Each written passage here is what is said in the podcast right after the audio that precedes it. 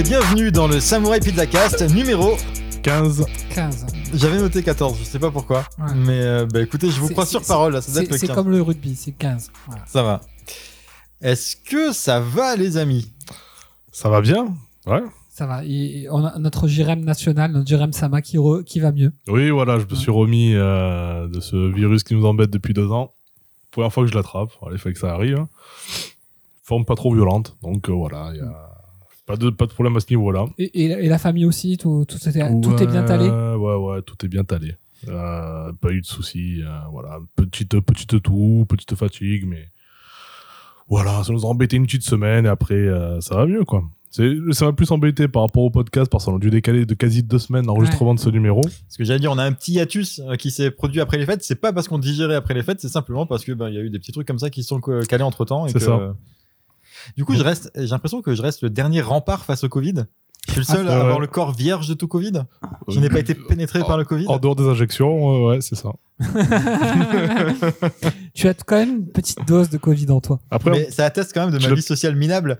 je, pense moi que tu l'as eu, mais une forme bénigne ou, euh, Ou asymptomatique. Alors, Ouais, c'est voilà. peu- alors, en, fait, j'ai eu. euh, C'est, si- je pense quand même si possible. vous vous souvenez bien, en février 2020, j'ai eu une fièvre de bâtard Ouais. pendant 10 jours qui m'a cloué au lit.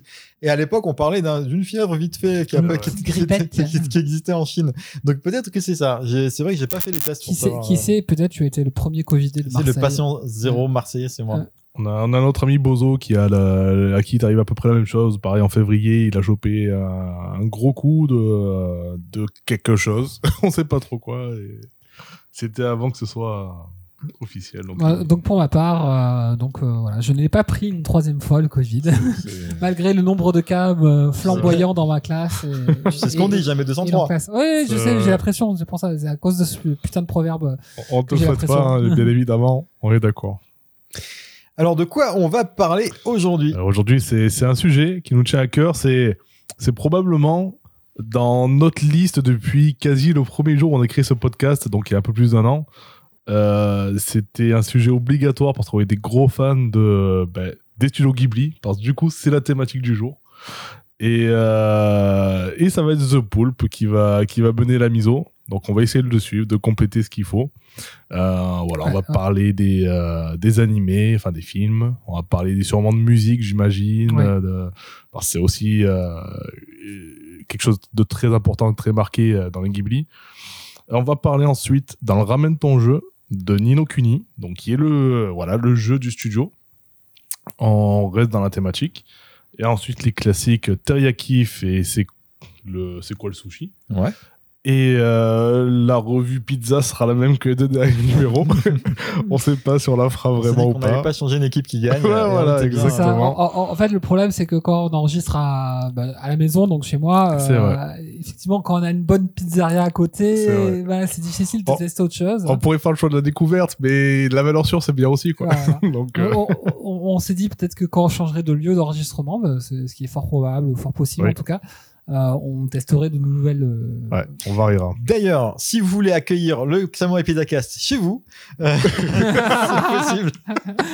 à condition que vous ayez de la bonne pizza. C'est vrai. euh, Et vous habitez pas trop loin de Marseille aussi parce que quand même. euh, Bon, on va pas Oui, aller voilà. Jusqu'au- sinon, vous pouvez nous payer le train au pire. Mais il faut nous prévenir longtemps à l'avance. Euh, Alors, moi, je tiens à tout de suite là annoncer parce que non seulement euh, c'est vrai, mais en plus, je me suis dit que c'était un truc qui pouvait tenir en haleine nos, euh, nos auditeurs et nos auditrices pendant tout l'épisode. C'est que je vais faire deux annonces maintenant. Déjà, j'ai une annonce par rapport au premier sujet, c'est que je vais avoir des avis impopulaires par rapport au studio En, Ghibli. en- en- en- en gros, il- il- contrairement à la majorité des gens, il va dire des, des choses pas gentilles. c'est ça. Pas forcément. Et deuxième, et c'est surtout celui-là qui me tient à cœur, dans mon teriyaki, je vais rendre honneur à un jeu auquel on a fait une injustice Ah, le impardonnable. fameux, ça. Ouais, et, et effectivement, dans le ceux qui ont été avec nous dans le dernier Métasaron, ben effectivement, euh, moi depuis, je suis dans l'impatience la plus totale. C'est vrai. Ah, mais Oui. vous allez voir, ça va vous souffler le cul. On a eu un petit teasing et euh, c'est vrai qu'on sait toujours pas de quoi il s'agit. On va découvrir ça en même temps que vous. Bah, je propose qu'on commence avec euh, notre petite mise au point avec euh. The Poulpe. On Yep. t'écoute. Vas-y, à toi, ah. t'as deux heures. Deux heures Non Les pauvres. Les pauvres. Euh, en gros, j'ai pensé à ça, et bon, vous étiez d'accord après coup, hein, à- de structurer ça en quatre petits points, en fait, en plus ou moins longs. Euh, parler un petit peu de la genèse et l'histoire un petit peu du studio Ghibli, etc. Donc assez rapide, hein, euh, en testant un petit peu nos connaissances respectives. Bon, moi j'ai les, les notes sous les yeux, donc ça va être facile. Euh, après parler un petit peu de bah, de ce qu'on a aimé, ce qu'on n'a pas aimé, enfin faire un petit point sur le débat, les thèmes, tout ça, tout, tout le- faire une revue un peu de tout ce qu'on a aimé, un peu subjective là du coup. Et euh, c'est là que je pense qu'on parlera un petit peu de la musique, et, notamment. Une troisième partie avec c'est un peu ce que je considère moi et je trouvais important de, de préciser les héritiers, parce que pour moi il y a deux réalisateurs qui sont héritiers, donc j'en parlerai un peu plus tard. Et pareil si vous avez vu les films de, de ce que j'appelle ces héritiers. Et une dernière partie euh, qui traitera plus euh, des liens entre le studio Ghibli et les jeux vidéo, soit par une approche thématique, soit par une approche euh, carrément, euh, on va dire, euh, animée, on va dire, une approche animée dans le jeu vidéo. On a déjà un peu balayé dans le manga, dans l'épisode sur le manga, je crois que c'était le numéro 5, de mémoire. Et Ouais. je tiens à préciser que si à n'importe quel moment de ce podcast, vous vous sentez chauffé par un film Ghibli, n'hésitez pas, ils sont actuellement disponibles, je pense, la quasi, voire totalité. l'intégralité l'intégralité des films sont disponibles sur Netflix. Et euh, ce serait dommage du coup, alors je sais pas s'il va y avoir des spoilers, je pense pas qu'on aura l'occasion de donner des spoilers parce que... euh, Non, parce que Y a pas vraiment raison. Il y, a- il y a une bonne, euh, une bonne quinzaine de films, si ce n'est plus, donc... euh, Voilà, mais au cas où, voilà, si jamais vous voulez découvrir ça fraîchement et de par vos yeux avant de nous écouter, n'hésitez pas à faire une petite pause et à aller voir un film sur, sur Netflix. On n'est pas payé par, on devrait se faire payer par Netflix pour dire des trucs comme ça, non Ouais, ouais, c'est clair. Possible. Donc pardon pour cette interruption, je te laisse continuer. Surtout qu'on parle souvent de Netflix. C'est vrai. On parle très souvent de Netflix. On parle jamais de Salto. C'est vrai. J'ai un peu parlé d'OCS, histoire de. Non, non mais c'est- en plus, euh, pour faire une Apple parenthèse, un, un pote à moi, là, un ami à moi qui m'a dit Ah putain, j'ai écouté votre dernier numéro et tout. Il faut vraiment que vous ayez les autres plateformes en fait. oui, Et oui, c'est en fait, sûr. il a écouté notre hors série, hors série, du coup, et il se dit Ah, mais en fait, ouais, il y a plein de séries dans lesquelles on n'a pas parlé. Bien sûr. Parce qu'on les a pas vues. Mais ap- après, moi, je suis abonné à plein de trucs. C'est simplement que je tombe pas forcément sur des trucs extraordinaires Ouais. qui méritent d'être ni d'en parler en bien ni en mal. Ça rentre ni dans mes vrai. sushis ni, dans mes euh, teriyakis. Donc euh, Mm. voilà. Donc voilà, pour commencer, effectivement, euh, je dirais que merci Wikipédia pour euh, les premiers euh, aspects. euh, ça, ça me permet un peu de structurer le truc et j'ai repris un petit peu les éléments. Après, euh, après pour moi, Mais tu sais que Wikipédia, c'est Big Pharma. hein.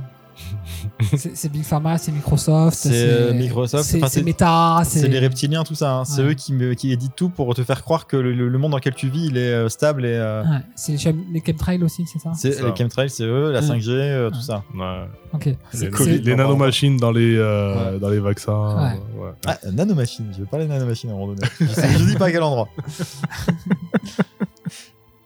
Donc voilà, donc c'était la parenthèse Wikipédia. Voilà.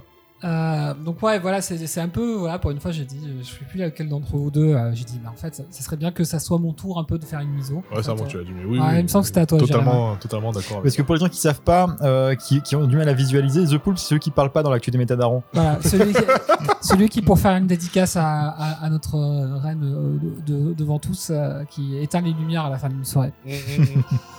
Voilà, pendant que tout le monde est bourré et que je suis le seul à avoir pas bu.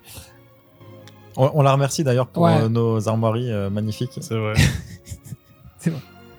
Pour les curieux, il faut, faut s'inscrire sur le Discord et vous verrez les armoiries que Ah ouais, ça, c'est euh, contenu Lily nous a exclusif, fait. hein. Et oui, Ouais. Voilà, ça, c'est c'est contenu exclusif.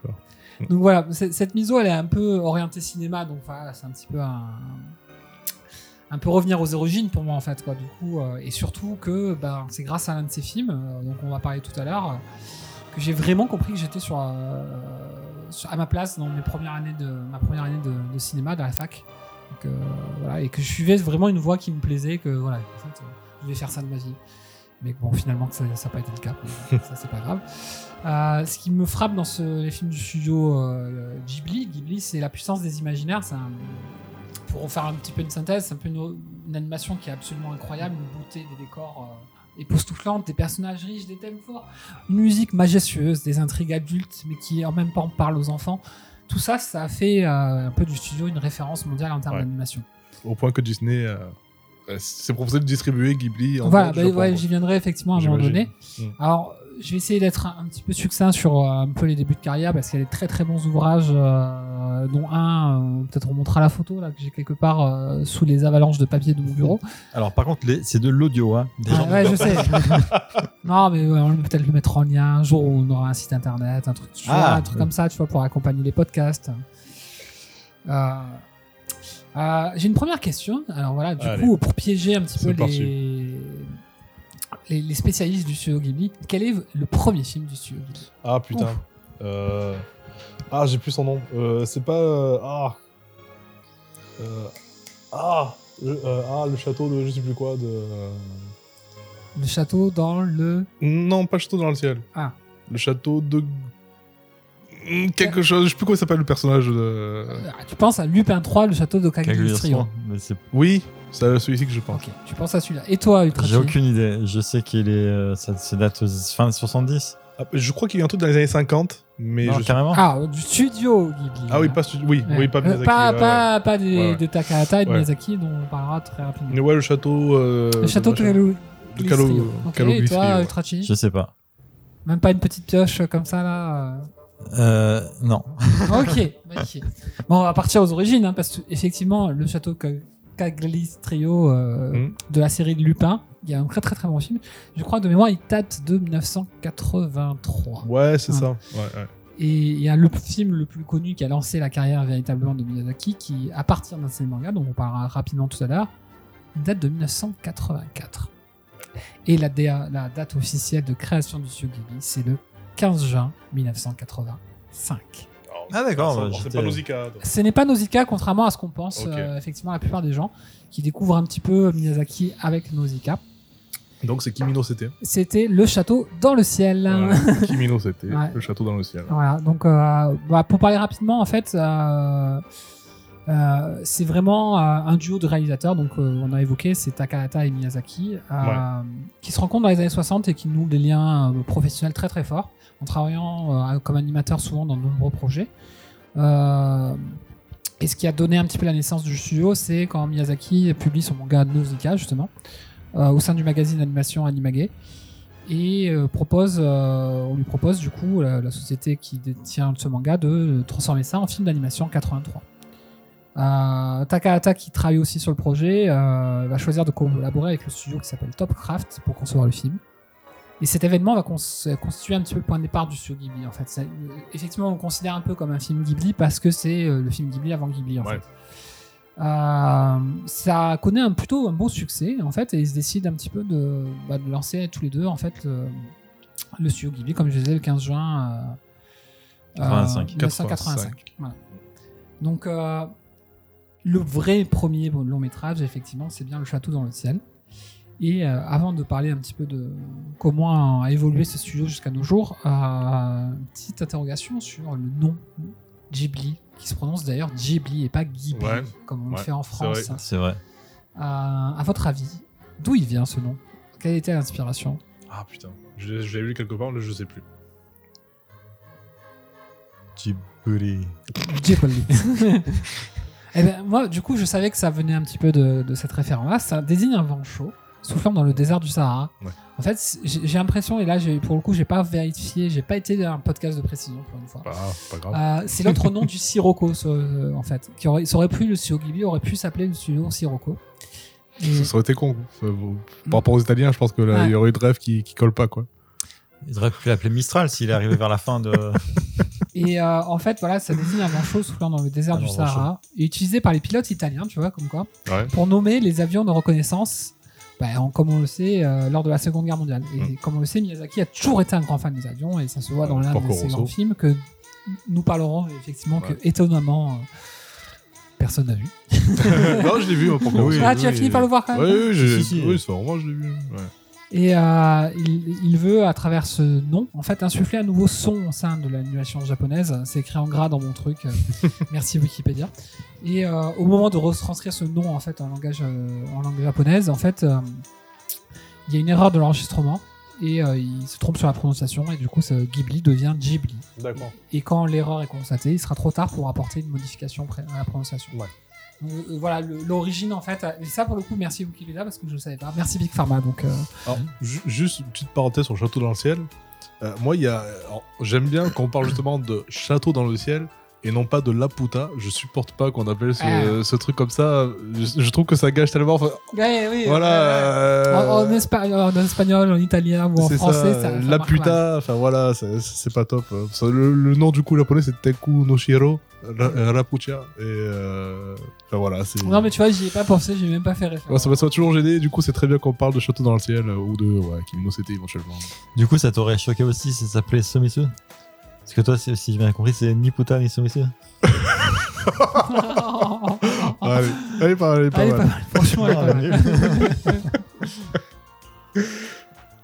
Et au moment, en fait, euh, pour revenir un petit peu à la partie histoire, euh, au moment où, les, les- où Ghibli se lance, en fait, il y a les longs métrages, en fait, ça court pas les rues, c'est pas légion. Et on a souvent des, euh, bah, les séries hein, déjà qui cartonnent et des moyens métrages. Et du coup, c'est vraiment euh, un petit peu à contre-courant qui lance, euh, se lance dans, justement dans le château dans le ciel. Mais c'était euh, c'est à peu près contemporain d'Akira. Euh, Akira 89, je crois. Donc Ah. Akira, c'est un peu plus loin. D'accord. ouais. Un peu plus loin. Ouais, donc Akira. effectivement, c'était c'était couillu. Ouais, ou voire 93 euh, de mémoire, je, je me trompe peut-être. Ouais, J'hésite entre les deux dates en fait. Je, de- je veux bien que ce soit un podcast précision. Ce, ce serait pas le manga de 89 Neuf et, et le, la- film. le film euh, 93, ouais. ouais, je pense qu'il y a quelque chose comme ça. Parce que moi aussi Et- je le vois. 88, Akira, le film. Ah, 88. le film Ouais, ouais, ouais, Ah, si j'étais vieux que ça. Ah, Et, moins vieux. et en fait, ils se disent, bah, en fait, on, on va conditionner la- le succès de ce film à, à la survie du studio, en fait. C'est-à-dire que si le film atteint ses objectifs, ben, C'est un peu coup, son on- Final Fantasy. Ouais, un petit peu, ouais. Bah, on pourra financer un, un autre film, embaucher des équipes de production. Et en, au moment où on sort euh, Le Château dans le ciel, il fait quand même 800 000 spectateurs dans, dans les salles japonaises. Et ça lui permet de financer la production suivante, Ouais. qui sera. Euh, mon voisin Totoro. Ouais, peut-être. eh ben non, c'est Kiki, la petite sorcière, le suivant. Donc déjà, à ce Euh, stade-là, c'est vous, 89 Kiki. Ah, 89, mais voilà. bah- à, à ce stade, vous vous rendez compte que je suis pas un expert. Non, pardon, oui, oui, c'est mon voisin Totoro. Ouais, Totoro c'est 88. ouais. Ouais, 88, pardon. Mm. Non, parce que dans, dans mes notes, euh, ils disent euh, Kiki, la petite sorcière, pour dire que c'est euh, à ce moment-là qu'en fait, ils ont assez de pognon pour. Ils avaient dans l'idée, oui, Ouais. c'était leur ambition. Ouais. Parce que c'est vrai qu'en termes de taf, par rapport à.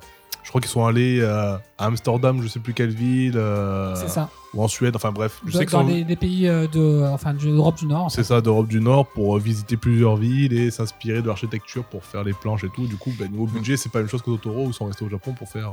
Et Ouais. a- pardon. Ouais, je vous avoue que sur les dates, je serais extrêmement nul, sachant qu'en plus, on les a pas forcément eu euh, nous en, en Ouais, Occident. effectivement, euh, le premier film. par dans l'ordre dans ça peut être une sortis, question là, euh, du gentil, mais quel est le premier film à être sorti au cinéma en France? Euh, Mononoke, moi je dirais. hmm, bah, J'aurais dit Porco Rosso. Et oui, je crois que c'est bien Porco Rosso. ouais. Rosso, D'accord. Et ce qui est important pour au moment de Kiki la petite sorcière, c'est qu'il y a le fameux producteur qui est accompagné, qui est mort assez récemment d'ailleurs, euh, Toshio Suzuku, et qui euh, a permis en fait vraiment l'essor à l'international, euh, la formation des employés. Enfin bref, c'est c'est grâce à lui en fait aussi que euh, c'est un petit peu le numéro 3 de Ghibli avec euh, sans qui tout n'aurait pas pu se faire. Quoi. Euh, bah, du coup, là, ça commence un petit peu à se structurer. Et effectivement, euh, Totoro devient un succès commercial Ouais. et aussi euh, marketing. hein. On Bien commence sûr. à vendre. il devient tellement populaire qu'il devient la mascotte du C'est studio. leur emblème. Ouais. C'est- C'est ça.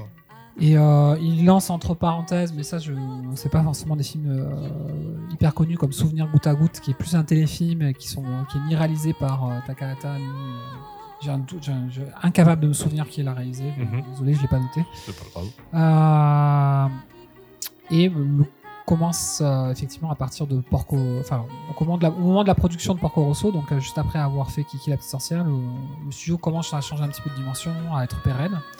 Et euh, il commence à, à construire un nouveau studio pour avoir un travail Mhm. adapté à leur travail. Yep. Sort entre temps, je crois qu'il y a Pom Poco en 94. Je peux entendre en serrant en 93 qui est réalisé par une équipe voilà, qui est née euh, de Miyazaki Takahata. Et euh, Por- Pom Poco, c'est le premier à utiliser des images de synthèse. Et ça, je ne savais pas. Je croyais que c'était Princesse Mononoke. Moi. Euh, D'accord, ouais. Ouais, moi, je pensais que c'était Princesse Mononoke. Mm, mm. Et euh, Euh, Peut-être arrive- sur les scènes de de yokai et tout ça. Ouais, peut-être, ouais, effectivement, je, je sais pas. Parce que sinon, comme ça, il y a rien qui me vienne. enfin, en tout cas, c'était pas super flagrant. Enfin, ça m'a pas marqué. De l'utilisation d'images de synthèse en. Dans Bon moi non plus. C'est vraiment, je l'ai pas vu, mais ouais, j'ai pas, euh, j'ai pas un souvenir. euh. Et advient après Pom Poco euh, véritablement euh, la- l'essor à l'international du studio. C'est-à-dire en, moment où Disney en fait euh, accepte les conditions de Miyazaki qui sont célèbres. Alors il y a une anecdote avec le euh, le fait que Miyazaki aurait renvoyé un, un sabre euh, en fait pour euh, signifier au producteur, alors, je sais plus si c'était pour euh, pour Disney ou pour un autre qui avait refusé, refusé les conditions pour pas qu'il soit charcuté ses films Ouais. et qu'il a dit ben voilà bah, c'est comme ce sabre en fait il nous doit- les films ne doivent être jamais ouverts bah, ce sabre euh, ne doit pas couper non plus euh, les- Ouais. les, films donc il faisait une petite métaphore euh, très très intéressante alors je sais pas si ça tient de la Mais un petit légende peu inquiétant. Un, pi- un petit peu inquiétante à la japonaise quoi Ouais, ouais, et, euh, et voilà, donc du coup Disney accepte en fait euh, les enfin Disney accepte enfin les conditions euh, fixées par le studio qui est de ne pas toucher au film, Ouais. pas au montage. Ce qui est quand même assez exceptionnel, hein. c'est-à-dire que euh, les Américains s'en battent les couilles.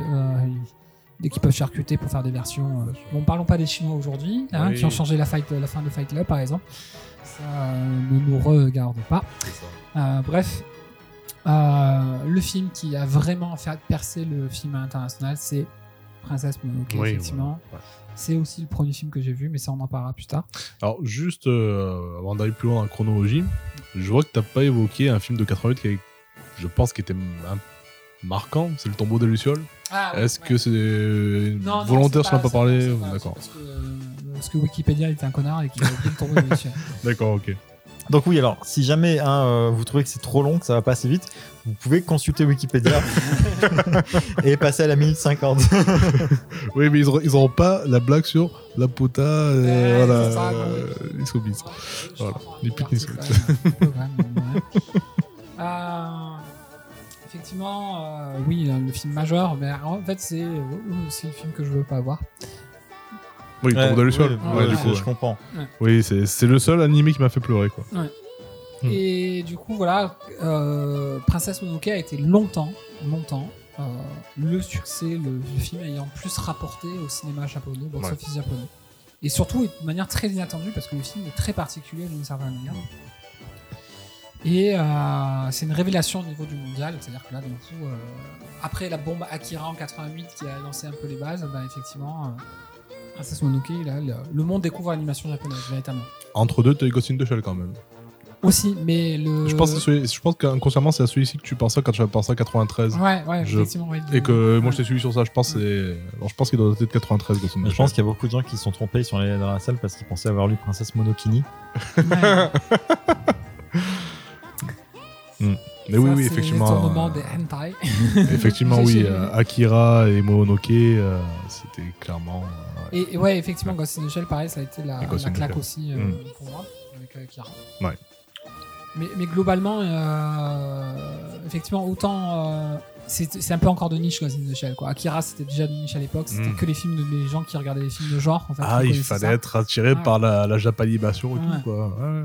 Euh, voilà, Princesse Mononoke, c'est pas forcément celui qui a attiré le public français dans les salles, même s'il a Mhm. fait un correct euh, de mémoire 125 000 places, ce qui est tout à fait correct. Ce qui a fait exploser Miyazaki en France, c'est euh, pour moi le film euh, le plus réussi du studio, c'est Le Voyage de Chihiro. Oui, c'est Mm. ce. Ouais, ouais. Qui a fait, euh, pareil, bah, du coup, euh, pour battre le record de Princesse Mononoke, il a fallu attendre Le Voyage de Chihiro Mhm. qui a fait plus de 30 23 millions de spectateurs là-bas, 30 milliards de yens de recettes. Et en France, plus d'un million d'entrées, qui à ce jour le record pour le studio. Mhm.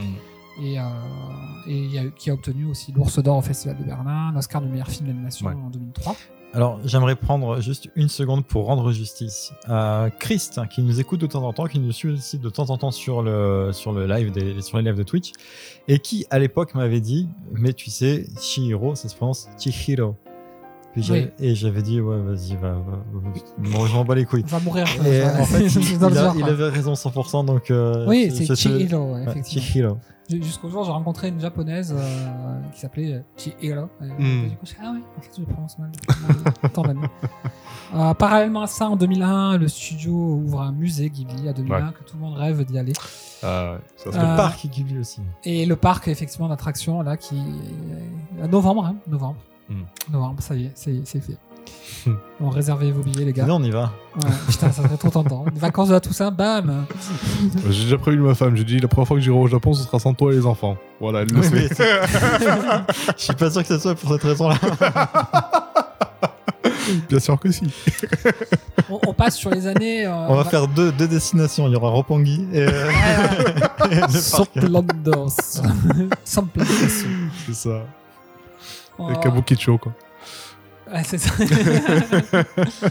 On, on reparlera des Soplan et de euh, Komikicho dans, dans mon teriyaki. Ah, d'accord. Ah. C'est cool. C'est cool. Il a attendu. Euh, après viennent les années 2010-2020, on va dire la dernière période jusqu'à nos jours, et c'est un petit peu euh, en demi-teinte, un petit peu, Ouais. euh, toujours un petit peu des films très intéressants, réalisés par euh, notamment le fils de Miyazaki, Goro Miyazaki. Euh, un qui est pas extraordinaire, qui d'un point de vue euh, critique, on va dire, c'est Les Contes de Terre-Mère. Un Ah. qui est un peu plus réussi, euh, c'est,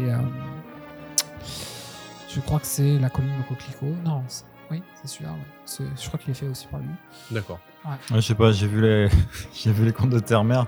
Je me suis endormi cinq fois. J'ai dit, Ouais. c'est quoi Il va se faire foutre avec ses Ouais, films. le, le seul que, que j'ai vu post 2010, c'est euh, le conte de la princesse Kaguya Ah, qui est Euh, Takahata. qui sont de derniers Takahata, qui est son Qui dernier film de Takahata. Ouais, Le- qui est magnifique. 2018 de mémoire. lui, il est mort en 2018, mais Ouais. le film Ah, date le de film 2000 2007, ouais. le film date de 2013. 2013. Ah oui, Oui. c'est mieux que ça, mince. Et euh, Mais c'est un, peu le problème qu'on a. Voilà, les- on n'a pas la chronologie euh, correcte. hein. si si. Si. Euh, non, mais je veux dire, euh, tu vois, on- Dans la mémoire, il y a une différence entre Ah. notre mémoire et. euh, Et la, chronologie. la- ouais, quand ils sont sortis au Japon, quand ils sont sortis en France, Oui, quand ils ont été connus en France, enfin, y a- Moi, Kaguya, je l'ai découvert il y a à peu près un an. Justement, ben, c'était un des rares que j'avais pas vu qui était dans la collection Ghibli euh, qui est arrivé sur Netflix. Et hum, tiens, je suis avec ma gamine, on, allez, on va le regarder puisqu'on l'a pas vu celui-ci. J'ai adoré, j'ai vraiment adoré. Ça me fait chier parce que j'avais bien avancé dans ma watchlist. Moi, j'avais commencé à la vider là. Euh, en 2016, euh, effectivement, je passe un petit peu les détails pour passer un petit peu à la suite et ce qui nous intéresse. Euh, Mhm. un film que j'ai vu il y a pas très longtemps, que je voulais absolument le voir au cinéma quand il est sorti. Une coproduction internationale qui s'appelle La Tortue Rouge, réalisée par le néerlandais Michael Dudok de Witt et que j'ai vu pas plus tard qu'hier. D'accord. Et c'est un putain de film. Euh, c'est un film magnifique. Euh, la même année, Hayao Miyazaki, donc, euh, donc en 2017, hein, je crois, il commence à travailler sur euh, Kimitachi wa do Irukuka, Qui est son prochain film. qui est son Ouais, prochain ouais. film, qui est adapté de, de manière un petit peu libre euh, du roman Et vous, comment vivrez-vous? Donc euh, il devrait sortir, je pense, en 2023. C'est ce qui est prévu. ouais. Ouais, ouais. Il y a un deuxième film euh, qui avec un essai par le fils de Miyazaki, donc euh, Miyazaki Goro, euh, Aya il a, il a sorti, dont je parlerai aussi un petit peu rapidement, qui s'est fait un petit peu défoncer. Et il y a des raisons pour, mais il y a des raisons contre aussi. Je- Ouais. Je trouve que c'était un peu Ah. gratuit. Euh, parce que pareil, je l'ai vu assez récemment. Ah, je l'ai pas vu celui-ci. Et pendant un moment, effectivement, on a, on a eu beaucoup, beaucoup d'inquiétudes parce qu'on s'est dit, ben, il y a eu euh, plusieurs, plusieurs fois euh, déjà la, la retraite de, de Miyazaki, même avant la mort de Takahata. Plusieurs fois, en fait, se dit, euh, le studio arrête de faire des longs métrages parce que ça coûte trop cher et qu'ils n'ont plus assez d'argent. Mais je pense que le partenariat avec Netflix leur a fait du bien et que euh, du coup, ils ont récupéré un peu de, de fonds. Et euh, effectivement, je pense que le, le studio peut continuer même sans ces deux réalisateurs fondateurs, euh, Mm. ces maîtres de l'animation, parce qu'il n'y a, que ça à dire, hein, c'est deux, euh, deux génies de l'animation et Bien du sûr. cinéma tout court. Et là, les films sont ressortis au cinéma aussi euh, récemment, la, la plupart, un petit peu partout dans le monde.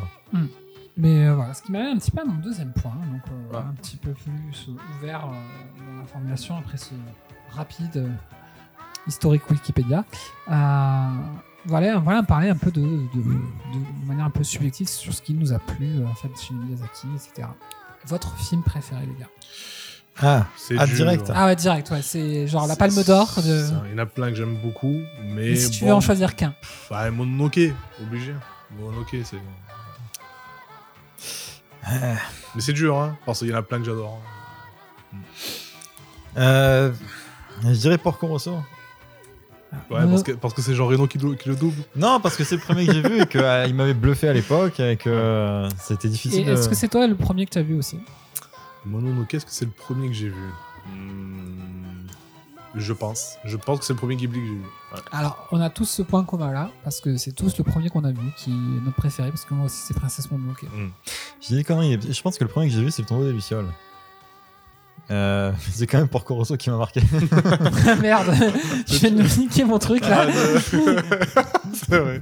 Dommage. Alors ouais, effectivement, ouais, Princesse Mononoke, c'est. Bah, voilà, vas-y, dis-nous- en plus pourquoi voilà, euh, ce film-là t'a marqué plus qu'un autre. Quoi. Bah déjà le, le- le lyrisme Ouais. voilà, de, de ça, la, la musique qui reste, que ce soit...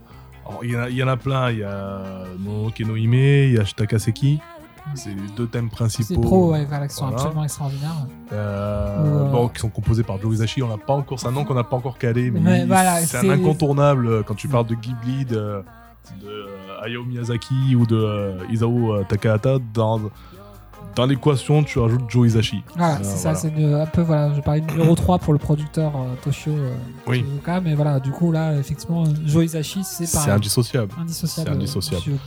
Mais, euh, mais ouais, il y a ça. Après, même l'histoire d'une manière générale, c'est. euh, euh, je, trouve que les persos, ils sont, ils sont tous hyper bien écrits. Que ce soit. Lady Eboshi. oui, voilà, Tameboshi. Euh, bon, le, évidemment, le, le dieu cerf qui, qui, qui, qui- qui te marque. Voilà. bon, Ashitaka, ça, je l'ai- dit. la, la mère louve. Enfin, tout, moi, tous moi, les persos qui arrivent sont, sont marquants et tu même après enfin même même les euh, même les personnes qui sont justement euh, euh, dirigées par Dan Eboshi les, les, les, les hommes là, un peu bras les lépreux, ouais. voilà les lépreux avec les femmes qui, qui du coup elles prennent le relais et, et gèrent la forge et tout enfin t'as tout Ah, ça qui là. Mais ouais voilà t'as Akana. Pardon. Elle dit pas de chant. j'en C'est vrai, pas de chant. pas de mais, cool. mais vous inquiétez pas, il y aura de la musique hein, dans, dans, dans, ce, dans, ce, dans ce numéro. Mais, euh, mais oui, euh, c'est moi, c'est le film qui m'a marqué. euh, Bah, ouais, moi, un peu pour les mêmes raisons. Moi, ça a Mm. été euh, un peu comme je le disais en, en tout début de la miso, c'est-à-dire que ça a été le premier film qui m'a dit Ah ouais, en fait, euh, je sais pourquoi je fais des études de cinéma. Oui. C'est parce que je veux voir des films comme ça et que je Bien veux sûr. étudier ou faire un jour euh, des films comme ça. C'est un film qui m'a collé les frissons euh, de la première euh, vision. Et quand j'ai acheté le CD de la musique et que j'ai regardé une deuxième fois le film, ça m'a collé encore deux fois Bien plus sûr. les frissons. Ça a été un choc émotionnel et visuel, c'est-à-dire que euh, je m'attendais pas à ça. Mm, mm, mm. Et il y a des thèmes de la découverte du Japon médiéval. En fait, je ne connaissais absolument pas le Japon médiéval. Et c'est vraiment par ce film-là que, que j'ai vraiment euh, découvert ça. Les personnages féminins forts aussi. Mm. Enfin, mais il y a un nombre de personnages féminins qui sont. euh, Ça a changé Disney, quoi. Ouais, ouais. Voilà. J'ai j'ai un bémol à mettre quand même. Allez, c'est c'est sur ça qu'on pas être d'accord. Ah, c'est- ça- c'est c'est celui-là le, le- le premier truc, euh, ça y est. Alors, c'est- Alors, les héroïnes, c'est toutes des J'ai putes. j'ai une, liste- Allez, ok, Non, non. merci.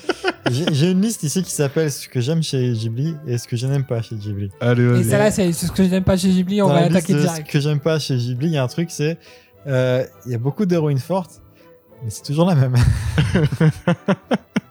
Bah pas forcément parce que justement quand tu compares même au sein du même film euh, Lady Eboshi et euh, et San quoi enfin, la, la- Mm. la princesse Mononoke bah, du coup elles ont pas du tout la même approche quoi D'accord, non, mais le, le personnage principal, oui c'est souvent le même. C'est- elle est, euh, Oui, c'est des femmes de caractère. elle change vite fait de coupe de cheveux. Ah, tu C'est- veux dire du cara design, tu veux personne. dire Non, au niveau du, du- de, de- de- de la façon dont elles prennent leurs décisions, euh, dont elles agissent, dont elles s'expriment. Je sais pas, je trouve la- que la- Kiki, la- euh, elle sort du lot, par exemple. Kiki la, la, la petite rumeur sorcière. disait que euh, effectivement tous ces personnages féminins forts enfin la plupart s'inspiraient de la mère de Miyazaki euh, qui était Mm. euh, qui avait un sacré caractère quoi Mm. mais euh, Ceci, c'est expliquant cela. No- Nausicaa, elle, a- elle est Ouais. peut-être plus proche de San Ouais, parce qu'elle est plus guerrière. ouais, mais effectivement, après, tu prends les autres personnages euh, plus enfants. Effectivement, les Mhm. personnages adultes se ressemblent beaucoup, peut-être, ouais, effectivement. Mais les personnages enfants, euh, Alors, j'ai plus le nom des deux petites filles dans Totoro, mais Ouais. j'ai pas le souvenir. Elles, avaient dû. euh, par rapport à ce qu'elles traversaient, par rapport à leur mère malade, Mhm. elles souffraient un peu et on sentait qu'elles avaient besoin de, de passer au-delà de ça. Euh, mais c'est pas la même force qui se dégage de ces deux persos. Oh putain, j'ai plus les noms des gamines. Euh, Oui, Mei pas et. euh, Mei et Ah Satsuki. Ouais, c'est Voilà. ça. ouais. Donc voilà, l'item 1 dans ma liste, et c'était littéralement le premier, dans ma liste euh, des, euh, des trucs que j'aime pas chez Ghibli, c'est ça se répète un peu. Bon. Genre, ah, tiens, tiens, tu as vu, ça c'est un château, il est dans le ciel. Ah ouais, et ça c'est quoi? Bah, Ça c'est un autre château qui vole aussi. Ah, Il y a le château qui marche aussi, le ouais, château voilà, il y a le ambulant. château qui marche, pardon.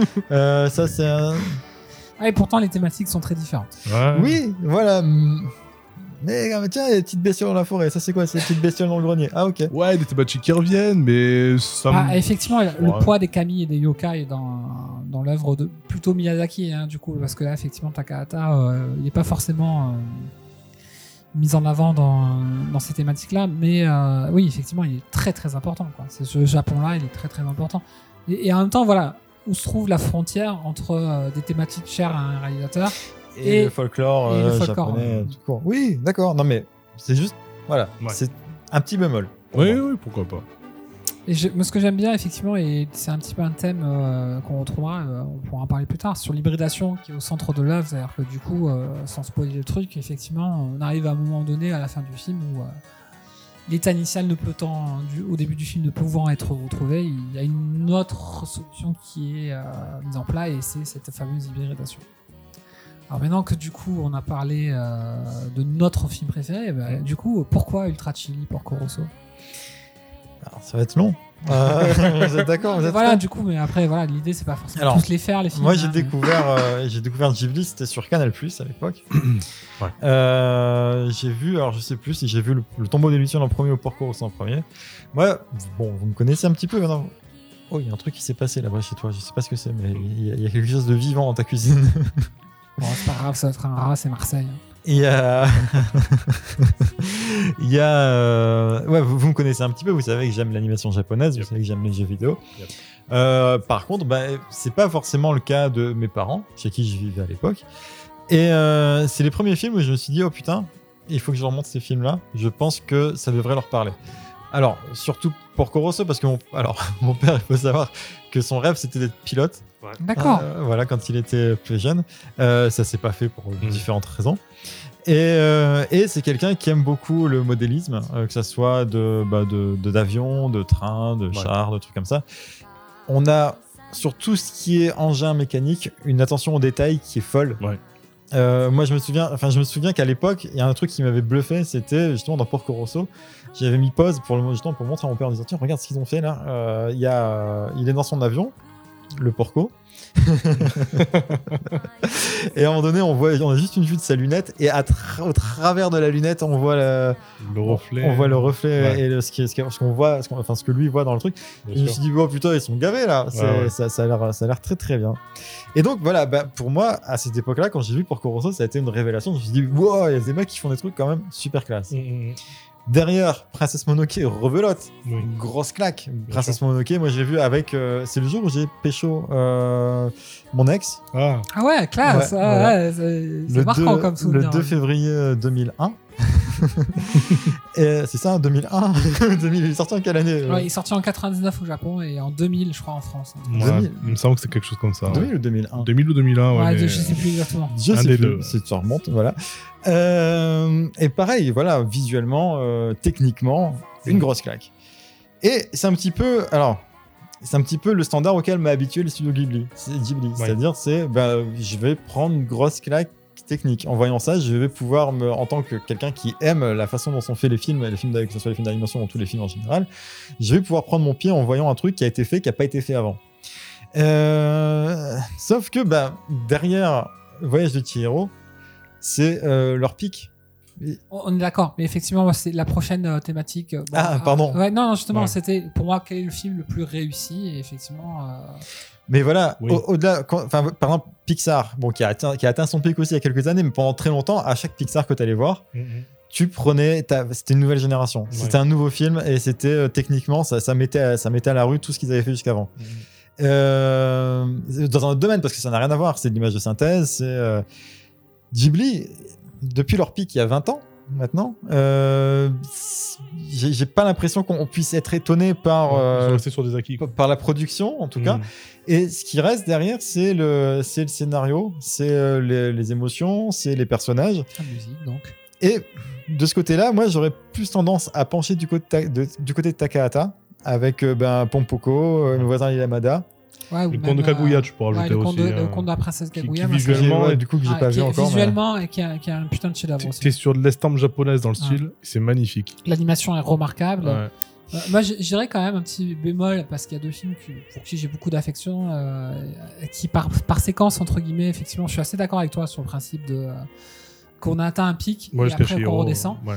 Euh, le château ambulant, je trouve qu'il a, il est super cohérent du début jusqu'à Mm. la fin et c'est enfin une intrigue purement adulte. Ouais. Enfin, Il m'avait déçu, moi, Ouais, celui-ci. ouais. Enfin, la première fois. Après, je l'ai revu, je l'ai adoré.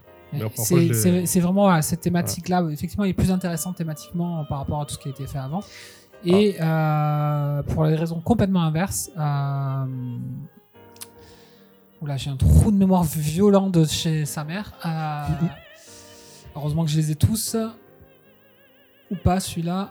Oui, Pogno, là. Ah, pour nous sur la Ah. falaise. Pogno sur la falaise, Oui. qui pour le coup, euh, effectivement, un magnifique. Quand j'ai montré ça pendant le confinement, euh, mes, mes grandes sections, les moyennes sections, Pour les gamins, se sont c'est super. régalés. Ouais, ouais. Et moi, quand j'avais vu au cinéma, euh, il y a des séquences en termes d'animation qui sont Oui. oufissimes. Avec la mer, Ah, les mouvements ouais. qu'il y a Ah, et c'est tout. C'est vrai. Mais, le mais, globalement, effectivement, je suis totalement d'accord. C'est-à-dire qu'effectivement, il y a une espèce de pic avec le voyage Chihiro qui est une espèce de summum de qualité. euh. Mm. Et du coup, je voulais en venir à mon point le plus polémique, peut-être. ce Ah, soir. ça y est, Ah, c'est celui-là, celui qui nous a teasé avant l'émission. Euh, les Ghibli, c'est c'est c'est de la et- c'est. Non, non, c'est pas ça. C'est. euh, C'est Walk et Réac, c'est ça Donc, euh, Ghibli, Euh, ne, ne non, c'est pas Jean-Michel bon, bah, Blanquer. du coup, hein, ouais. le dernier film, c'était un passage qui a eu un accueil très mitigé à, à l'image de synthèse, en full image de synthèse.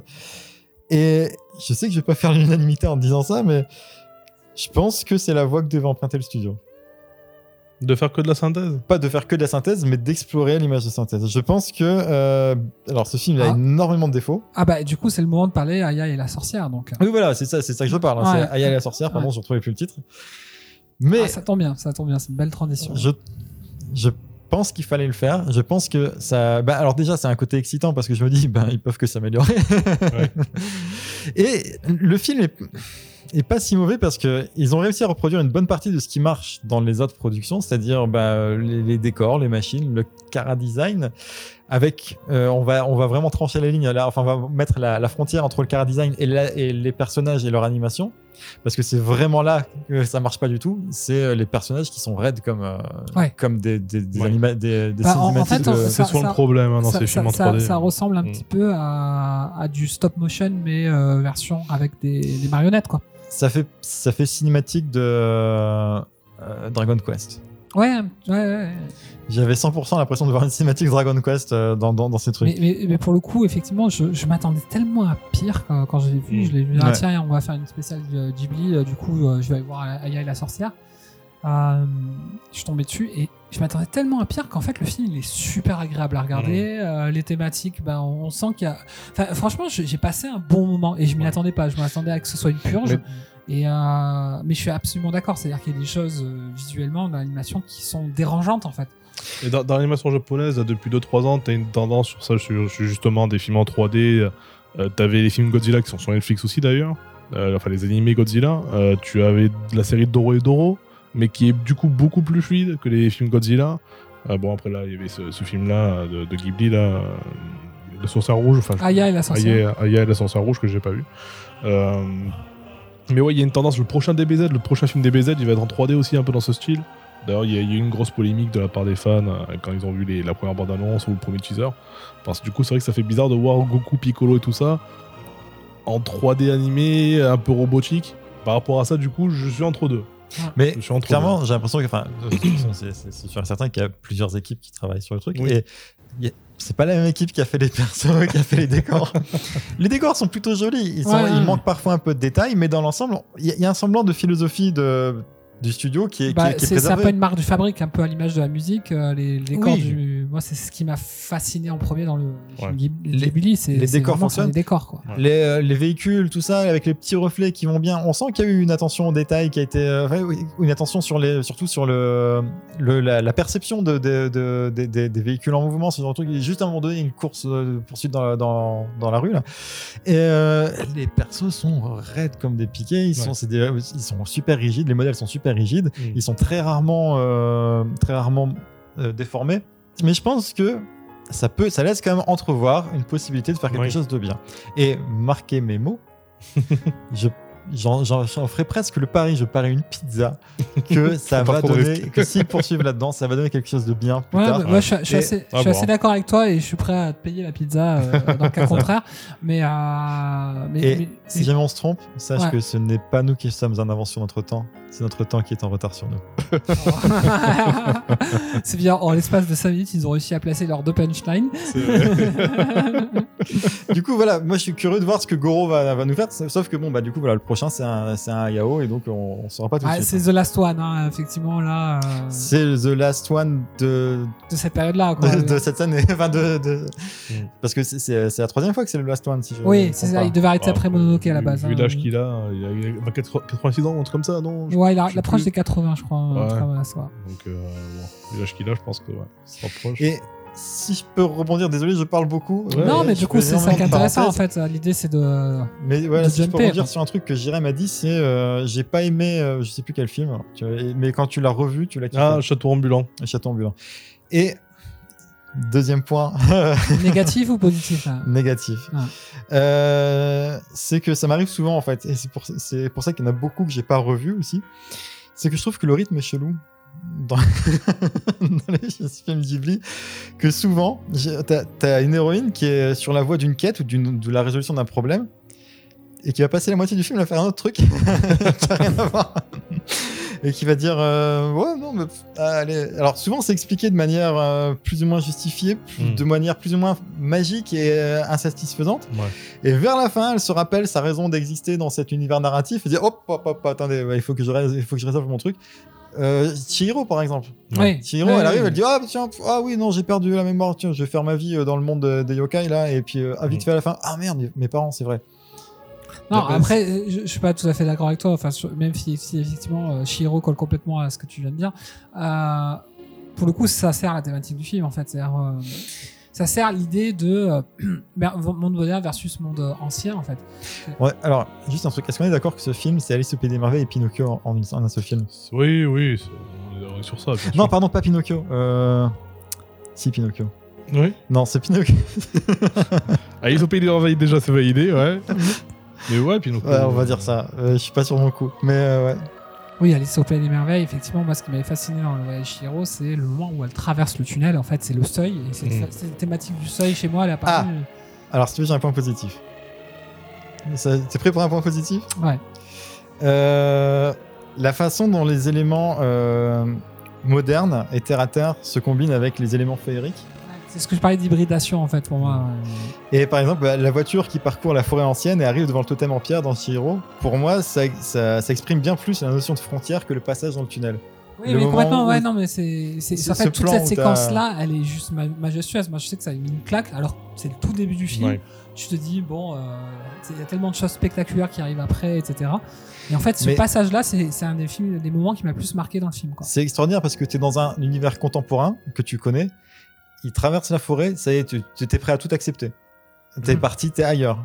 Et alors qu'il s'est rien passé, c'est juste. euh, euh, rôle symbolique et mythologique de la forêt, justement, là, je suis en train de lire un truc sur la, la façon dont a bougé euh, la mythologie du roi Arthur. Et effectivement, euh, ils expliquaient que euh, la forêt, c'est effectivement le, le lieu des mythes, le lieu de, de la pureté pour euh, la religion chrétienne. Euh, je parlais du- du- des romans là sur la mythologie russe, c'est pareil. La forêt, c'est là où se trouvent le- les tchorts. Euh, Ouais. Donc, il y, a- il y a toujours ce rapport un peu mystique avec la forêt. Et, Dans toutes les enculeries un peu mystiques, c'est dans la forêt que ça se passe. Jamais personne dit Eh, tu sais quoi, j'étais au.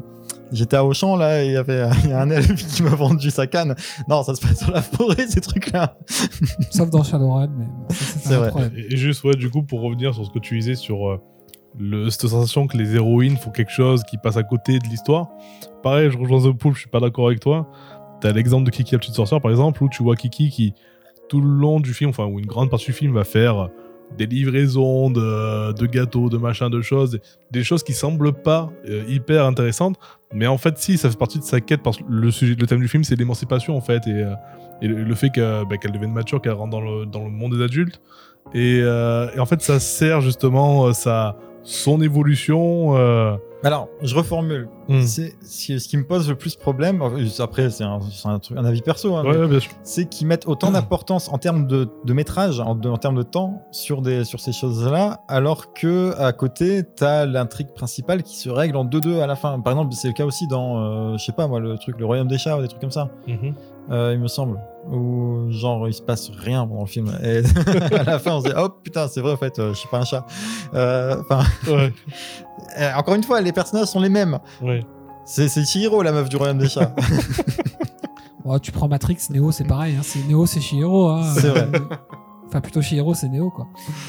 Non, après, voilà, pour, pour revenir, voilà, ce qui pour moi est le plus réussi, euh, c'est effectivement, du coup, pour rejoindre un petit peu ton, ton questionnement, ou en tout cas tes, tes remarques, pour moi, c'est plutôt l'aspect métaphorique qui est en, jeu plutôt que euh, l'aspect scénaristique. C'est-à-dire que ce qui va intéresser euh, Miyazaki et Takahata, c'est beaucoup plus la métaphore que euh, ou la façon de visualiser ou de, de rendre visible, on va dire, cette métaphore, de rendre visible l'invisible même, euh, qui est au centre, on va dire, et euh, de la quête des personnages en fait. Mais souvent, ils me perdent. C'est pour ça que je m'attache moi, je m'attache au concret. C'est ça, c'est son côté RP dans les RPG, tu vois. Il fonce directement, il fait que la quête principale vrai. parce que euh, aller euh, livrer un colis euh, FedEx à. Moi, je sais, besoin vois, aide. moi, c'est par rapport à ça que, à la première visualisation, j'avais pas trop aimé le château ambulant. Je, je me souviens que je l'avais vu au, au ciné à sa sortie. Et moi, je, je restais sur le lyrisme et la, et la métaphore de, des Mononoke et des Chihiro. Je m'attendais à un truc vraiment poétique. Et en fait, été. Je m'attendais pas à tomber sur un film qui était un peu plus. euh, je dirais. alors, je vais pas dire un peu.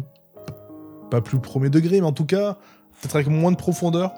Euh, après, euh, bon, je l'avais quand même aimé après en le revoyant plus tard, mais, mais sur le coup, ouais, j'avais été un peu déçu. Ça manquait de lyrisme, ce, côté un peu justement euh, des songes et tout. qui marche, s'il te plaît. Oui, non, mais t'as- toujours un côté fantastique, bien sûr, avec le prince magicien et tout. T'as as quand même des, des trucs qui font un peu rêver, mais ça faisait pas assez japonais pour moi. Ah oui. Ça- là, du coup, on repart sur un film qui, qui a Oui, de. Alors que Shihiro, c'est vraiment, et même Mononoke, c'est euh, la plongée dans les camis. C'est ça. Alors que sur, dans le château ambulant, tu repars sur de l'influence un peu européenne au niveau de l'architecture et tout ça. Je, et ouais, j'ai j'ai pris, j'ai été pris un peu à contre-pied sur ça et. euh, et Ça- Un petit peu aussi l'effet que ça m'a fait sur le dernier, là, c'est que les modèles des persos sont. euh, des enfants sont très. euh, très typés européens. Hmm. Ouais, et puis euh, toujours un problème de taille, hein, c'est-à-dire que les gamins euh, qui ont euh, 7 ans, euh, ils, ont, ils font pas cette taille. oui, oui, c'est ça. Quand ils en ont 12, d'un seul coup, ils font 15 mètres de plus. Donc Ouais. voilà, c'est- toujours été bizarre. Ce... Alors c'est très, ça passe, on va dire, beaucoup plus facilement dans un truc en animation 2D. Oui. Euh, mais en 3D, ça choque beaucoup plus, bizarrement. Et bon, voilà, juste pour avancer, parce qu'on a encore beaucoup, Ouais. beaucoup de choses à dire. Oui, oui. Votre personnage préféré? Perso préféré. C'est compliqué ça aussi. hein. Moi j'ai eu beaucoup de mal à répondre en fait. Hmm. Moi, euh, j'aime beaucoup, et en même temps, je l'aime pas parce qu'il me, fait peur, il me dégoûte. Euh, le, le- le monstre noir dans Chihiro, celui qui. euh, Ah oui, le, le, la... bah, celui qui. Donc, spoiler. hein. Qui a le masque. Ouais, voilà. Ouais. Euh, J'aime beaucoup parce qu'il a l'air. euh, il- il fait un peu pitié. et euh, en même temps, quand il perd le contrôle et qu'il devient euh, vraiment euh, monstrueux, c'est. Il y, y a quelque chose d'assez. comment dire a quelque chose d'assez- touchant de se dire et ju- jusque là il était il, il essayait de, de, de, de- de passer pour euh, enfin il était on a l'impression qu'il était un peu timide un peu comme ça puis d'un seul coup tu te dis que bah en fait non c'est une, c'est une, c'est une, une grosse merde et puis après finalement enfin, voilà. C'est c'est la métaphore de la société de consommation. hein. De toute façon, c'est c'est pour, euh, pour faire une, une, une analogie improbable, c'est le zombie de Romero, quoi, euh, Chihiro, quoi. Bah, le- Ouais, mon perso préféré, alors je vais pas faire dans, dans l'original, hein, vu que mon film préféré est Mononoke, mon perso préféré est Tashitaka. Euh, ce, ce prince qui est maudit et qui, qui, qui doit, qui a la malédiction de regarder le monde sans haine.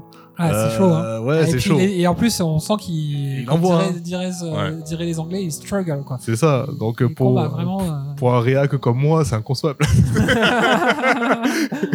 du coup, euh, ouais, non, ouais. euh, et il y arrive, voilà. Donc, euh, ouais, Ashitaka, j'aime beaucoup ce personnage. ouais, c'est c'est un, c'est un vrai personnage masculin fort. C'est Ouais. celui qui sort du lot pour Ouais, moi, pour de tous le- les persos masculins des Ouais. Ghibli. E- Effectivement.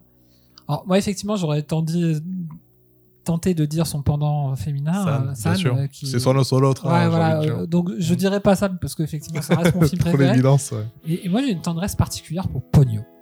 J'aime bien Pogno Po- aussi. ouais. ah j'aime pas Pogno. Moi, j'aime beaucoup Nausicaa. Po- Pogno, en fait, en, en fait, je pense que c'est devenu, euh, ouais, pareil pour Nausicaa. Pogno, j'aime bien, ou Kiki à la limite, parce que c'est, euh, bah, pour le coup, ça me rappelle un peu mon métier. C'est-à-dire que j'ai l'impression de retrouver une, une élève de maternelle qui fout le bordel, quoi. Et du coup, ça me fait délirer, en fait. euh.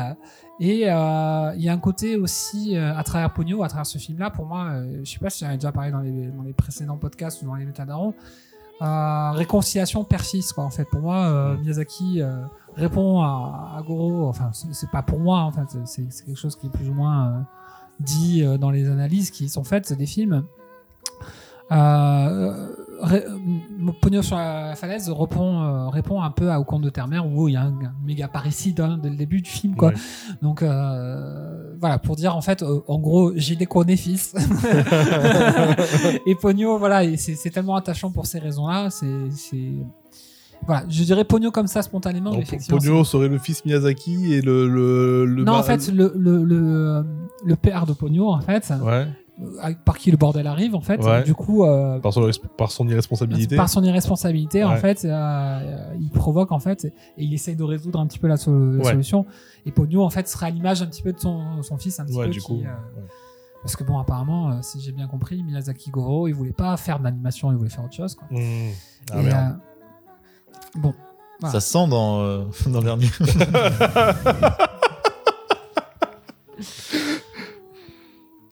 non, mais je pense que ça peut donner quelque chose de vraiment bien. Encore Ouais, non, je, suis- je suis assez d'accord ouais. et pour le coup, euh, j'ai trouvé ça beaucoup plus encourageant que euh, ce que tout le monde a dit à- au moment de la sortie du film. À votre thématique préférée, je sais pas si tout le monde a répondu sur le personnage déjà, euh, il me semble que oui. Oui, oui. Ouais.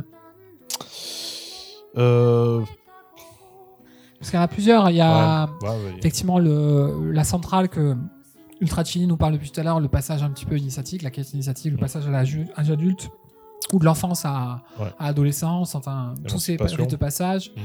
Il y a Écologie. aussi, euh, ben, quoi qu'on en dise, des relations euh, amoureuses, même si c'est beaucoup plus rare. Euh, il y a le thème de l'hybridation, de la confrontation entre deux mondes, souvent le monde moderne et le monde naturel, ou le monde des esprits.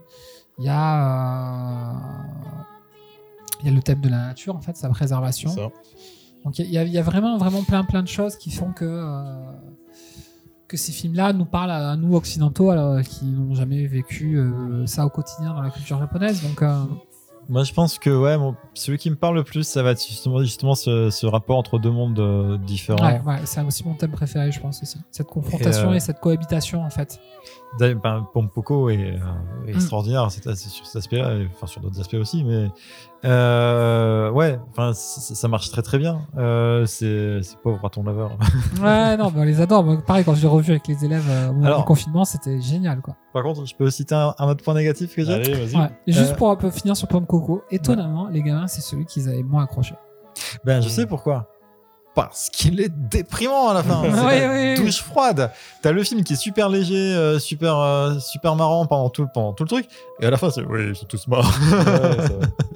Enfin, pas exactement, mais quelques-uns ont survécu, ils deviennent putes. Arieti qui était sympa qu'on n'a pas évoqué. Ouais, Ariety aussi, qui est très chouette. ouais.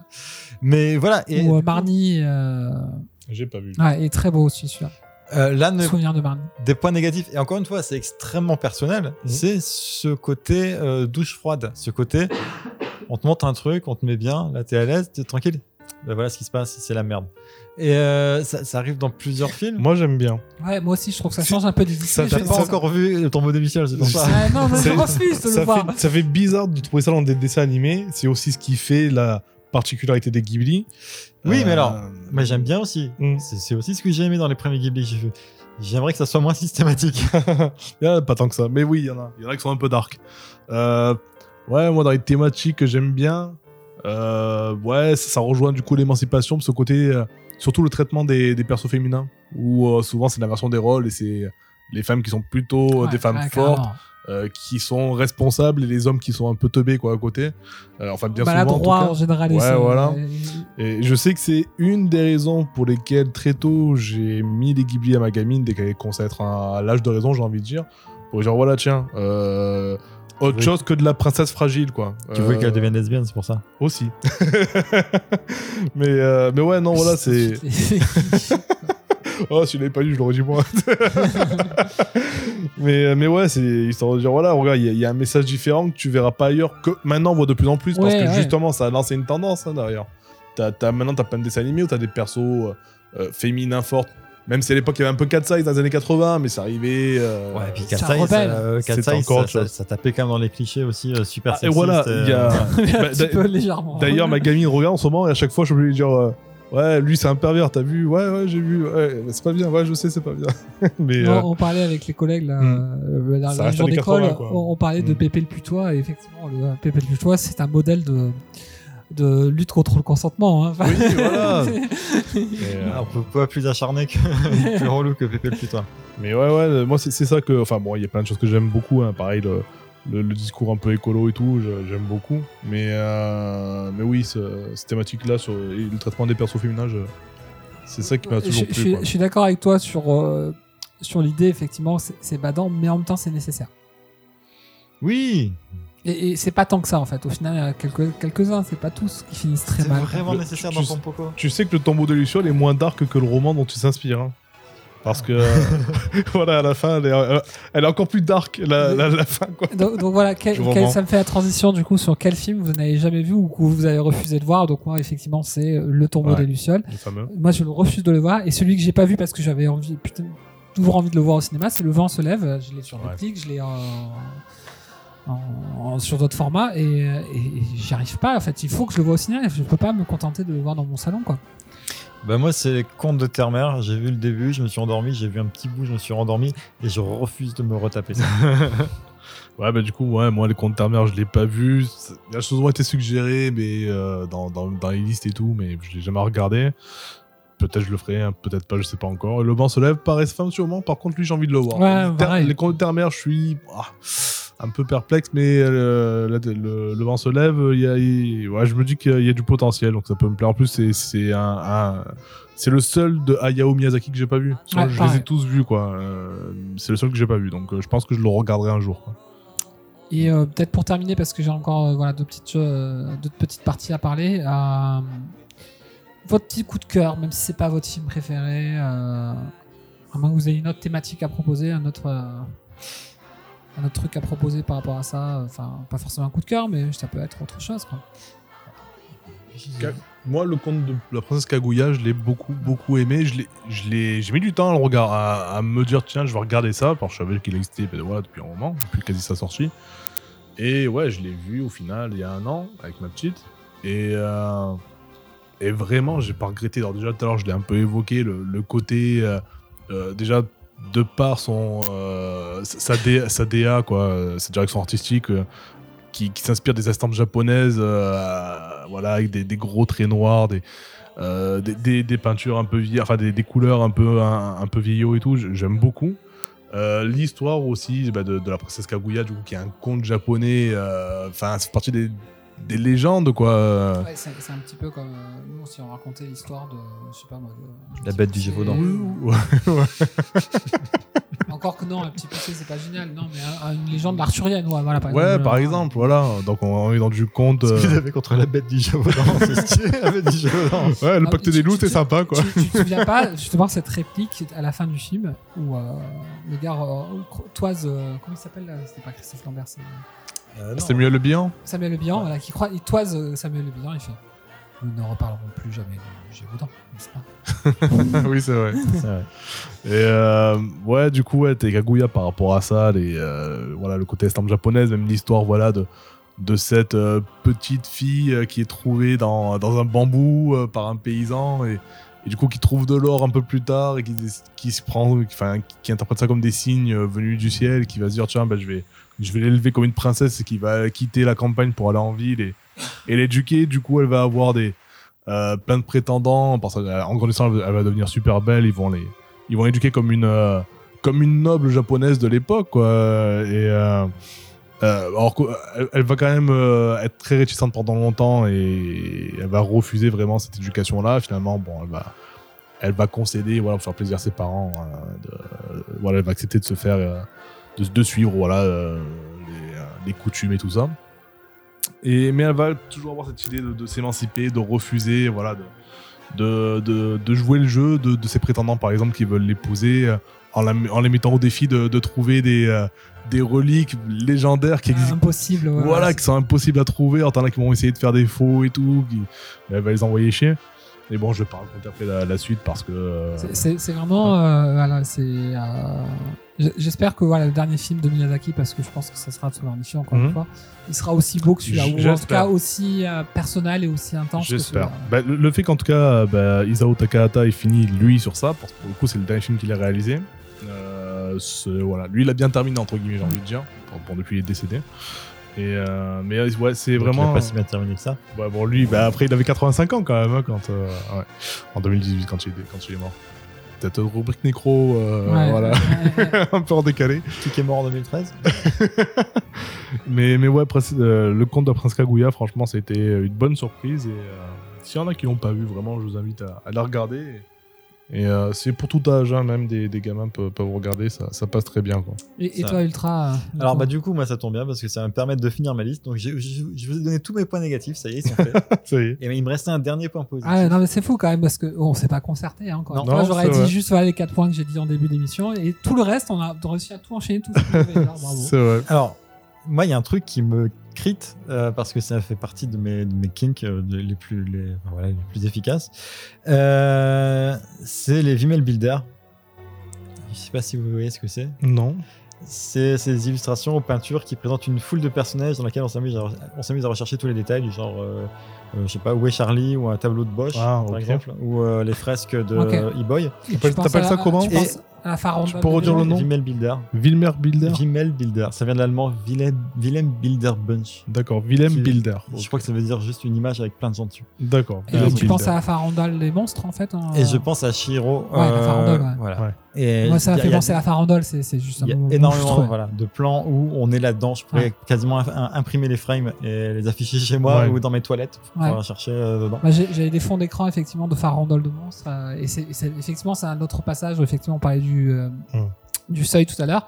La farandole des monstres c'est pareil, c'est quelque chose qui a qui m'a fait découvrir la culture japonaise. ouais. Ouais. Ouais, effectivement.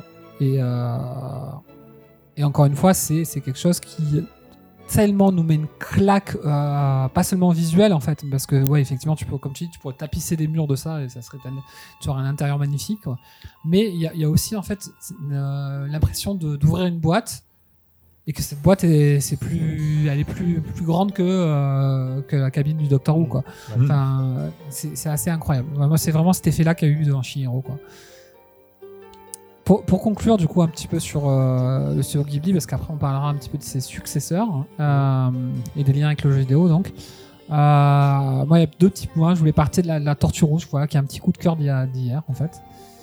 Euh, effectivement alors effectivement quand on écoute on regarde le film on se dit pas qu'il y a euh, un cara design euh, une musique etc quoique la musique joue un rôle assez proche on va Mhm. dire et c'est un film qui n'a pas de dialogue quasiment pas c'est l'histoire d'un naufragé en fait qui euh, assez bon nageur parce qu'il finit a réussi à- en pleine tempête à atterrir quand même sur une île déserte. Mhm. Euh, Peut-être qu'il a fait la planche. Hein. non non voit, voilà. on, on le voit nager, on se voit échouer. Il y a, il y a un petit côté effectivement Ghibli avec les petits crabes que, que l'on voit se balader tout au long du film, on dirait des noirodes ou, euh, Ouais. ou des petits sylvains. Et, et effectivement ils sont tellement attachants, tu les regardes, tu fais oh. Ouais.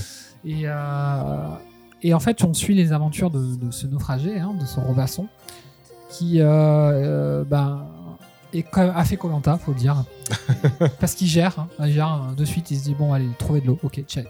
Euh, trouver à manger, check. Construire des, avec euh, des, beaux, des morceaux de bambou euh, un radeau, check. et, et en espace de deux ou trois mouvements, il essaie de s'échapper de l'île avec son radeau. Et puis, il, essaye. il fait ça, il fait à peu près 500 mètres euh, au large de l'île d'un seul coup. Je- on entend. Qu'est-ce qui se passe? Il se lève, il se lève. Et bam On lui explose son radeau de fortune. Et il revient à la nage dépité. Il gueule de frustration. Il réessaye. Il se- Et pareil, un radeau plus grand, plus costaud.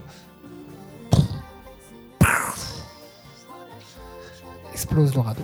Et là, tu te dis, mais putain, 20 minutes de film, le film il dure qu'une heure 20. Ouais. Tu te dis, qu'est-ce qui va se passer Quoi, de quoi et, euh, et, et là où tu commences un petit peu à te poser la question quel est le but euh, voilà, tu te dis bon le film parle d'une tortue rouge donc ça doit être une tortue rouge hein, qui doit s'occuper de ça effectivement et, euh, et je vais pas en dire plus parce que euh, ça serait dévoiler un petit peu ce qui fait le Mhm. charme du film en fait D'accord.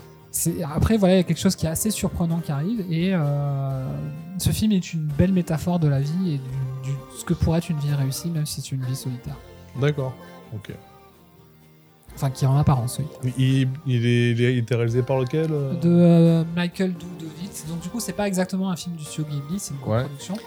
Mais. euh, Alors, Juste une question, est-ce que c'est Tortue Rouge qui s'appelle Raphaël? Non. D'accord. Donc aucun crossover Non, avec, crossover, euh, avec Ninja. Et, et- et j'aimerais terminer effectivement parce pas, que effectivement euh, on a beaucoup parlé, on peut assez peu parler finalement de la musique quoi, Joe Hisaishi, Oui. ouais. C'est vrai. Qui a fait aussi beaucoup de films de Kitano. Oui. Pareil quand on entend un film de Kitano, euh, c'est assez, assez marquant de, de voir les parentés. Et, et je pense que c'est euh, véritablement un acteur de chacun des films en fait. C'est-à-dire, euh, les violons japonais dans, dans Mononoke, la musique. alors je me rappelle plus le nom japonais, je l'avais Rêvons les mêmes réveillés éveillés pour la version française de, dans Chihiro qui conclut, conclut le les euh, le, le Totoro quoi. C'est pas Inochi no Namae Ouais, voilà. C'est lequel je pense. C'est Ouais, lequel je pense. Et euh, Tonari to no Totoro Oui. pour euh, tout ça, c'est des, des Ouais. musiques qui sont ou des thèmes qui sont absolument mythiques, comme euh, disait Jirem. euh, Mm. voilà, le thème de San ou d'Ashitaka, il est juste monstrueux. Le tome final, Ashitaka and San au piano, ça me colle les frissons à chaque Bien fois. Euh, Road to the West. Enfin, c'est des BO en fait que euh, j'ai même mis en classe avec mes élèves parce que une de mes, des- de mes gamines, de mes élèves, elle dit ah j'ai vu le, ma princesse Mononoke euh, ce week-end avec mes parents. Ouais. Et je lui dis bah, bah, écoute, on, me dit tu peux mettre la musique. Et du coup on a passé toute la musique. Et moi j'étais aux, aux anges quoi pendant que je travaillais. Bah, moi, ma gamine, je lui ai fait une compile euh, euh, pour son post CD, enfin bah, en format CD du coup, avec euh, la, la plupart des, des, des musiques euh, principales quoi, de, de- des Ghibli. Donc il y, en a une vingtaine. Et euh, il n'y a pas une semaine où elle l'écoute pas. Quoi. Mm. Voilà. Et, et je pourrais même vous prouver que j'ai toujours le CD que j'ai acheté euh, au moment de la sortie du film euh, Mm. dans la bibliothèque. Mais euh, sinon, Moi, il y a un truc qui m'a bluffé à un moment donné, c'est, euh, je crois que c'est dans Shihiro qu'il y a une chanson qui reprend euh, vite fait. T'as l'impression que- qu'ils ont mis des paroles sur les canons de Pachelbel. Et, euh, et au début, je m'étais dit ça, je me suis dit, ah, bon, pour celle-là, ils se sont pas fait chier. et, euh, et genre, la deuxième fois que j'ai écouté, j'ai fait, oh putain. Non, ça, enfin, voilà, il y a un Ouais. moment donné, tu vois, au début, tu te dis, euh, enfin, au, dé- au début, je l'ai pas écouté la chanson. Et euh, quand j'ai réentendu, j'ai fait, mais non, mais en fait, c'est trop bon. C'est, c'est, c'est- Et, et puis n'oublions pas cette, ma fabuleuse version de pomme de Itsuno, enfin Ouais. ouais. voilà, la pomme ouais, c'est longtemps qu'on n'avait pas parlé. Et quoi devient de Thomas Pesquet euh Bah, je l'ai vu en, en couverture d'un magazine là, dans le kiosque il y a pas longtemps. mais- Je pense qu'il a pas dit une connerie à un moment donné, il y a pas très longtemps. Ah, je sais pas. J'ai pas il, suivi. vrai. il me semble qu'il a dit un truc euh, où les gens ont fait Oh Et puis d'un seul coup, on a plus entendu parler de lui.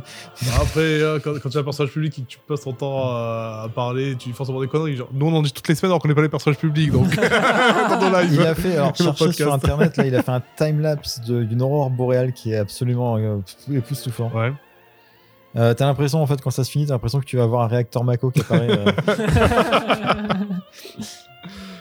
je, je vais faire une petite transition voilà du coup avec euh, les, les aurores boréales pour faire un, Ouais. un lien avec les héritiers qui, que sont pour Ah. moi effectivement après euh, c'est assez communément admis aussi euh, que sont Makoto Shinsai Mhm. et euh, Mamoru Osada.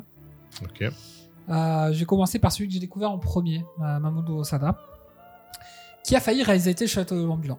D'accord. Ouais, qui a failli. Il a été contacté au moment où il faisait ses premiers longs. Euh, il a travaillé comme animateur chez, pour faire Trigoon. Euh, Alors, attends, est-ce que c'est eux qui ont dit Bah, finalement, non Ou alors c'est lui qui a dit Ah, ça non, m'intéresse pas non, pour le coup, il a commencé à bosser il a- et il leur a dit en fait, euh, lui, il voulait. Il a trop de pattes, le château, ça m'intéresse pas, c'est compliqué. il voulait un peu plus de liberté de création, c'est-à-dire de faire un film un peu plus personnel, peut-être que le standard Ghibli, peut-être, hein, Mm. s'il existe vraiment. Et, euh, et finalement, euh, ça n'a pas collé en fait. euh, ce qu'on appelle les différents artistiques, mais en fait, je Bien pense qu'ils se sont pas entendus du tout. Et euh, du coup, il y a euh, Madhouse, qui est une espèce de studio monstrueux au Mhm. Japon. hein. Euh, je, je vais pas lire la centaine d'animés qu'ils ont fait en Mhm. série parce que ça vaudra pas le coup. Voilà, le- un des derniers qu'on connaît bien, c'est One Punch Man. En long, en long métrage, a- ils ont produit tous les films de Satoshi Kon. hein. Paprika, Millionaire Actress. euh, T'es bien parfait. ah, Satoshi Kon, c'est pareil, c'est un monument de, de l'animation japonaise, de l'animation mondiale. Et il commence sa première carrière euh, film avec La Traversée du Temps. Euh, en 2006, je crois, de mémoire. Effectivement, il se passe des choses bizarres dans mon appartement. Euh, qui est une fille qui a, découvre le pouvoir d'arrêter le temps en fait et, euh, et du coup qui en use et en abuse donc ça, ça- Ah, j'ai vu des vidéos sur Pornhub mais comme ça. euh, les gens, ils ont une montre. Ils font hop, ils arrêtent le temps, ils déshabillent les autres gens. Et... et- C'est ça? Non, pas, pas ce genre de traversée donc. D'accord. Euh, on va continuer avec un film qui m'avait marqué visuellement Pourtant, c'est marqué Time Stop Japanese. Hein. Euh,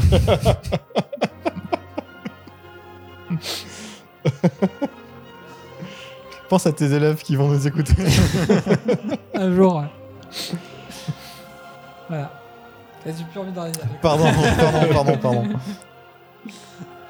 Euh, Summer Wars en 2009, euh, qui est un film visuellement très intéressant aussi. Euh, celui qui m'a le plus marqué, je pense, c'est Ameyuki, les enfants nus, qui traite un petit peu d'une thématique assez proche, c'est-à-dire entre monde moderne et monde, monde des yokai. Euh, le garçon et la bête, pareil, c'est ça traite Ah, un peu. je l'ai euh, pas vu ouais. j'ai envie de le voir. euh, Mirai, ma petite sœur, qui est une, plutôt quelque chose de moderne en fait, mais Mhm. toujours pareil avec ce côté imaginaire. Et là, il a fondé à partir de. Je crois que c'est à partir d'Ameyuki ou euh, qui fonde en coproduction avec Madhouse Schizo ou Shizo. D'accord. Parce que Schizo, c'est des fois terrible quand même. Ouais. Pour moi, les premiers points communs, c'est une distribution internationale importante. Tous sont sortis en France. Je les ai tous vus au cinéma, sauf le dernier qui est- j'ai loupé, Belle, qui est sorti en, janvier. Euh, une animation euh, avec euh, assez époustouflante, avec des univers très beaux, très variés, des thématiques proches autour de cette hybridation. Donc on parlait entre deux mondes, pas forcément le monde naturel par contre pour pour pour Osada, et des personnages qui sont en recherche d'identité aussi. Donc vraiment il y a ces deux thématiques là. Je trouve qu'il y a une plus forte présence du monde moderne quand même malgré tout. Les thématiques sont plus, plus proches, plus actuelles. Mm. C'est un peu le cas aussi pour Makoto Shinsai, euh, qui a beau être un peu plus jeune, il a commencé à peu près en même temps. Et lui, il est vraiment considéré comme le nouveau Miyazaki, hein, son héritier. euh, D'accord. euh, même s'il s'en défend, il dit non, mais je ne veux pas égaler le maître. Oui, c'est le maître. ouais, Voilà. ça. Euh, son film préféré d'ailleurs est Le Château dans le ciel, donc euh, Ok. ça, c'est- c'était rigolo. Il compte aussi, aussi six films à son actif, euh, dont trois que j'ai pas vus, Les trois premiers. Euh, La Tour au-delà des nuages, euh, quelque chose que j'arrive pas à relire. Hmm. Voyage vers Agartha et le premier que j'ai vu au cinéma, euh, Your Name, qui a été une putain de claque de malade. Mm. Euh, les enfants du temps aussi, qui est très réussi. Et son sixième qui devrait sortir incessamment sous peu au Japon, Suzumi no Toginai, je sais j'écris, j'ai écrit Mm. ça très vite.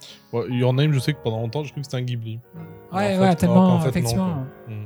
Là, pareil, je trouve qu'il y a euh, des décors somptueux. Voilà, je trouve que la parenté au niveau des décors, des thématiques proches, mais encore une fois beaucoup plus modernisées, des préoccupations beaucoup plus actuelles. Mm.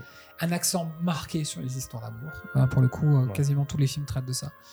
Et une euh, réalisation, une écriture euh, beaucoup plus basée sur l'humour, en fait. Parce qu'il dirait que c'est quelque chose qui n'est pas très présent dans les films Ghibli.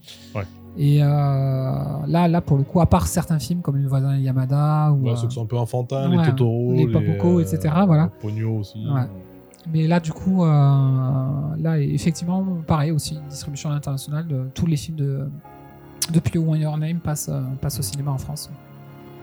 Donc voilà, qu'est-ce que vous en pensez des films, si vous en avez vu quelques-uns là parmi que j'ai Il y cités en a plein que j'ai pas vu. Il y a que Your Name que j'ai vu. Et qui était. euh, Qui ouais. est un putain de chef-d'œuvre. hein. Mais euh, du coup, euh, je, peux, je peux rajouter un, ah bah, un autre point négatif ou pas? Allez. C'est que l'attachement euh, bah, de, de Ghibli au dessin à, à la main fait qu'ils ont une, euh, une animation qui est remarquable, mais qui va pas être aussi efficace justement que ce qu'on va trouver chez Mappa, chez Bones, chez euh, Madhouse, où on a bah, l'animation moderne, quoi. Et qui est plus, euh, c'est plus l'animation flash comme on avait il y a, voilà, où c'est pas l'animation en image synthèse pourrie, c'est, ça reste de la très belle animation, ça reste avec des humains qui travaillent derrière euh, dessus, mais euh, en termes d'efficacité, de, de, de Ah, c'est de sûr que la production, d'un film en moyenne c'est 3 ans. euh, pour un film comme justement euh, chez Schizo ou chez les CD Mixwave pour euh, Shinsai, c'est 3 ans. Un film euh, chez le studio Ghibli euh, avec le savoir-faire à l'ancienne, entre guillemets, c'est 6 ans. Ouais, moi, j'aime bien moi, le rendu moi, des, des animés Ghibli. Ouais, euh, moi aussi. c'est Après, comme tu dis, c'est un attachement. C'est quelque Mm. chose Oui, oui. de l'attachement. Après, je sais que bah, par exemple, sur certains, euh, principalement sur des animaux, des trucs comme ça, t'as des animations qui sont parfois un petit peu euh, en deçà de, de- du reste du film. Ouais. Genre euh, dans. Enfin, Oui, dans, dans Mononoke, t'as quelques plans, parfois, avec les loups qui sautent de pierre en pierre, des choses comme ça, qui sont un peu moins réussis que d'autres plans, mais c'est même pas qu'ils sont pas réussis, C'est- qu'ils collent pas avec le reste. Enfin, je sais ça y peut y arriver, oui, ça, ça peut arriver qu'il y ait des, des sortes de faux raccords, on va dire. Mais bon, après voilà, c'était juste, euh, Ouais. c'était juste pour dire, ils ont pas à rougir de leur travail, les, ces, ces braves gens. Euh, c'est c'est les, c'est les Miyazaki modernes, tout Mm. simplement. Donc ils travaillent pas exactement de la même, forcément de la même façon. Non, mais c'est c'est plus en termes d'héritier euh, spirituel et euh, c'est-à-dire qu'en fait, ils arrivent en fait à avoir quelque chose, un cinéma universel. Oui, oui, oui. Par Ouais. contre, c'est un cinéma qui est universel, c'est-à-dire que bon après effectivement la, la culture et les séries japonaises d'une manière générale s'exportent très très bien, notamment en France. Ouais. Mais ces films d'animation là, effectivement, c'est euh, certains de ces films, ça peut être considéré comme des vrais chefs-d'œuvre de cinéma tout Mm. court en fait. Et, euh, et, et voilà, c'est pour ça que je voulais en parler un peu de ces héritiers là, parce que euh, pareil, ben courez les voir sur euh, Netflix, sur Mm. tout, euh, tout ce que vous pouvez voir, achetez-les en DVD, en Blu-ray, peu, peu importe. Mm. Euh, Faites-vous plaisir, c'est des films à voir. Ouais. quoi. Après, même si c'est. euh, même si dans le lot, il y a des, il y en a des, des très bien, ça manque encore de un film référence qui fait qu'ils vont arriver au niveau des Ghibli. Bah, quoi. Your Name est un film Mm. référence. Ouais, ouais. Your Name, c'est, Ouais. tu vois, dans ce que tu m'as dit, c'est le seul où, Ouais. pour moi qui sort du lot. Bon, même si Paprika aussi, tu vois, mais. euh, Paprika, en- c'est la génération Et, encore Ghibli, que hein. Paprika, euh, voilà, c'était il y a 20 15 ou 20 ans, tu vois. Ouais, ouais, Euh, je crois que c'était un peu après Perfect Blue, je sais plus. c'est ça. C'est aux alentours 80, des années 90. Quoi. Voilà. Donc. euh, Oh, il était déprimant aussi celui-là. Ouais. Ouais, il était sympa, mais il était déprimant. Et euh, Mais ouais, mais ça manque de, de vraiment deux films vraiment références, style Mononoke, Shihiro ou Bah, d'autres. voilà, du coup, Shinsa, Mm. il a réussi avec Your Name. Euh, moi, pour moi, Osata aussi a réussi avec Ame Yuki parce qu'il y a Mm. une espèce de, de- aussi une perfection dans ce film-là. Mais ces films suivants, euh, Ouais. On n'a pas réussi à reproduire. c'est des très très bons films, mais c'est Mm. pas c'est pas aussi marquant. Quoi. Effectivement, euh, je, je comprends ce que tu veux dire par euh, un film assez- aussi incroyable Mm. que ça marque. Name a, été, a eu cet effet-là, je pense, Ouais. sur euh, le cinéma mondial. Ouais, il a fallu qu'il y ait deux, trois films réussis autant, enfin deux, trois succès à la suite. Ouais, mais ça va que- venir. Non, voilà, mais Oui. Shinsai, Shinsai, euh, effectivement, c'est pour ça qu'on le surnomme le- l'héritier, parce que du coup, il y a, il y a ce côté, bah, les enfants du temps, c'est aussi une putain de claque. Ouais. Et si le prochain, c'est encore une putain de claque, effectivement, là, il aura marqué de son empreinte, euh, euh, d'empreinte l'animation mondiale, quoi. Ouais. Ça- ce qui m'amène un petit peu à faire la transition avec notre. euh, pas encore notre ramen, parce qu'on a déjà bien bien avancé. Mhm. Euh, on va essayer de faire un peu plus court peut-être, j'en sais rien.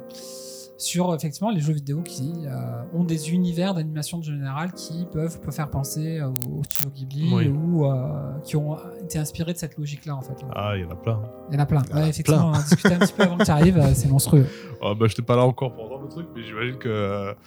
Alors, je sais pas, vas-y, si tu veux lancer le sujet. Alors moi, mais- je, je voulais plus parler en termes de un petit peu de, de cinématique et sans vraiment Ah. parler vraiment des jeux parce que euh, c'est pas forcément le plus intéressant. Quoi. Je, pense, je pense que plutôt l'aspect thématique va développer Ultra Chili ou Mhm. toi. Euh, ça, ça risque d'être un peu plus pertinent par rapport à notre miso. Euh, moi, je pensais en termes de cinématique, c'est euh, véritablement les jeux comme Baton Kaitos, les, on en parlait tout à l'heure, les Persona, Mhm. Les tous les jeux, P- les RPG PS2 avec il y avait des petites séquences d'animation pour faire euh, balancer euh, les FF aussi, effectivement. euh. et pour moi, euh, là où il y a la consécration de vraiment cette côté cinématique, animation qui n'est pas inspiré d'un manga, c'est les Tale of Ouais. qui est vraiment la série qui euh, a intégré de l'animation quasiment dès le début et euh, pour vraiment servir entre guillemets son jeu en fait c'est à dire que tu attendais les petites séquences animées comme le Messi en fait Ouais. Et, et je trouve que euh, moi j'ai toujours été très fasciné par ces jeux là des fois il y a certains jeux euh, effectivement je les jouais parce que je me dis ouais il y a des petites séquences d'animation dans le Baton Ketos c'est ça qui m'a tiré au début dans le jeu en fait Ouais. donc voilà, c'est pour ça que je vais aller très très vite sur ces jeux. En plus, on en a déjà pas mal parlé, notamment des Day Off, pour d'autres raisons. Mais euh, effectivement, je pense que l'aspect thématique est plus intéressant. Je te laisse la main, Ultra. Oh, clairement. Euh, non, je sais pas. Moi, j'ai fait juste une liste comme ça qui me, qui me passait par, euh, par la tête. J'ai pensé à, bah, à la série des FF, effectivement. euh, dans, en particulier, peut-être FF5. Je pense que c'est lui qui a peut-être apporté le plus de trucs qui sont revenus après. hein. Mais tout ce qui est euh, vaisseau volant, tout ça. euh, Enfin, les. euh, euh, Le côté rétro-futuriste. Ouais, Ça côté rétro-futur, ouais. complètement. Euh, les voilà, Pirates du ciel, l'histoire de. Mm. de- d'équilibre entre euh, le bien et le. Enfin, non, on s'en fout, c'est dans tous les, tous les, tous les animés. Ouais, tous ouais, les- c'est c'est des thématiques classiques. Euh, non, mais voilà, alors, sachant que Hironobu Sakaguchi euh, est- a avoué être un, enfin avoué, c'est pas une honte, être un grand grand fan des, des studios Ghibli et Mm. qu'il il avoue qu'il a inspiré. inséré quelques voilà quelques Bien petits sûr. clins d'œil là-dedans. D'ailleurs, il y a une arme dans FF9 qui s'appelle la puta, la puta. Ah ouais C'était c'était Euh, une, double dague, pas. je crois, pour euh, Zidane, D'accord. euh, si je me souviens bien. Euh, Il y a quoi? Il y a ah, mais alors pareil, il y a Eiji euh, Aonuma, de, le producteur de Breath of the Wild, qui a dit ah ouais, on s'est inspiré vite fait euh, de, Hmm. de films d'animation japonaise, un petit peu. Bon ben, on, on va, on va pas chercher trop loin là où il a. Enfin, il y a, pas besoin de chercher très très loin pour savoir où il est parti Ouais. les piocher. Ces trucs, ce rapport à la nature qu'on a dans, dans Zelda Breath of the Wild, qui est unique dans les Zelda, qui est, on va vivre de, de la terre et on va, on va explorer. euh, on a, on a ce sentiment de, de- d'être, d'être paumé dans la, dans la nature. Enfin, je veux dire, c'est quelque chose qui, qui, qui ressemble beaucoup à des feelings qu'on a pu avoir, qu'on a pu avoir dans, dans, dans les, euh, dans les Ghibli, les, Korogu qui, font beaucoup penser au Sylvain, par exemple. Euh, Il y a quoi? Il y a Jet Cocoon. Euh, Jet Ouais. Cocoon, alors là, pour le coup, ça a été euh, réalisé par un mec, euh, par le car designer de, de, de Ghibli, euh, Katsuya Kondo. Euh, vous avez joué à ce jeu ou pas? Non, du Non? coup, ouais. Sur la liste de jeux à faire. Je vous en parle vite un peu plus du coup. Ouais, euh, ouais, carrément, ouais, ça ouais. peut te faire une bonne transition vers la. Alors, il est sorti du en japonais. même temps que Princesse Mononoke, c'est-à-dire 98 au Japon, 2001 en France. Ouais. Euh, Il y a des histoires de dieux de la forêt. Euh, il faut visiter des villages dans lesquels il y a des maîtres des cocons qui capturent et purifient les créatures et pour lutter contre la malédiction de la forêt, etc. Bref, le nôtre de maître des cocons, il a disparu, c'était notre père. Euh, résultat, on se retrouve apprenti maître des cocons, on va dans la forêt, on capture des, des animaux, et on a une meuf qui est euh, notre meuf, je crois, ou notre mère, je sais plus, Mhm. euh, qui en gros va dire tiens, t'as chopé, t'as chopé deux, deux, deux animaux, deux, deux monstres, ben, on va les combiner. Et ça, c'était top. Ouais. C'était top. Parce que du coup le jeu alors il a été beaucoup injustement comparé à Pokémon parce que bah, effectivement on va pas combattre nous. On peut combattre nous mais généralement parce que nous on tape avec une dague à la con et on fait zéro dégâts. Mais Ça euh, me rappelle quelque chose. généralement on va envoyer nos monstres. Et, euh, et en fait bah, tu prends je sais pas moi une mouche par exemple et euh, un hérisson bon bah tu les fusionnes ça te fait une mouche avec des pics sur le dos et visuellement le modèle du, euh, de- du monstre s'adaptait en fonction des caractéristiques de l'un et de l'autre donc tu essaies de choper des trucs tu avais une sorte d'élément avec le feu qui est plus fort que, que le- l'électricité Un méchant hérisson. Euh, Voilà. Et euh, c'était top, j'adorais ça. Et donc, il y a une intro. Alors, si jamais vous n'êtes pas encore convaincu du lien entre ça et Princess Mononoke, regardez l'intro du jeu, elle est disponible sur YouTube. Vous cherchez euh, Jet Cocoon intro. La cinématique, c'est, tu peux pas ne pas penser à Princess Mononoke en voyant ça. Que ce soit les, les persos, les décors, les costumes, l'architecture, les lieux, le bestiaire, tout. Enfin, c'est, t'as l'impression que c'est une scène qui est tirée de Princess Ouais. Mononoke. Voilà. Euh, donc voilà, très sympa. Moi, j'avais beaucoup aimé à l'époque. Euh, le jeu de mémoire et le gameplay était pas forcément super passionné. Il y avait ce truc avec les monstres qui était très très cool. Mhm. Euh, après, ça se passe en écran fixe, ce qui était déjà un petit peu vieillot pour l'époque. Ouais. Euh, on- donc on peut en 3D sur des écrans fixes en 2D, on se déplaçait, euh, on allait au bord de la du. Mais les zones étaient très petites, euh, dans genre dans les villages, on se déplaçait avec des juste en sélectionnant l'endroit où on veut aller sur une carte. C'était pas ouf, le jeu est très très court. Euh, Sur, sur PS2, c'est ça PS1. Il y a eu, PS1. alors il y a eu un Jet Cocoon 2 sur PS2 que je connais pas du tout pour le coup. Voilà, je, je sais pas du tout s'il est bien, de quoi il parle. Mais euh, voilà, bah, si vous avez 10 heures à faire sur du rétro gaming, euh, c'est pas mal. Vous Ouais. faites euh, Ah, Jet c'est tentant, c'est- euh, C'est ça, déjà je ma- trouve. sur ma liste, moi, de, justement, de jeux de, de Si- RPG si- japonais que j'ai pas fait et qui sont Si, sur, si euh, tu arrives à, le pécho, euh, Jérém, ça m'intéresse. Pas de soucis. Au pire, ce sera en Rome. Et si Non, j'arrive- non, même, voilà, même en si Rome. j'arrive à choper une bonne occasion aussi, ouais, je te, je te dirai. Mais après, je crois que de mémoire, sur, j'ai déjà vu Jet Cocoon passer dans les.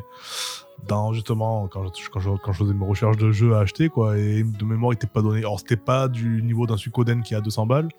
Mais je crois que de mémoire, c'était quand même autour des 70 ou 80 balles s'il est en bon état. Même. Sachez que mes parents ont vendu le mien 1 euro dans un marché aux puces encore une fois. Euh, dans, pareil, dans la série des jeux dont on, en les voyant, on ne peut pas ne pas penser à Ghibli. Il y a euh, récemment Aegis Defender, D'accord. euh, qui est un, un jeu de plateforme euh, slash tower defense. Donc Mhm. euh, en gros, on va chercher des trucs, on, les, on assemble des robots et ça sert à faire des tower defense. Ouais. L'histoire, c'est en gros, euh, la technologie s'est effondrée, euh, il reste des artefacts, des artefacts d'un monde ancien qu'on doit protéger contre des vagues d'ennemis corrompus.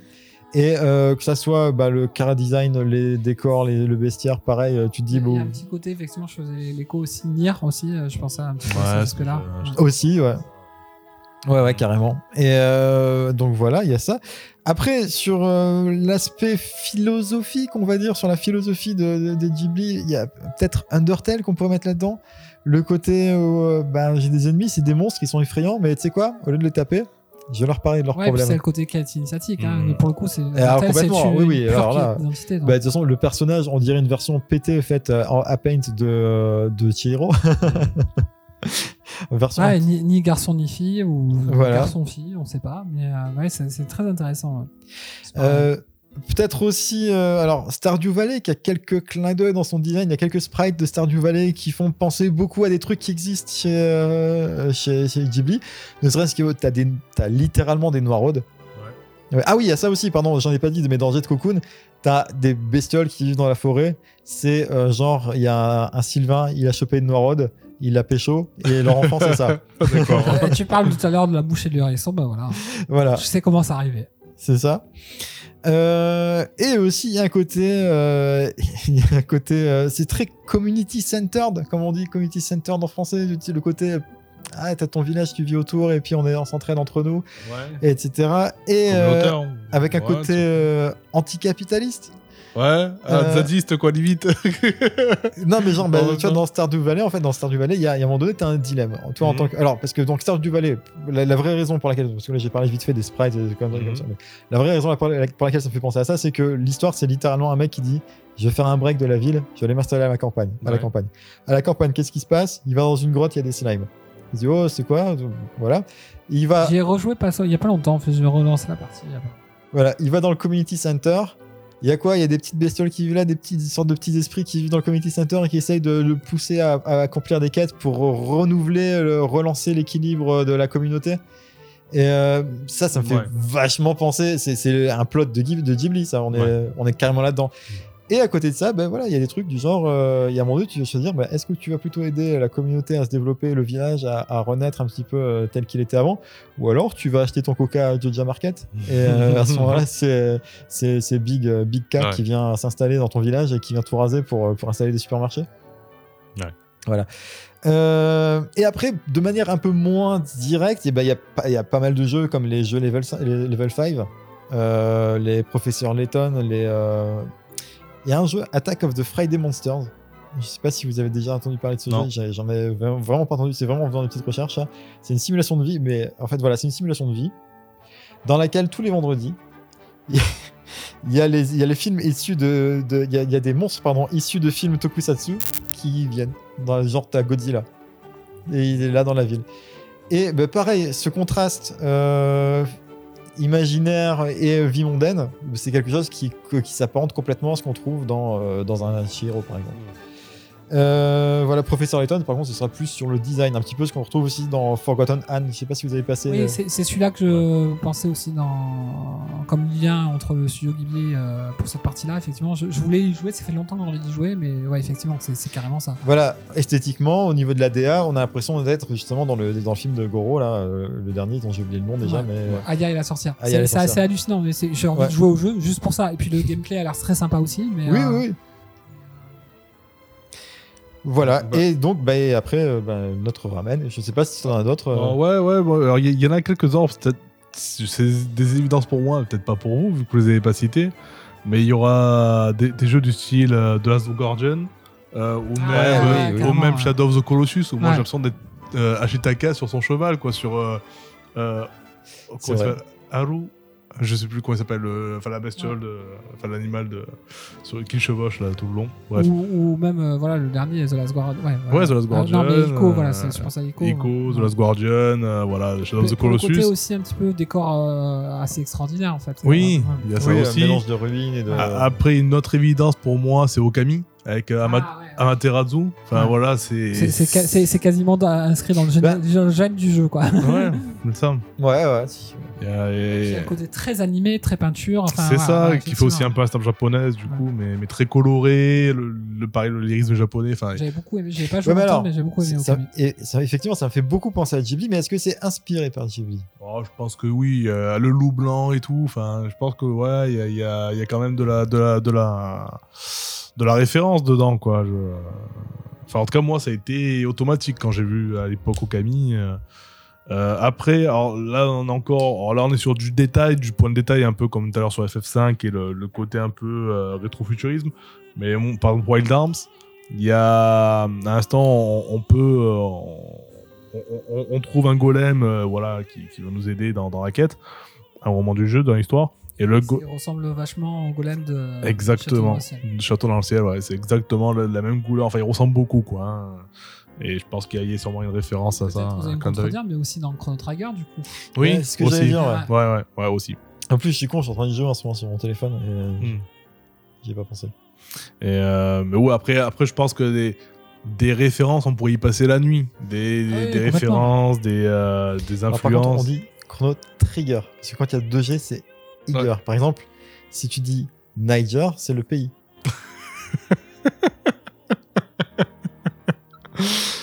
Euh, bon, ça fera pas transition. penser- ça, ça fait penser à la- la- au même de Bozo, ça. C'est vrai, c'est vrai. En ce moment, Et ouais. J'ai mis longtemps avant de comprendre d'ailleurs. Euh, euh, driver, ok. Et, du coup, quoi, c'est quoi euh, worker? Enfin, du coup, je cherchais, et puis après, j'ai compris. C'était pas, ouais. Le mot de N-word qu'on ne Ouais, prononcera pas. Euh, mais ouais, je pense que on- c'est c'était tellement marqué euh, et, et que ça a une influence surtout sur les jeux, des années 90, euh, bah, les JRPG et tout. Que, euh, on, pourra encore en trouver un, mais mais ouais, je pense que si t'as fini sur le sujet, le jeu qui marque le plus. Ouais. Le jeu pour lequel il n'y a pas de discussion, Voilà. celui qui a été coproduit. et dont on va parler. Donc, donc, euh, effectivement, alors là, pour le coup, je suis venu complètement à poil. Ouais. Euh, je On faire- allait, on allait te le dire d'ailleurs, ça nous gêne un peu. Ouais. si tu pouvais t'habiller. Mais Au surtout que là, t'as les jambes écartées depuis tout à l'heure. Puis en plus, bah, genre, t'as cette érection depuis le début de l'émission qui est un peu Ouais. gênante. Je comprends que t'aimes les Ghibli, mais bon, il y a des limites. Qu'est-ce que je veux dire après ça 輝くのはどこかに君を隠しているからたくさんの日が懐かしいのはあのどれひとつに君がいるからさあ出かけ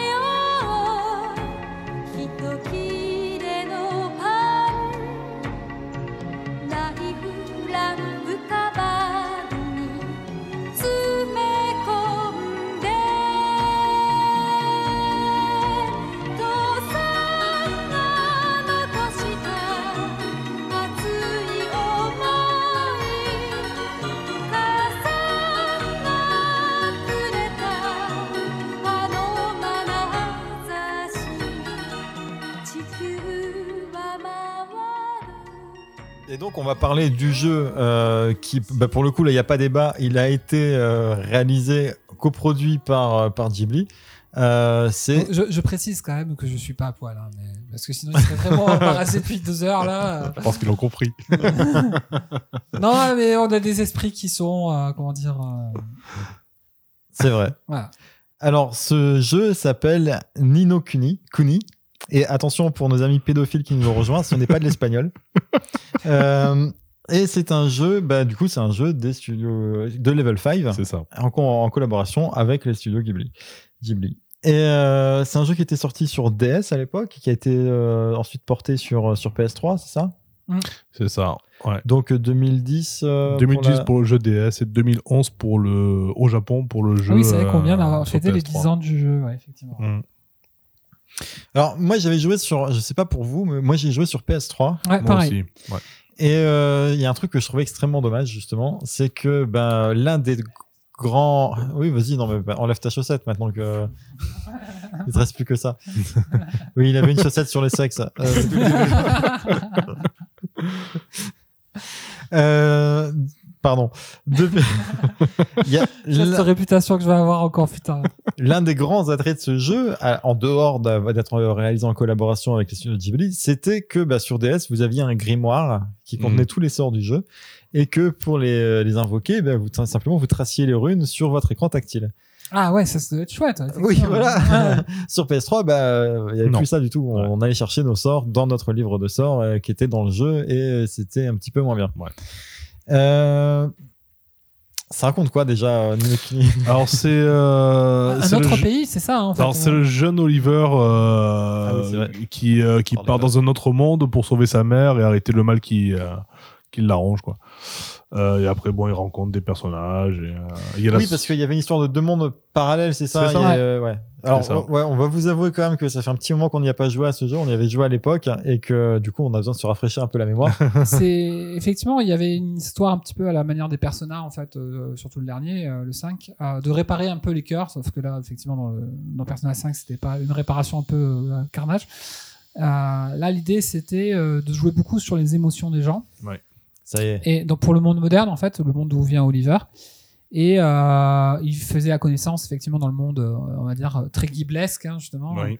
euh, de, de pouvoir, etc., de personnages qui pouvaient l'aider justement à réparer le monde des gens. Et c'est cette interaction un petit peu vie euh, moderne, vie. Ouais, du genre, t'avais le, je sais pas, ta mère, elle te dit, ah, ce qui me ferait du bien, ce serait de manger un bon steak. T'allais voir le boucher, il te dit, non, il n'y a pas de steak pour toi. Et là, parce qu'il trouvais- était vénère, parce que voilà. Voilà. il- Et là, tu Mhm. trouvais son double, son équivalent dans l'autre monde et tu lui, euh, tu lui faisais ce qui euh, lui faisait plaisir là-bas.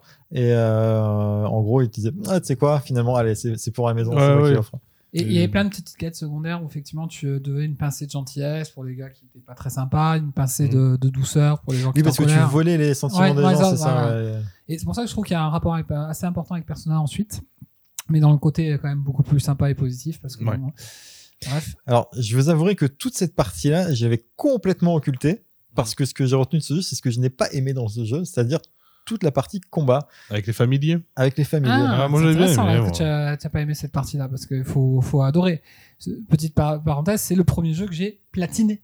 J'allais dire pareil. C'est un des premiers jeux que je platinais sur PS3. Ouais, ouais, ouais, c'est ça. Moi, c'était Fury. D'accord. sur PS4 peut-être. J'ai pas Ouais, platiné, PS4 euh, Fury. sur Ouais, sur PS4, PS3.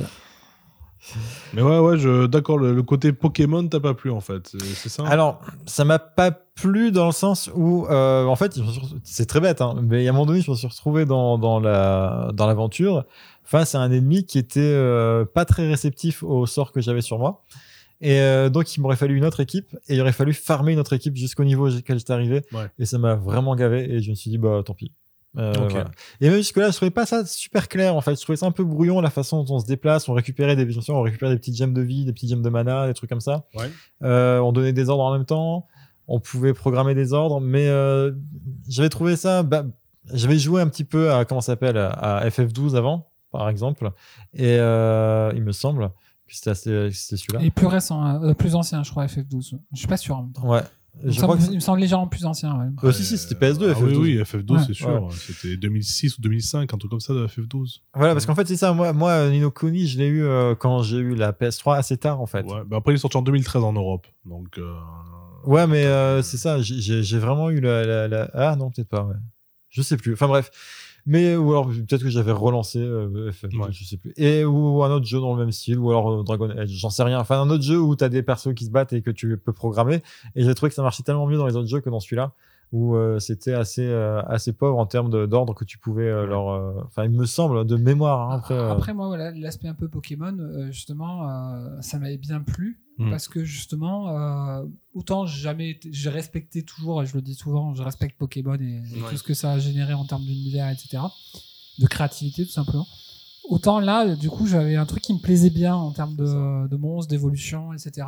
Et, et je pense peut-être que t'es pas rentré dans la, bonne façon du jeu, en fait. Euh, ce qui, je pense, qui fait peut-être qu'on l'a platiné avec, euh, avec Jérém, c'est qu'on y allait de manière très progressive en faisant monter un petit peu tout et, euh, de manière un peu exhaustive, en fait. Et, euh, Moi non, j'ai une mission. Je prends les meilleurs de mon équipe et on y va. Ah, d'accord. ouais. Non, côté moi, RP encore. ouais, Moi, ouais. dès qu'il y en avait qui évoluaient, je passais à l'autre pour tous ça, les faire voilà, évoluer. côté- Il y a des gens qui attendent leur steak. Euh, Il y a un moment donné, il faut, faut se bouger c'est- côté, voilà, monsieur 100%, et je pense que c'est un peu pareil ça. pour, pour Jérém. Et il y a eu des boss, c'était des putains de combats de, Ouais. épiques, quoi. Franchement. hein, Ah non, moi j'ai beaucoup aimé. ouais. Ouais, mais quand t'arrives contre ce boss et que ton équipe, bah, ils sont genre euh, haut et lui, il est euh, l'autre truc, tu te fais, tu te fais Non, mais voilà, quoi. du- coup, nous, on avait cette capacité-là parce qu'on avait fait le jeu à fond Ouais.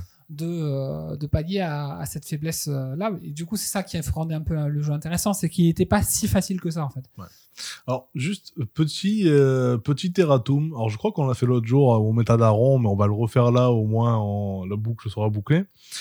Parce que là, on parle de, de Pokémon, et du coup, ça va être voilà, une petite réponse à Monsieur V, qui nous a fait remarquer que, à juste titre, dans l'épisode spécial sur les remakes, là, le nouvelle version remake HD Uncensored, notre numéro 13, euh, on a parlé de beaucoup de licences, mais on n'a pas parlé de Pokémon qui euh, remplit tous les tous les trucs. les critères, Il fait ouais. du remake, du remaster, du euh, du portage, enfin. euh, et c'est vrai qu'on a, on est des Du gros enculés aussi, parce qu'on n'a pas parlé, parce qu'on n'est pas vraiment des joueurs de Pokémon en Ouais. fait. C'est c'est pour ça. Euh, on Même si, comme pas- Lily, on respecte, quoi. Voilà, on respecte aussi parce que c'est toujours le même jeu. C'est oui, c'est il y a un peu de ça. Mais après, c'est vrai que ben, je crois qu'on qu'on comprend pas ces gens comme Monsieur V qui refont ce même jeu tous les ans. C'est Et vrai. On, on se faisait la réflexion, on, on se disait avec les collègues là, à l'école, ils disaient en fait, le, là ils nous, font, ils nous font chier les gamins avec leurs cartes Pokémon, Oui. surtout qu'il y a des faux, les parents ils nous font chier avec Ouais. parce que du coup ils disent faites attention, il y a des faux. ils ont interdit dans l'école de Ah, voilà. Et du coup, on se pose la question de dire, bah, moi, ça continue qu'à moi, c'est interdit. Et j'ai dit, putain, déjà, quand j'étais moi à l'école, ça me faisait chier les cartes Pokémon. Oui. Et en fait, c'est ça, tu te dis, il y a 20 ans, quand toi, t'étais à l'école primaire, il y Mm. avait déjà les cartes Pokémon. Oui, bien sûr, c'est l'histoire qui se répète. Mais euh, ouais, du coup, voilà, bien coup de pas Monsieur V. Euh, C'est vrai. le- on, on a réparé ça. Bon, après, voilà, désolé, c'est parce qu'on n'avait pas des gros gros fans de la licence et du coup, euh, voilà. D'ailleurs, ça avait déjà été dit aussi dans un ancien numéro où justement j'avais parlé, moi, de Nexomon, qui est Ouais. une alternative à Pokémon que je trouvais plus intéressante parce que, contrairement à Pokémon, il y a une vraie histoire.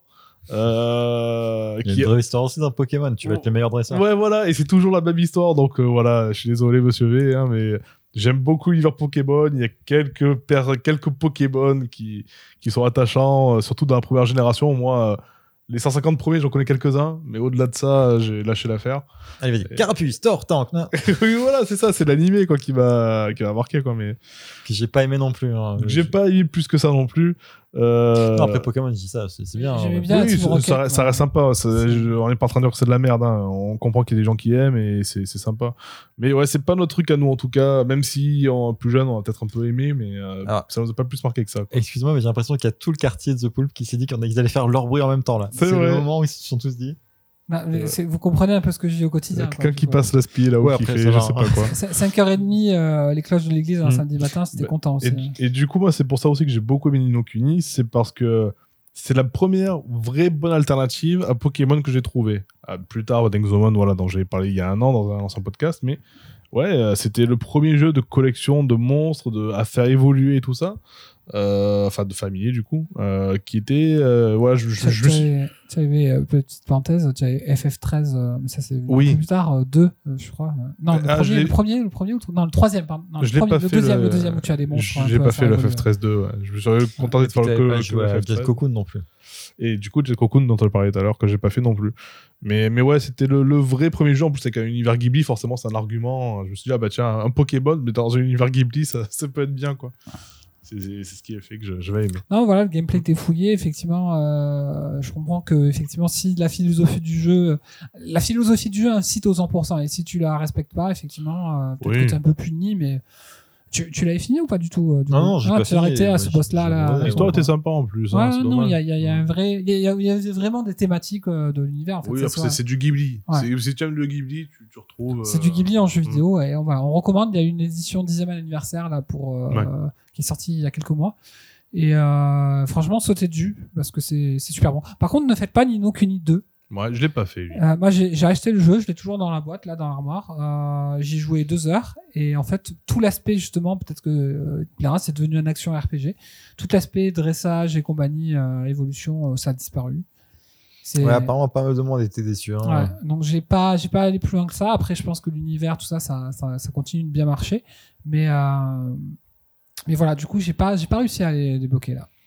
Et sinon, petite parenthèse, Jérém, parce que tu nous parles de t'aimes bien les jeux de collection de monstres. C'est c'est pas mal. ce Ouais, bah, je trouve que c'est ces connards des boueurs qui sont enfin décidés à travailler juste maintenant, quoi. On va pas en parler des boueurs de, de Marseille, on s'est promis un peu ça avant. Ouais, c'est promis de pas parler on- de l'école, des éboueurs. pas, on va- voilà, on va pas en dire plus, mais- ces connards, voilà, Merci 20 beaucoup. 22h50 un dimanche, ils sont décidés à travailler alors que ça fait un mois qu'ils sont en grève, deux mois même.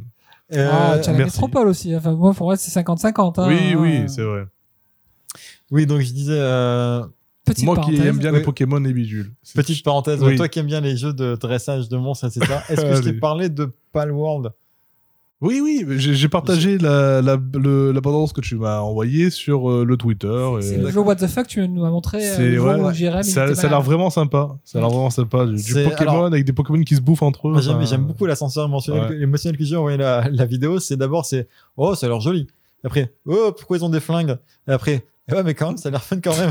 Oui, oui, non, ça- je pense que j'y jouerai. Franchement, je. Je, Je pense aussi. je- Ça, ça a l'air what the fuck, mais dans le bon sens. Et C'est alors, et ce qui m'a convaincu, c'est le côté dark où d'un seul coup on les voit dans l'usine. Et ils se Euh, mangent. en train- ils sont, ils sont esclaves, ils sont, euh, enfin, ils sont- ils sont esclaves en train de fabriquer des armes, etc. Je me dis, Mhm. waouh, il y a un commentaire social en plus et tout. C'est le Beyond the Good and Evil de. Voilà, carrément. Bref, fin de la parenthèse, mais un jeu à suivre en tout cas. On en reparlera Mm. certainement dans l'actu des métadors 1 de ces quatre. Donc voilà, Nino Kuni, euh, est-ce que vous avez d'autres choses à dire sur ce jeu? Alors, c'est. euh, moi, à titre personnel, alors je, dis peut-être une grosse connerie, mais à, vous de voir si vous me suivez ou pas sur ça. Mais c'est peut-être le, dernier RPG de mémoire, enfin, personnellement, euh, qui est qui s'inscrit un peu dans le dans le côté un peu classique du RPG, à savoir que quand tu es dans la map, dans la map monde, tu es sur ce côté où tu as tes personnages qui sont grands et les villes, c'est des petits points sur la, sur la Oui, carte et tout. beaucoup- Oui et non, Euh, c'est-à-dire que je pense sur les consoles. euh, type- Sur console next-gen, Ouais, ouais, voilà. Mais par contre, sur console portable, c'est, ça restait Euh, très, très pertinent. C'est hein. un truc qui se fait Tu prends les toujours. Bravely Default, euh, Oui. c'est exactement, c'est un petit peu ça aussi. Mais, mais sur, sur des RPG. L'héritage de- de Final Fantasy sur effectivement la petite ville que tu vois sur la. C'est ça. sprites, alors que- Mais t'as pas ça dans, dans Draco 11 Lequel? Dragon Quest 11 euh, Non, Dragon Quest 11, t'es sur du, de l'échelle. euh, Ah ouais, je me souvenais plus, euh, t'avais- taille réelle, quoi. Tu te promènes dans un univers- environnement 3D. euh. Euh, alors après, je sais qu'il y avait une version où tu pouvais jouer à, à Dragon Quest Oui, 11. en, en 16 bits. Ouais, voilà, Dragon Quest 11 en 16 bits. Euh, mais ouais, non. Mais c'était bien trop de bits finalement. Mais ouais, vo- voilà, je, je vois pas d'autres Il jeux. en forme, je sais pas. je sais Ouais, c'est vrai que ce soir, Mais, ouais, mais je, je vois pas d'autres jeux, en tout cas, sur console next-gen, euh, qui, euh, de- depuis celui-ci, qui sont restés sur ce côté-là, qui est un peu le. qui est un peu rétro maintenant en fait. Qui, hein. qui est rétro, voilà, mais qui, se- qui, qui justement, jusqu'aux années 2010, se faisait beaucoup de. Quand tu étais dans, dans la map monde, t'étais sur, voilà, le, un côté un peu globe terrestre et toi qui te bats avec tes persos qui sont dans les tailles juste proportionnées par rapport. Et les villes, c'est des petits points, et d'un coup, tu vas sur le petit point, et d'un coup, ça te fait rentrer dans la ville. Euh, des trucs qui étaient, qui sont, qui étaient des. qui étaient en fait des, des moyens Mais de si quand même le bateau dans Dragon Quest 11 et tout. Euh, Il oui, est gros le bateau par rapport à la, aux villes où il a. Ah oui, le, le côté bateau, oui. Sur, le, sur la navigation en bateau, oui. Ouais, c'est peut-être ça. mais, ça, ouais. euh, mais sur la navigation à pied, t'es, t'es, euh, ou, ou même quand t'es dans le dos de cet ACA, quand tu voles aussi à la fin, là, c'est, euh, c'est entre guillemets normal. Mais, mais, mais ouais, du coup, ouais, c'est ce côté. Est-ce que euh, c'est bien ou est-ce que c'est pas bien du coup? Non, je pense que c'est peut-être plus l'aspect nostalgique qui. Ouais, voilà qui- ce que j'allais dire. C'est le côté nostalgique qui fait que moi j'aime bien. Après, est-ce que c'est vraiment gênant? Je pense pas non plus. Et du coup, est-ce que vous le recommandez? À fond. Ouais, complètement. À fond. C'est c'est un jeu, effectivement, euh, même pour les jeunes joueurs, en fait. Je pense que c'est très adapté à des Mm. jeunes joueurs autour de 10 ans, même un peu Mm. jeunes, à la limite, hein, parce que le gameplay est très facile à prendre en main. Alors, j'ai pas fait celui de DS, donc je sais pas si celui de DS je le recommanderais, mais celui de PS3, Ouais, clairement, je le franchement, ça à recommande. refaire, ouais, En, en plus, il y a eu un portage PS4, si Ouais, pas de ouais, c'est bêtises. ça, hein. je dis, Ouais. les- l'édition anniversaire, euh, Mm. il y a eu un portage PS4 plus l'édition anniversaire. Ouais.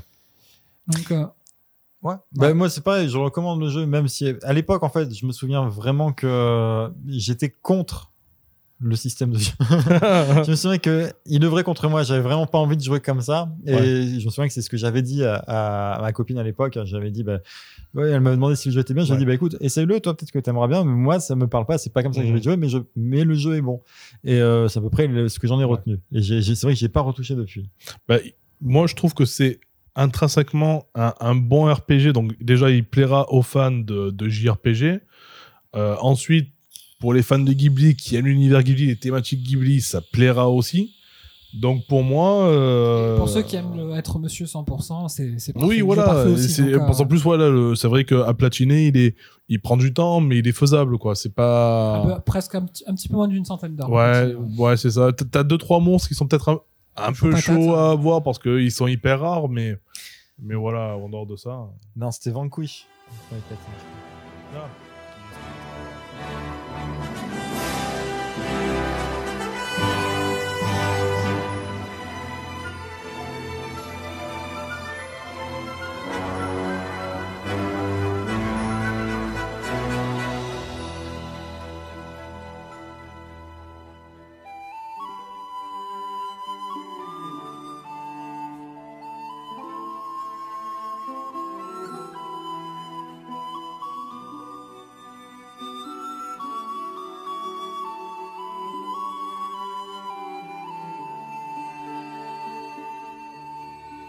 c'est parti pour le Terra Kiff.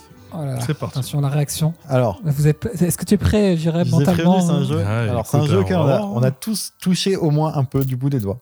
D'accord. Et je pense que me souvenir que euh, vous l'avez rejeté, que moi je sais que j'ai rejeté. Jérém, Mhm. je sais que tu l'as rejeté, The Poulpe, je sais plus. D'accord. C'est pour ça que je suis encore plus curieux là, du coup. Ouais. Je suis tombé dessus, vraiment, c'était le fruit du hasard. C'est un jeu qui est sorti en 2013. Oh. Et euh, je suis tombé sur internet sur une macro d'un mec super buff, euh, mais vraiment musclé, mais euh, énorme, avec une tête un peu à la George Costanza. Et dans les commentaires, à un moment donné, parce que du coup, je suis ah oui, c'est drôle, mais j'ai voilà, j'ai pas compris plus que ça. Et du coup, je vois un peu les commentaires. Et je vois des gens qui se sont mis à parler de sénateurs, de nanoparticules. Metal, Ge- Metal Gear Rising Mon vieux, tu, parles de- tu es en train de parler de ça là? Je sais pas encore, attends, je vais te le dire. Je donne pas les détails pour pas spoiler, si mais ça, je l'ai pas joué. hein, euh, l'ensemble commençait à ressembler à des tourneurs que je connaissais un peu. Et je me suis dit que, bah, vu que je possédais déjà deux fois ce jeu, maintenant trois, euh, il méritait peut-être une seconde chance. Peut-être qu'il est, ne serait-ce que pour apprécier son lore, même si le gameplay me plaisait pas. C'est le boss final de Metal Gear Rising qui t'a chauffé C'est ça que tu es en train de me dire j'ai ressorti la PS3, je me suis dit, ouais, il faut ressortir, non, il fallait ressortir la PS3, ça Ouais. me faisait chier. Euh, sur PS4, il fallait que je réactive le PS, le PS Plus, du coup, ça me faisait chier aussi. Je suis parti voir sur PC parce que il me semblait que je l'avais, mais Mhm. en fait, je sais pas, c'était pas sur Steam. Du coup, il était à 5 balles sur Xbox, je l'ai acheté.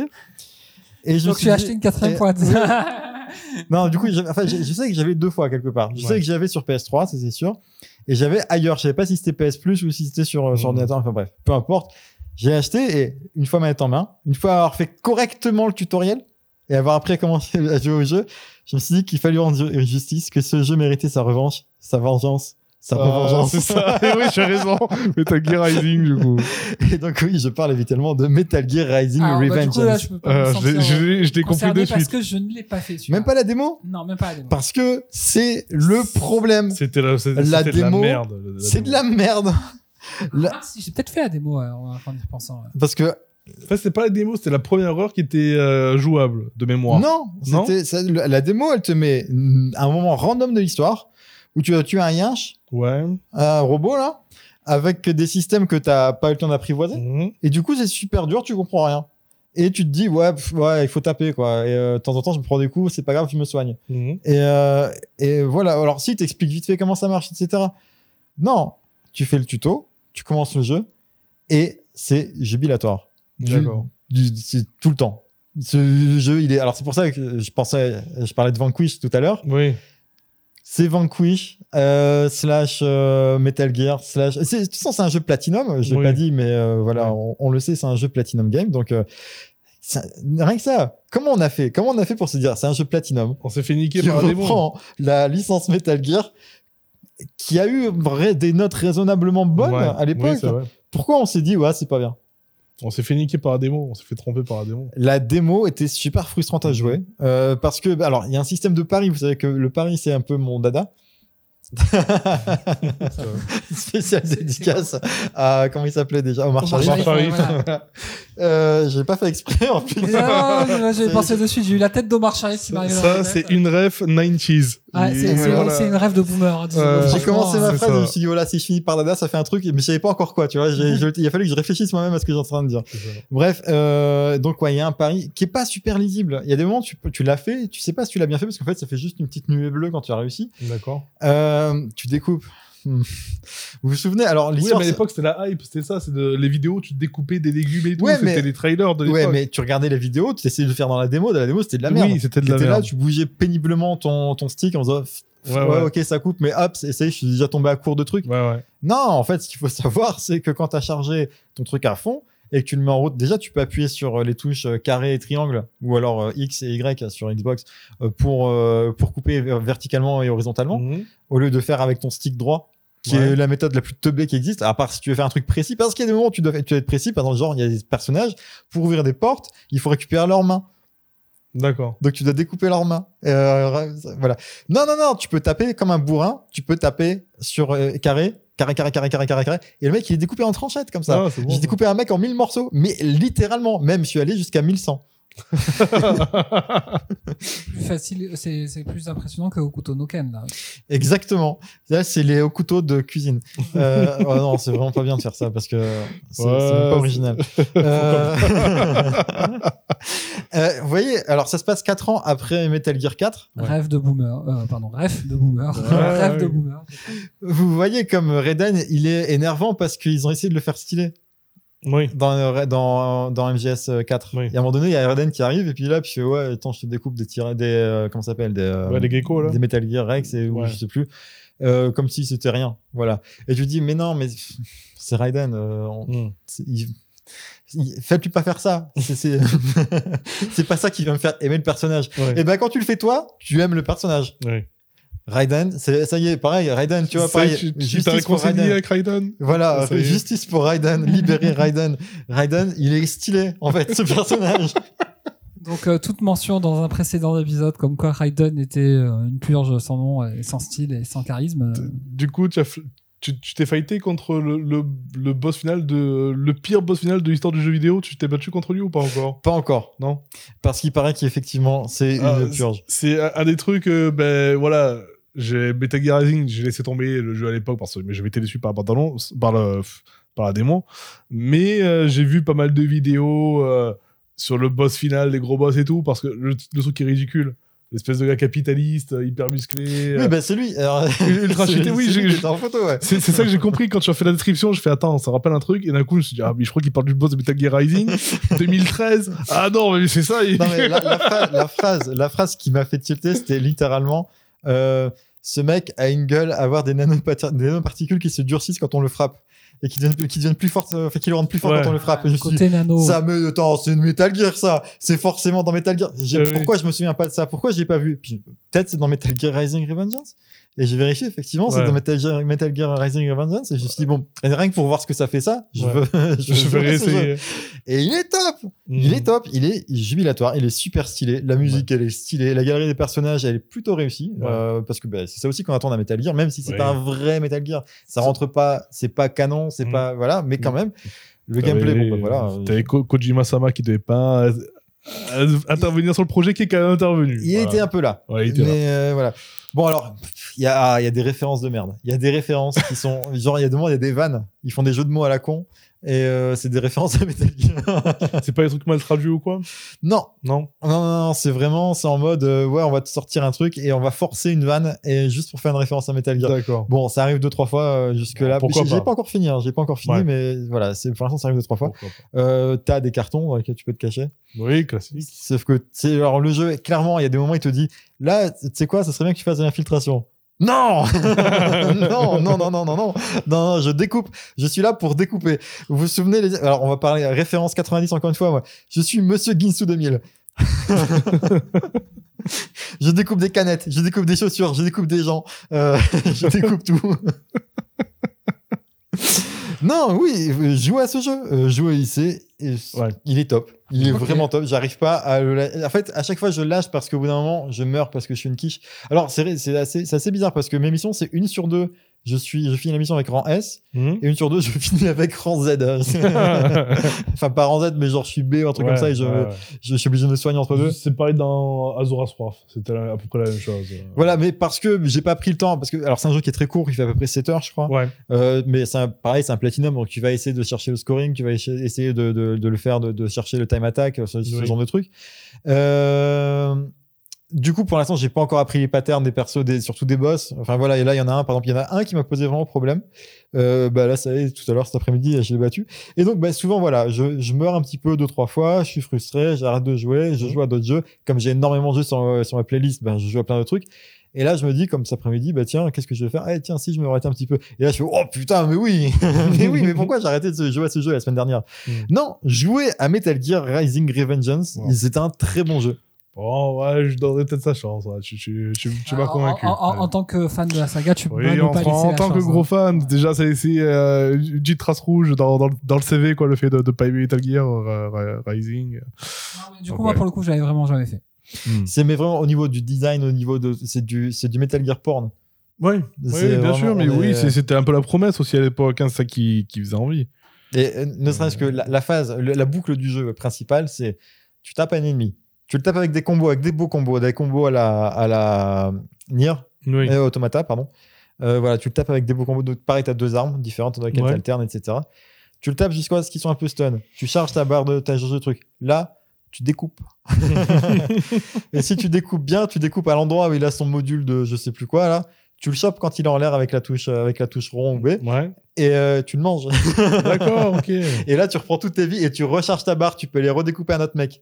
Et là où j'en suis, il est vénère parce qu'on lui a rappelé que c'était un tueur, euh, Jack qui son surnom c'était Jack the Ripper. Puis il a fait ah tu sais quoi? Il y a un mec en fait je, je vous spoil je vous spoil ça parce que grave, pas grave. parce que ça ça marche trop bien c'est tellement cliché c'est tellement années 90 c'est tellement voilà c'est tellement Metal Gear. Le mec il est là il fait euh, ouais mais tu sais tu- toi t'es là tu fais le gentil alors qu'en fait t'as tué plein de gens pour arriver jusqu'ici. Et puis lui, au lieu de faire, euh, Hmm, t'as peut-être un peu raison. Enfin, si, il fait ça, il fait, ah ouais, ah, c'est vrai, peut-être je devrais pas taper. Puis là, il y a des mecs qui viennent, ils tapent, du coup, il énerve. Il fait, c'est quoi? Là, il se fait enculer. Ok, c'est quoi? Eh ben ouais, eh ben ouais, je suis un tueur, qu'est-ce qu'il y a? Et là, il devient rouge. Il a ses yeux deviennent rouges. Et sa, sa jauge, elle devient infinie. et, il déco- et, et tu débloques le mode, le mode euh, éventreur. Ah, c'est bon ça. Le mode éventreur, c'est que tu découpes comme si tu étais au ralenti, mais tout le temps. Genre, tu tapes, le mec, il est tranché. C'est c'est magnifique. Ah, C'est- tu- tu super idée de gameplay. ça tu me l'as en bien. Ah oui, tu, non. tu me l'as bien vendu, je, je donnerai une seconde chance. Ça va. Voilà. C'est mon C'est un chouette teasing et un chouette teriyaki. Enfin, euh, Si tu me dis que déjà que le postulat de base, l'argument de base déjà qui m'a convaincu, c'est de me dire la démo, c'est elle, est- elle, est- elle est foirée, c'est c'est pas le c'est pas le tuto du jeu, c'est rien donc euh, c'est déjà en Non, en plus, elle, arrive assez tôt ouais. dans le jeu. C'est genre au bout de d'une heure, un truc comme ça, je pense. Ouais, je sais plus. Je sais plus. Je me souviens plus. Je me souviens juste que je m'étais arrêté. Et à un moment donné, t'as un yinche qui est là avec une queue. mais avec oui, une mais déjà de mémoire, t'avais ce sentiment dans la démo d'arriver au milieu de. Enfin voilà, Ouais. Voilà. c'est pas c'est pas le bon moment pour commencer quoi. Déjà t'avais ce. C'est pas forcément le moment où les décors sont. Parce que oui, Ouais. leur- les décors, ils sont partiellement destructibles. Oui. Sachant que quand, à partir du moment où c'est destructible, c'est découpable. Donc, tu t'as une voiture, tu, peux la, tu vois que tu peux la taper une fois, tu fais c'est bon, tu sais quoi, je sors le sabre, je te découpe la voiture, il n'y a plus de voiture. Mais genre, vraiment, tu, tu niques des ponts. Ouais. Genre, il y a des piliers, le pont, tu fais, oh, tu sais quoi, c'est un pilier, j'ai un sabre, ça coupe, hop. tu En fait, ce c'est Rorona Zoro, en fait, le. Ouais, non, mais voilà. Bref, j'ai fini. C'est mon teriyaki. Il est énorme. Jouez à Metal Gear Rising Revengeance si vous l'avez pas fait. Ça va. Est-ce que tu vas enchaîner ou est-ce que Allez, j'enchaîne allez, je vais enchaîner. Euh, tout, tout à l'heure, je vous ai promis du Sopland et, euh, Ah c'est vrai, c'est vrai, c'est vrai. et je sais plus quoi d'autre. Euh, en fait, on est dans un jeu qui résume à lui seul la culture japonaise. Ok. Sans le côté euh, yokai et compagnie, hein, quand même, faut pas déconner. Hmm. Mais qui résume quand même, euh, quoi qu'un petit peu quand même, en fait. Ce jeu, euh, on l'a brièvement évoqué, en tout cas, un de nos euh, chatters sur le, sur le dernier méta d'Aaron l'a évoqué. Et qu'est-ce que vous pensez de Yakuza Like a Dragon? Ah c'est vrai. Et euh, mon frère me l'a filé, donc la boîte là, vous pouvez la voir, les gars, elle est juste là. Il m'a filé sur la version PS5 qu'il a acheté et il me dit mais ça c'est un jeu qui devrait te plaire. Bah, il avait entendu parler en fait le frangin que j'avais bien aimé les Yakuza, j'en ai fait que deux, hein, j'ai fait le 3 et le 4. Et euh, au-delà du gameplay que je trouvais pas ouf mais sympathique, en fait c'est moi c'est le côté histoire des Yakuza là qui me fascinait, Ouais. qui me faisait penser au film de Kitano justement, donc euh, pour ça que j'avais bien accroché à l'univers Yakuza. Et quand on me, promet- on me promettait une- un, un univers de Yakuza et des histoires euh, toujours un peu sympas, et des personnages très charismatiques et un gameplay à la Dragon Quest, je me dis c'est le jeu rêvé. Quoi. Ouais, ouais.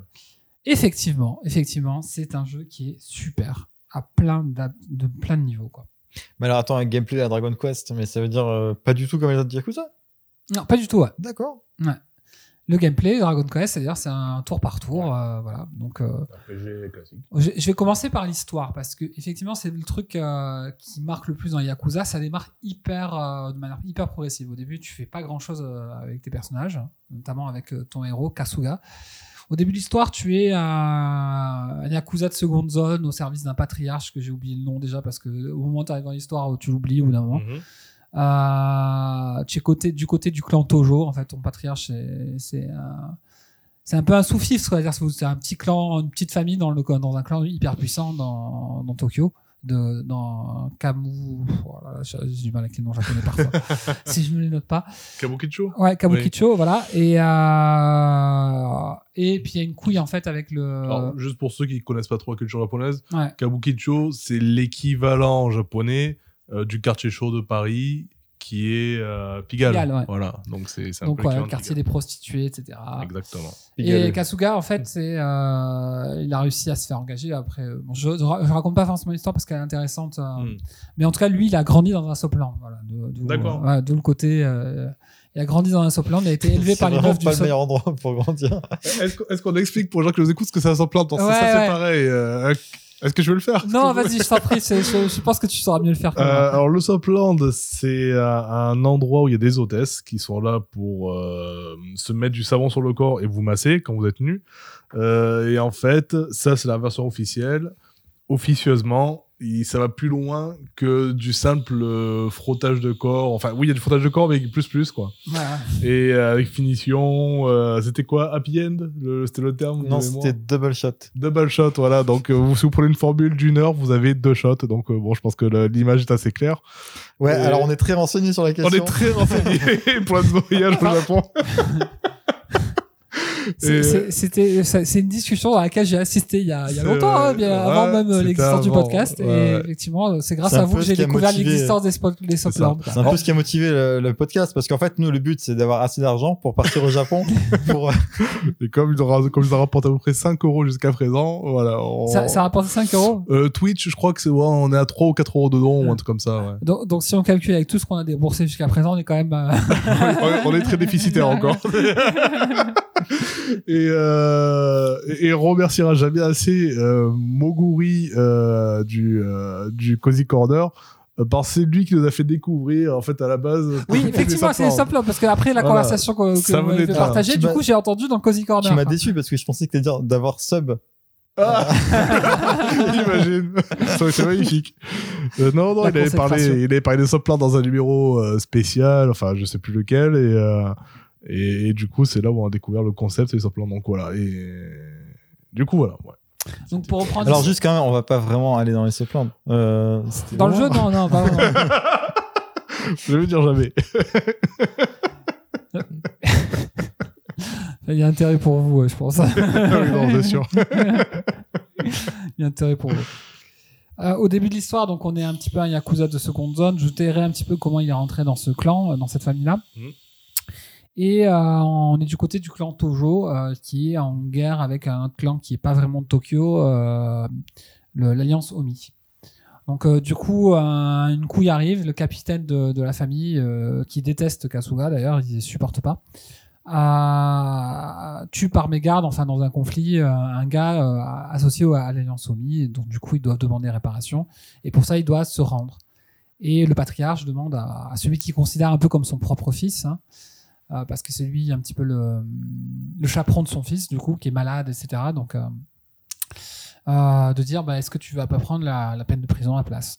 Donc, euh, en fait, le jeu commence, tu finis en prison. C'est bien. C'est le genre de deal qu'on pourrait avoir là où je bosse. Donc au début, tu commences à essayer de bien te tenir, mais à force qu'on te provoque parce que t'as Kasuga est un peu sanguin, euh, du coup, il finit par euh, pas avoir de remise de peine. Il fait trois ans de plus. Il pense que son patriarche l'a oublié, même s'il lui a envoyé des lettres et tout. Il pense quand même que son patriarche va l'accueillir à la fin. Et euh, au bout de 18 ans, donc il se retrouve de nos jours un peu 2019-2020 où mon jeu sort. Il bah, y a personne pour l'accueillir. Ah. C'est dur. Ouais. Sauf un gars, un flic qui connaît ni David ni Adam, qui lui dit euh, J'ai besoin de toi pour coincer euh, le nom de ton patriarche. Si tu le retrouves sur le téléphone, ça serait cool quand même pour nos auditeurs euh, et Hmm. nos auditrices. Euh, Et l'autre, il dit non, mais non, tu me dis des conneries, mon patriarche, et je vais aller le voir, je vais aller. Non, mais je te conseille pas d'y aller. Et puis il essaye d'aller le voir, et il s'aperçoit qu'en fait, son patriarche, bah, il est passé du côté obscur, il est passé dans l'autre clan, et c'est lui qui a trahi le clan Tojo, et le clan Tojo est devenu ultra minoritaire, et même, voire euh, quasiment disparu. quoi. Mm. Et euh, il veut pas le croire, il veut pas le croire jusqu'au moment où il arrive à infiltrer avec euh, Adachi, donc c'est le deuxième personnage euh, jouable du jeu et l'un des héros de l'histoire donc. Ouais, c'est le flic, Ouais. voilà, c'est l'ancien flic. euh, D'ailleurs, il perd sa place juste à, l'histoire- à la suite de cette histoire. Il arrive à infiltrer une réunion euh, avec son ancien patriarche et le clan Omi, Mhm. et il se prend une balle. Et euh, on commence le jeu un peu là, en fait. Du coup, D'accord. Adachi, on a un peu perdu, sauf qu'on se retrouve à Yokohama. quoi. Donc, euh, on est loin de notre quartier d'origine, de là où on a grandi. Et on est recueilli par un SDF, euh, ancien infirmier, qui s'appelle Namba, et qui est un peu désabusé. euh, et, euh, et du coup, il s'aperçoit aussi que, euh, le, en gros, le gars, c'est le numéro 2 du clan de l'Alliance Omi. Donc, euh, du coup, il n'arrive pas à y croire quand même. Il décide quand même euh, garder sa loyauté. Au moment, voilà, il se retrouve à Yokohama, on ne sait pas pourquoi, avec un faux billet dans la, dans la poche. Et euh, Kasuga, en fait, c'est un gars gentil, en fait. C'est un gars qui aurait jamais dû être Yakuza ou un, Yakuza à l'ancienne, mais euh, un good guy. Mais vraiment la- la- l'archétype du good guy. Et dès le début du jeu, en fait, on te dit que euh, Yakuza, il dit, euh, Kasuga, il dit, moi, en fait, euh, j'ai toujours rêvé d'être un héros, en fait. Parce que je joue à Dragon Quest. Et du coup, il s'est dit explicitement, en fait, que. Et au, Putain, c'est fort. c'est génial. Et, du coup, il dit voilà. Et à un moment donné, dans le jeu, il y a un basculement. Je crois quand ils se retrouvent tous les trois avec Adachi et qu'ils décident un petit peu de gagner du pognon parce que lui, Mm. lui, il vient de se faire virer. euh, L'autre, c'est un SDF, mais qui a à nouveau le goût de la vie grâce à Kasuga. Et ils se disent bon, on va essayer de gagner un peu d'argent. Et, euh, et après, j'irai pas trop plus loin dans, le- dans le mode histoire. Euh, et, euh, et du coup, en fait, il se dit, mais à un moment donné, il fait, c'est un moment Excalibur, c'est-à-dire que du coup, il trouve une batte qui est coincée dans, dans une espèce de Ouais. pilier. Et euh, Adachi, qui est costaud, c'est vraiment le plus fort des trois, et là, il n'y arrive pas. Namba, il essaye et tout. Et là, de ce coup, c'est le moment de grâce. Euh, Kazuga qui la soulève, tel Excalibur, il fait. Et à de là, tout le, la vision des combats change. C'est-à-dire que du coup, il dit, bah, en fait, ouais, t'as raison, en fait, t'es un héros et tout, on va te suivre euh, dans la quête. Et on a une espèce d'ambiance Dragon Quest de ouf. quoi. Et ça, ça Ah, part sur un délire, en Et fait. ça part sur un Ouais. délire et tous les ennemis, ça devient même euh, un, une petite référence à Pokémon. À un moment donné, tu rencontres un gars, il dit en fait, je veux que tu chopes tous les, les tarés qu'il y a dans, dans cette ville et ils appellent les Sujimon. Mhm. Et tu as un Sujidex, donc tu peux euh, avec des versions évoluées. Alors de- au début, tu as euh, euh, employé de bureau, euh, un bourreau capitaliste. Tu as, plein de trucs qui sont très drôles dans la culture Mhm. japonaise. Tu as Yakuza, Yakuza énervé. euh, Ouais. Yakuza élégant, enfin et tout ça c'est tu as le forceur, tu as non mais t'as des trucs de la le paralyseur, le mec il a un truc en fait et tu Ouais. vois c'est une galerie de monstres en fait Mhm. qui est absolument à mourir de rire. D'accord. Et ça, ça c'est assez génial. Euh, donc pour revenir un petit peu sur l'histoire, ils finissent par rencontrer le quatrième personnage euh, parce qu'ils finissent par travailler par un patron pour un patron de Sopland Mhm. dont ils secourent la sœur. Et cette sœur finit par se joindre à l'aventure. Je ne donnerai pas plus de détails pour D'accord. euh, pas spoiler les chapitres 4 et 5. C'est la healeuse. Ouais, plus ou moins, ouais. Plus ou moins. Parce que euh, pas que ça. Et euh, à partir de ce chapitre 5, une fois que tu as ces quatre personnages, c'est là que le jeu un peu se débloque.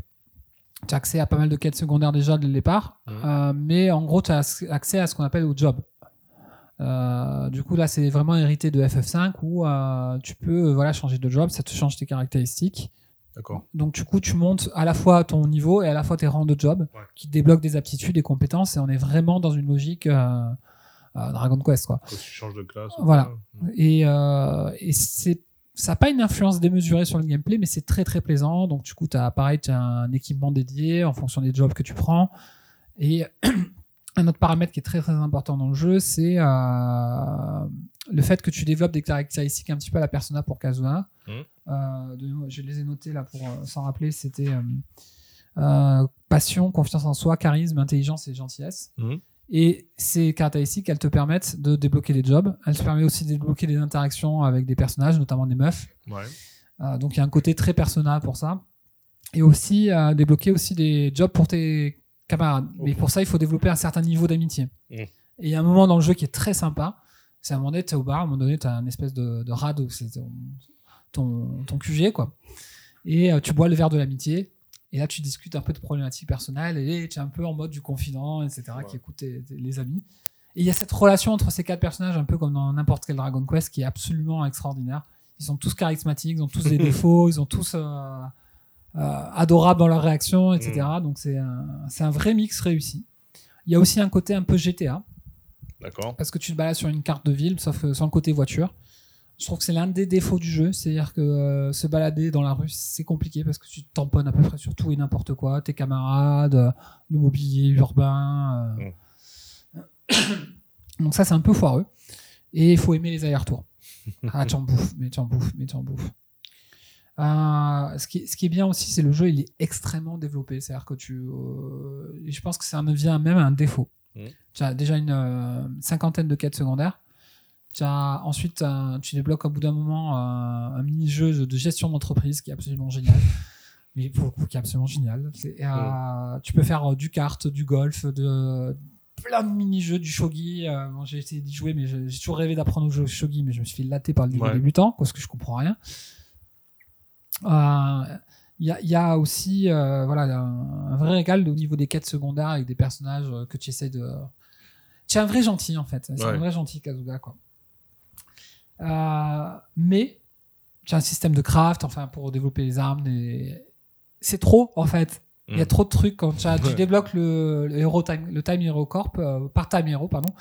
Là, tu as un système de quêtes secondaires encore plus monstrueux que les quêtes secondaires. Donc, euh, tu as des quêtes où tu juste on t'appelle et tu vas taper des gens. Tu as des quêtes où, un peu comme dans n'importe quel euh, Nier, tue-moi, dis coupeur de cheveux, et tu auras une récompense. Tu as des quêtes où euh, tu dois retrouver des chats. euh, Ouais. Et c'est monstrueux, en fait.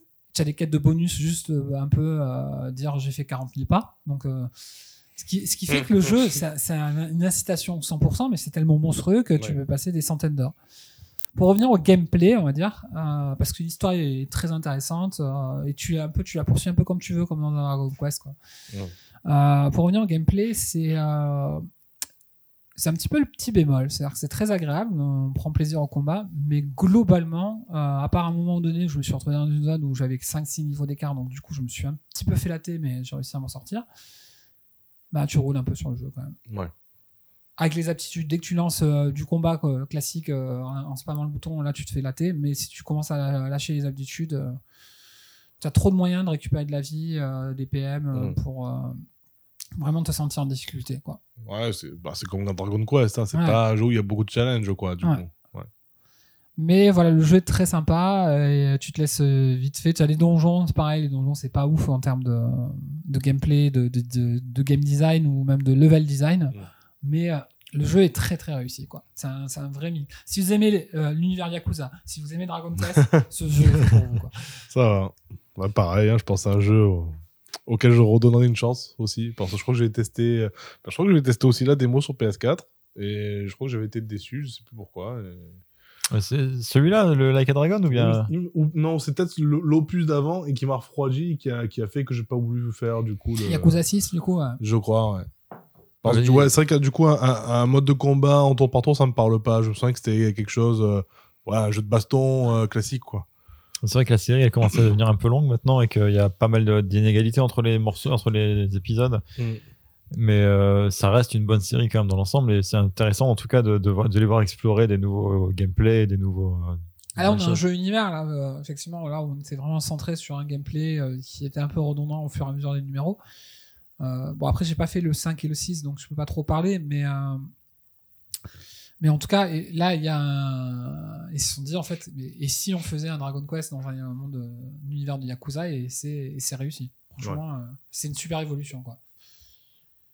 Perfectible, mais super évolution. Bah, je- j'y jetterai un coup de manette aussi. De toute façon, il est sur le, il me semble qu'il est sur le Game Pass. Donc euh, voilà, c'est l'occasion. Et du coup, j'y rêve. Alors. euh, Une fois n'est pas coutume. Ouais, ouais, bon, bah, je vais finir la, la partie des Taiyakif avec mon Taiyakif que j'ai un peu teasé euh, l'autre jour. On euh, a fait tous du teasing. hein. C'est un peu fait le teasing. J'ai un peu teasé l'autre jour donc, dans euh, l'actu des métadarons sur, euh, sur Twitch. Et, je sais plus si j'ai balancé le nom de, de la série. C'est la série Kaïd. Je sais pas si ça vous parle. Non, tu n'en as pas parlé du nom. Voilà, Kaïd, donc, qui est une mini-série Netflix en 10 épisodes d'environ 10 minutes chacun, À 10 minutes seulement ouais. Ouais, ouais, ça se regarde très vite. Les, les 10, en gros, grosso merdo, ça te fait un film d'une heure 40, tout couplé. Donc, euh, ça se regarde très facilement sur une soirée. Euh, il est- c'est sorti il y a à peu près un an, donc c'était en mars 2021. Et euh, en fait, ça raconte l'histoire de Franck et Thomas, qui sont envoyés dans une cité de Marseille euh, par le Ah oui, label. t'as dit- Ah t'as oui, c'est teasé une série euh, marseillaise. Oui, c'est ça. c'est la, la spécificité, c'est que c'est- c'est marseillais. Euh, donc, ils sont envoyés dans une cité de Marseille par le label d'une maison de disques euh, pour réaliser le clip de Tony. euh, qui... Alors, juste une question. Est-ce que c'est cette série-là où il y a Renault dedans ou pas? Je sais pas du tout. En tout cas, je l'ai pas vu. Si c'est le cas. Euh, donc, ils, euh, ils- donc, ils se rendent dans une cité de Marseille. euh, ils sont envoyés par leur label, euh, par le label d'une maison de disques euh, pour réaliser le clip de Tony, qui est rappeur et dealer de drogue. Voilà. Donc, c'est, ça fait deux activités sympas. Complémentaire. Et euh, alors déjà, à la base, la, la situation elle est tendue là pour les deux, car la bande de Tony, elle apprécie pas qu'il y ait deux caméras, enfin qu'il y ait un caméraman, euh, voilà, qui, qui viennent dans la cité, qui trempe un peu dans leurs affaires et qui, qui va tout filmer. Et euh, enfin, les, les- les événements vont dégénérer au fur et à mesure des épisodes et les deux techniciens là, ils deviennent témoins d'une guerre des gangs. Donc c'est voilà. Ça part en couille. Ça part vraiment en couille. Alors, avant d'aller plus loin dans, euh, Dans passe, dans hein. la série, voilà, de ce que j'en ai pensé. Bon, forcément, j'ai aimé, hein, vu que ça fait partie du Kiff, mais voilà, je vous expliquerai plus tard pourquoi. Euh, je vais vous présenter un peu la genèse du projet, car euh, c'est une belle histoire quand même. Euh, à la base, cette série, c'est le remake d'un film qui, euh, qui s'appelle Caïd aussi, qui est sorti en 2017, qui a été euh, écrit et réalisé par Ange Bastarga et Nicolas Lopez, qui sont également les créateurs de la série. Et C'est bizarre, ces noms me disent quelque chose. ouais, ben, alors, Attendez, Lopez, il y en a beaucoup. hein. je pense que quand je non, c'est vais, plutôt le premier en fait. je pense que quand je vais parler, ça peut-être te, te, te rafraîchir la mémoire. D'ailleurs, ils ont été aidés dans l'écriture de la série euh, par Nicolas Peufailly, qui est scénariste pour, euh, enfin notamment dans Un Prophète. Voilà, donc c'est pas rien. D'accord. Euh, le film à l'époque avait été euh, autoproduit avec un budget de 70 000 euros et euh, tourné en 4 jours dans une cité de Martigues. Donc, euh, avec des comédiens amateurs euh, de Marseille et des alentours. Et euh, faute de diffuseur, le film n'était pas sorti à, à l'époque en salle, mais il avait été remarqué, c'est peut-être là où ça va te parler, euh, parce que ils ont obtenu le Grand Prix du Festival du Polar de Cognac de Ah. 2017. Ouais, mais ça me semblait voilà, de- d'avoir des, euh, des réalisateurs locaux plus à tourner film d'action, donc un peu plus. euh, Mhm. un peu. un peu. voilà, Ouais. un peu. Avec testo- testostérone. C'est ça. Qui avait quand même. euh, en, en termes de prod, en tout cas, pas forcément en termes d'écriture, mais Ouais. en termes de prod, qui avait quand même euh, des, des choses. euh, assez abouties, quoi, on va dire. Alors qu'ils ne faisaient pas partie du Serail, quoi. Tu vois. Ouais. Euh, alors, pour l'anecdote, euh, le film était passé devant, euh, devant Carbone d'Olivier Marchal, qui est une grosse prod française avec Benoît Magimel, Laura Smet, Gérard Depardieu. Donc, c'est pas rien, un film avec un budget de, de 10 millions d'euros. Enfin. Euh, quand t'as le petit budget, enfin, le petit film euh, indépendant avec un budget de 110 000 euros qui passe devant ce, genre de gros film, euh, de gros polars français, c'est pas rien, quoi.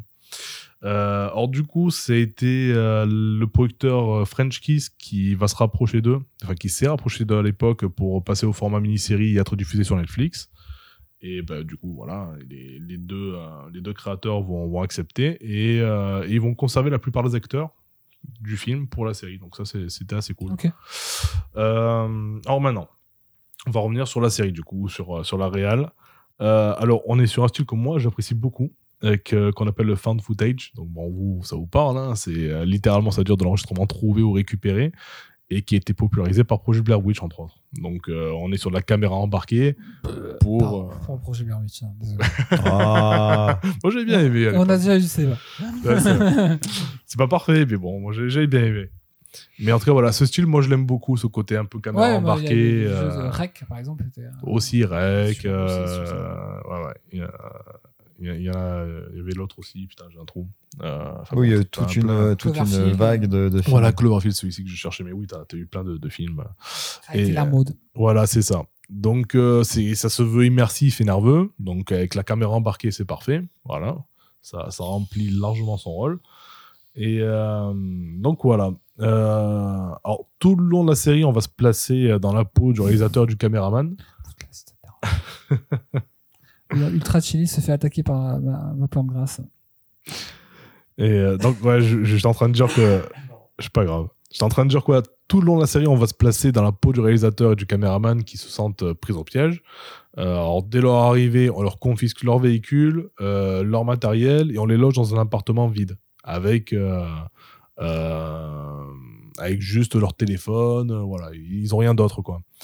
Euh, on, peut même parler de séquestration hein, plus que de, Ouais, euh, de que logement euh, parce que bon, on les fout là, mais euh, bon. On, a l'impression qu'ils vont se faire bouffer, mais à quelle sauce on ne sait pas quoi. Donc on se, on se demande même qu'est-ce qu'ils foutent ici quoi. Et eux aussi se posent la question d'ailleurs. Euh, le label avec qui Franck, euh, donc du coup c'est le, réalisateur Franck qui, euh, voilà, il échange régulièrement avec le label, mais ils veulent pas les aider. Euh, ils minimisent même la situation. Et euh, ils leur interdisent de revenir sans avoir tourné le clip. Du coup, bon, c'est un peu compliqué, quoi. Et, euh, et le, le responsable va même les inciter à prendre des risques pour obtenir des images chocs et faire du buzz. Donc bon, ça va pas aider, ça va pas aider la situation. Et euh, Il n'a pas dit game. c'est ça. Alors, euh, alors du coup, pour, euh, pour Franck, euh, donc le réalisateur qui, qui en a marre de tourner juste en fait dans son boulot des, des clips de rap, il va voir ça comme une opportunité de, de filmer autre chose euh, et d'apporter un témoignage en fait sur le quotidien d'un dealer. Charlie Sheen. oui, voilà. et, et il va avoir ça comme l'opportunité de filmer autre chose que, que, le, voilà, que, que des clips de rap. Voilà, et, et avoir un témoignage sur ce que, sur ce que vit un dealer, sur ce qu'il traverse, euh, ses envies euh, d'autres choses, enfin voilà, et les questions qu'il peut se poser. Euh, et c'est dans ce contexte qu'on va un peu, un peu mieux comprendre les motivations de Tony, donc le, le fameux rappeur dealer euh, qui essaye de percer dans le rap justement pour arrêter de faire du trafic de drogue. Voilà, et ça, on l'apprend au fur et à mesure des, euh, des épisodes. Il veut, il veut un peu tirer sa révérence, on va dire, et pour lui, la, la porte de sortie, c'est la chanson, ça, la musique. Et euh, Il y en a marre de la drogue. C'est ça. le rap. c'est ça, bang bang. et euh, Scooter Ouais. Ça sent de la police. Ouh, Ah. ouh. Alors ça, c'est vrai. Alors ça après c'est c'est pareil, c'est en creusant, en fait on se rend compte que ce personnage là de Tony, il vit pas forcément bien euh, sa situation euh, euh, par rapport au risque qu'il prend ou même l'exemple qu'il donne à son petit frère qui qui semble suivre ses traces quoi. Euh, donc voilà, c'est euh, on est sur euh, sur ça quoi. Donc c'est assez, assez intéressant, c'est bien amené. Et, euh, et tout le long, tout le long, on, sent vraiment une, une tension euh, dans chaque épisode, bon, hein, qui se finit quasi à chaque fois par des cliffhangers. Euh, D'or pour ça, les, euh, je crois que c'est Nicolas Lopez du coup qui, qui, qui expliquait que c'était intéressant pour eux de réécrire le film euh, en format En série. fonction de ça, ouais. Voilà, en, en- du coup, on change un peu la narration pour caler un cliffhanger à chaque épisode pour maintenir le spectateur en haleine. Et ça marche très bien d'ailleurs. Et, euh, et voilà, on sent qu'à tout moment, ça peut, la situation peut dégénérer là pour les, les deux techniciens qui sont, voilà, qui sont envoyés à Marseille. Et euh, au- autant il y a des moments où on les sent à l'abri, où on voit que la situation est apaisée. Et euh, le, le- cinq minutes après, on a l'impression que ça y est, ils sont la merde, dans la merde jusqu'au cou et qu'ils vont jamais s'en sortir. Quoi. Ça ça va encore nous faire une sale répute. Oui. Ça, ça viendra un peu sur les euh, critiques, entre guillemets, que je peux faire sur la série, mais on va y venir un peu après, on y, on y est presque d'ailleurs. Euh, ben, en fait, on s'y est maintenant même, tout, tout simplement. Euh, alors, tout n'est pas parfait, voilà, comme je l'ai dit. bon, Il y a ce côté un peu cliché, en fait. C'est que... Alors, avant de partir sur ce côté cliché, il y, a des- y a le jeu d'acteur, qui est parfois un peu approximatif, parce que, voilà, on est sur des acteurs amateurs, hein, sur des comédiens amateurs. Euh, mais dans, dans la globalité, ça va, ils s'en sortent assez bien quand même. Euh, mais c'est vrai qu'en tant que Marseillais, euh, sur les premières minutes, j'ai eu du mal, car euh, ben, je trouve que les personnages voilà, sont clichés, euh, avec des accents forcés et un excès de vulgarité à base de fils de pute, tu vois, à chaque bout de phrase. Est-ce que Marseille n'est pas un cliché ambulant? et en fait, c'est là où, je- c'est justement, tu vois, là, j'ai eu une pierre, une main tordue par The Poulpe, et toi, tu me tends la deuxième, justement, j'y viens. C'est que, en fait, en prenant un peu de recul, je me suis dit que, en fait, oui, c'est ça. Euh, dans les clichés, il y a toujours un fond de vérité.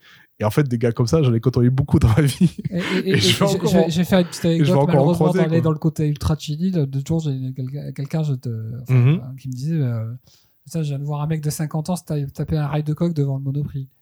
Ouais. Voilà. Oui, voilà. Hashtag Marseille. C'est ça, hashtag Marseille. Donc ouais, voilà, sur le coup, ça je, ça m'a- je me suis dit c'est cliché, mais parce que, voilà, en tant que Marseillais, tu vois, des gars qui forcent un peu. Mais en fait, non, c'est ça. C'est ça, clairement, c'est ça. Ça fait mal un peu à notre cœur de Marseillais, quoi, j'ai envie de dire, quoi. Et, Ouais. euh, oui, bon, tu- Il y en a vu d'autres. oui, ouais, il y a pire. Il y a pire. Mais voilà, c'est vrai que ce côté-là, en fait, tu dis, ouais, en fait, non, c'est ça, quoi. Euh, alors, il y a aussi des, des situations qui sont un peu tirées par les cheveux, euh, juste pour jouer avec les spectateurs, mais c'est dans un sens. on- c'est pour, ce, pour voir ce genre de choses qu'on regarde la série, quoi. Euh, on ne on vient pas voir, mais, euh, je sais pas, moi, euh, The Office, quoi. Voilà. On regarde un truc qui s'appelle Caïd. Ben euh, voilà, euh, on a pour, euh, pour voir un truc qui s'appelle Kaïd avec le cast de The Office. Ah, moi non. ça, ça me manque pas que je rêve comme ça, tu vois.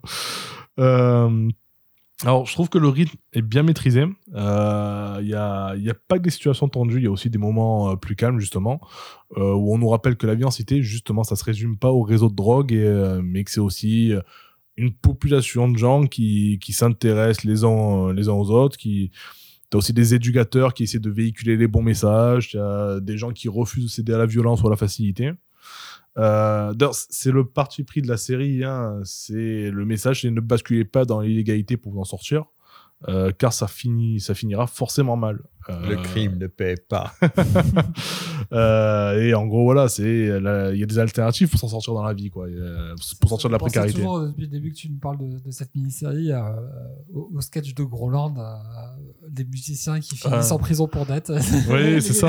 ça me fait toujours penser à ça, je suis désolé. Oui, non, Du mais c'est depuis le début là. C'est normal. Et euh, mais voilà, du coup, euh, voilà, il y, a- il y a quand même un bon message derrière. euh, et euh, en fait, quand tu as regardé la série, tu. Alors, je dirais, t'es pas en état de choc parce qu'on a vu pire dans le cinéma ou dans des séries, mais franchement, c'est euh, vraiment cool à suivre. Moi, je, je l'ai dévoré euh, comme ça d'une traite. Je sais.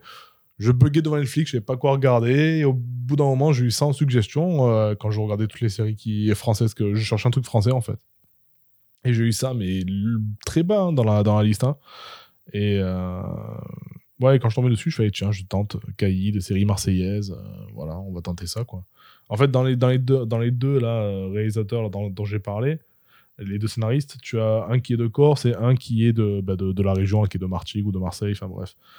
Et euh, ça, ça- oui, ça sent le folklore en fait au final. C'est vrai qu'au début, ça fait ce côté un peu cliché. On, se- on se dit que c'est cliché, mais en fait, non, c'est réaliste. voilà, des, des- des réalisateurs scénaristes qui, bah, qui vivent dans ça en fait. Quoi. Oui.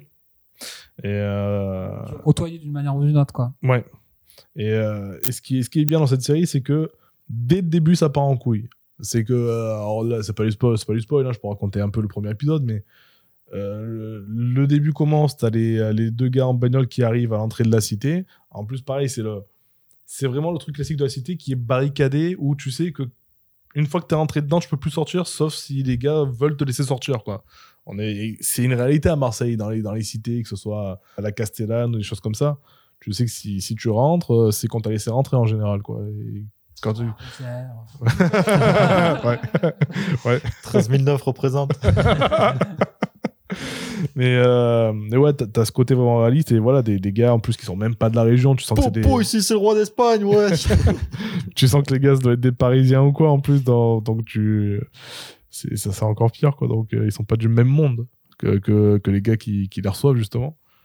Et euh, non vraiment, euh, série que j'invite beaucoup de gens à regarder. Enfin si vous aimez bien le côté déjà polar. Ouais, moi je pense que je, je jetterai un œil parce que c'est j'aime- c'est un genre que j'aime bien, que je Mm. regarde pas assez souvent. Donc, euh, Ouais, polar, pas. En plus, tu, tu me dis 10 épisodes, 10 minutes, ça passe. Franchement, ça, voilà, tu, Oui. En tous les cas, c'est simple. Le premier épisode, il dure 10 minutes. Si t'accroches, euh, Tu tu, vois- tu vois tu les peux autres. regarder la suite, voilà, euh, très très facilement. Si t'adhères pas, tu vas le savoir de suite.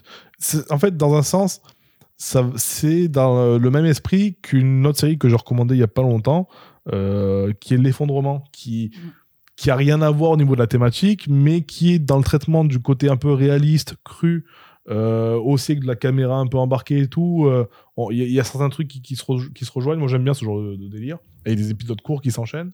C'est pareil, dès le premier épisode, tu sais où tu mets les pieds. Donc, tu sais si tu vas continuer, enfin, si tu vas poursuivre l'expérience ou si tu vas l'arrêter là, quoi. Et euh, donc voilà. Et moi, je dis tenter le, tenter le truc. Caïd sur Netflix. Ouais, et- Série et- française, et écoute, je euh, pense qu'on y reviendra euh, Ouais. probablement sur Ouais. un Daron euh, une fois qu'on l'aura vu avec Ultra Yep.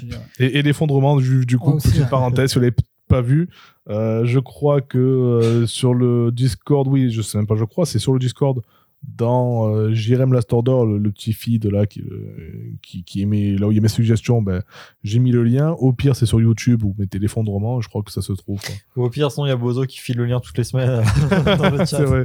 Bozo qui a beaucoup aimé. Bah, du coup, Bozo, si tu écoutes ce, ce podcast, je pense que Kaïd, tu vas beaucoup aimer aussi. Je pense que pour nos amis marseillais qui nous écoutent et qui, qui, s'y tentent l'aventure, ça va leur faire comme moi au début. Je pense à vous Bah, aussi, du coup. Sauf ceux qui risquent de s'y reconnaître. Euh, ah, mais les gens du travail n'écoutent pas. et euh, mais ouais, voilà, pour les amis marseillais, euh, il y aura comme moi cette sensation de côté cliché qui, en fait, rapidement, non, en fait, c'est réaliste, c'est pas cliché, quoi. Alors moi, j'ai une question Yep. qui va décider de si je regarde ou pas. Au niveau de la musique, ça donne quoi? Alors, ça m'a fait peur. Parce que je crois que c'est le premier épisode où à un moment, t'as le, le fameux Tony qui chante une de ses musiques qui est Joule-like, voilà. et et j'ai eu peur, je me suis dit, non, putain, on va pas bouffer ça euh, tout le long. Et en fait, non. Euh, euh, Par rapport à la, la- la BO d'un Mortel, euh, parce que la BO de Mortel est très, très sympa. hein. Oui. euh, alors, je l'ai plus en, en tête. Je l'ai plus en Je sais tête. qu'elle sert bien là, moi non plus, Ouais. pas forcément, mais, Mais elle, à- sert, elle sert vachement Bah, bien, a- là. après, si ça peut vous rassurer, on a du Belzes Breakdown ou ce genre de choses, quoi. Je sais pas si on a pas. Je sais pas si tu rassures le trafic, en fait. C'est du Marseillais, Marseillais, quoi. Voilà. sort une ronde, Belzos Breakdown. Voilà. Ouais, c'est mieux que du Joule déjà, quoi.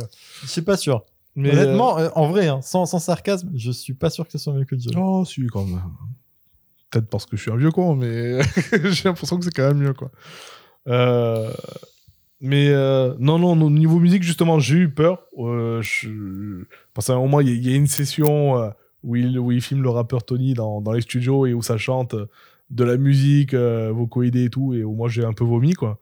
Mais ça va, ça dure 2-3 minutes et il n'y a pas de scène comme ça plus tard. Donc, euh, En, en gros, sur voilà. 100 minutes, il y a que 2-3 minutes de souffrance. Voilà, c'est ça. ça. va. Ça va. c'est ça. Alors ça va. Non, non, sinon, je, je pense que s'ils avaient mis plus que ça, j'aurais pas recommandé, quoi. Euh, Je crois que c'est l'heure de. c'est l'heure du sushi, en fait. sushi. Voilà, vu qu'on a commencé par, par finir sur, sur, un, sur un point négatif, euh, on peut partir sur les sushis. Euh, bah, je peux commencer à la limite les sushis. Euh, si, vous, si vous voulez, si vous y voyez pas d'inconvénient. Alors, mon sushi. Mon sushi.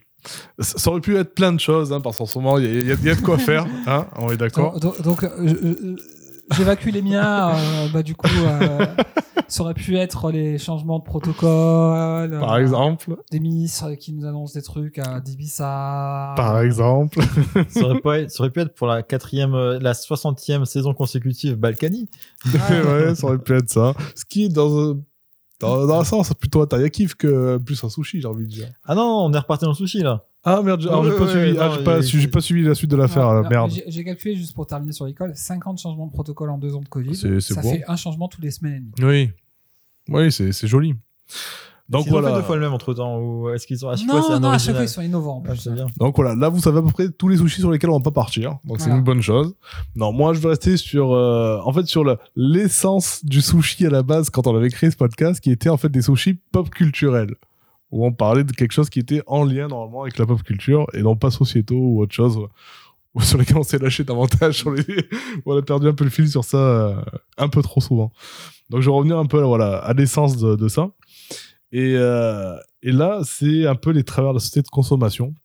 Un certain travers de la société de consommation dont je me suis rendu compte il n'y a pas longtemps. Alors, une fois de plus, je sais qu'on est écouté par des geeks et que dans notre communauté, euh, il y a beaucoup de gens qui sont collectionneurs. Et nous- dont nous, nous trois, hein, on est un Ouais, peu collectionneurs. manière, ouais. on, on collectionne des bouquins, des, des jeux, des statuettes, enfin voilà. on- Les dettes.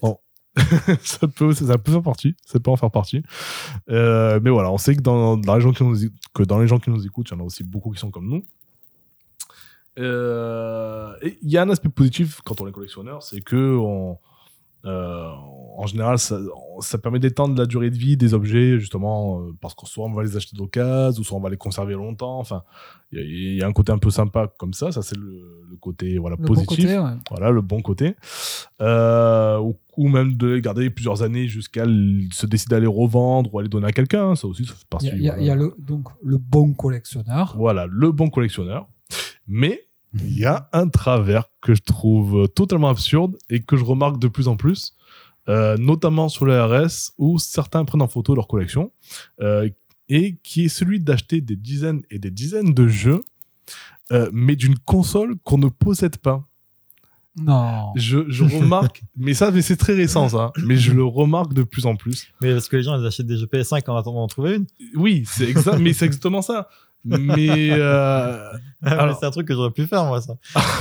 Alors justement, en Ultra Chili, je voilà, je suis parti de ces gens du coup que je vais détester.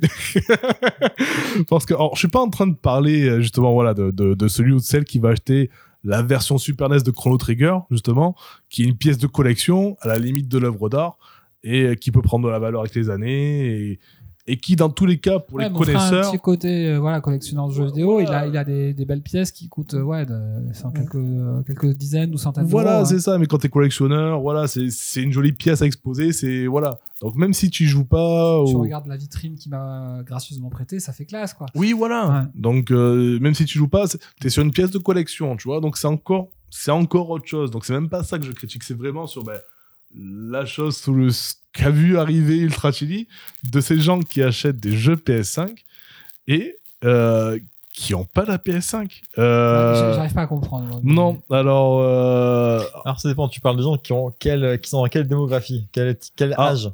alors, ça, je sais pas. Je pense qu'on est sur des gens qui, ont, qui sont autour de nos âges, tu vois, de la Parce que, en trentaine, fait, je 35 vous avoue un ans, truc. 25 ans, peu C'est un importe. truc que j'ai déjà fait.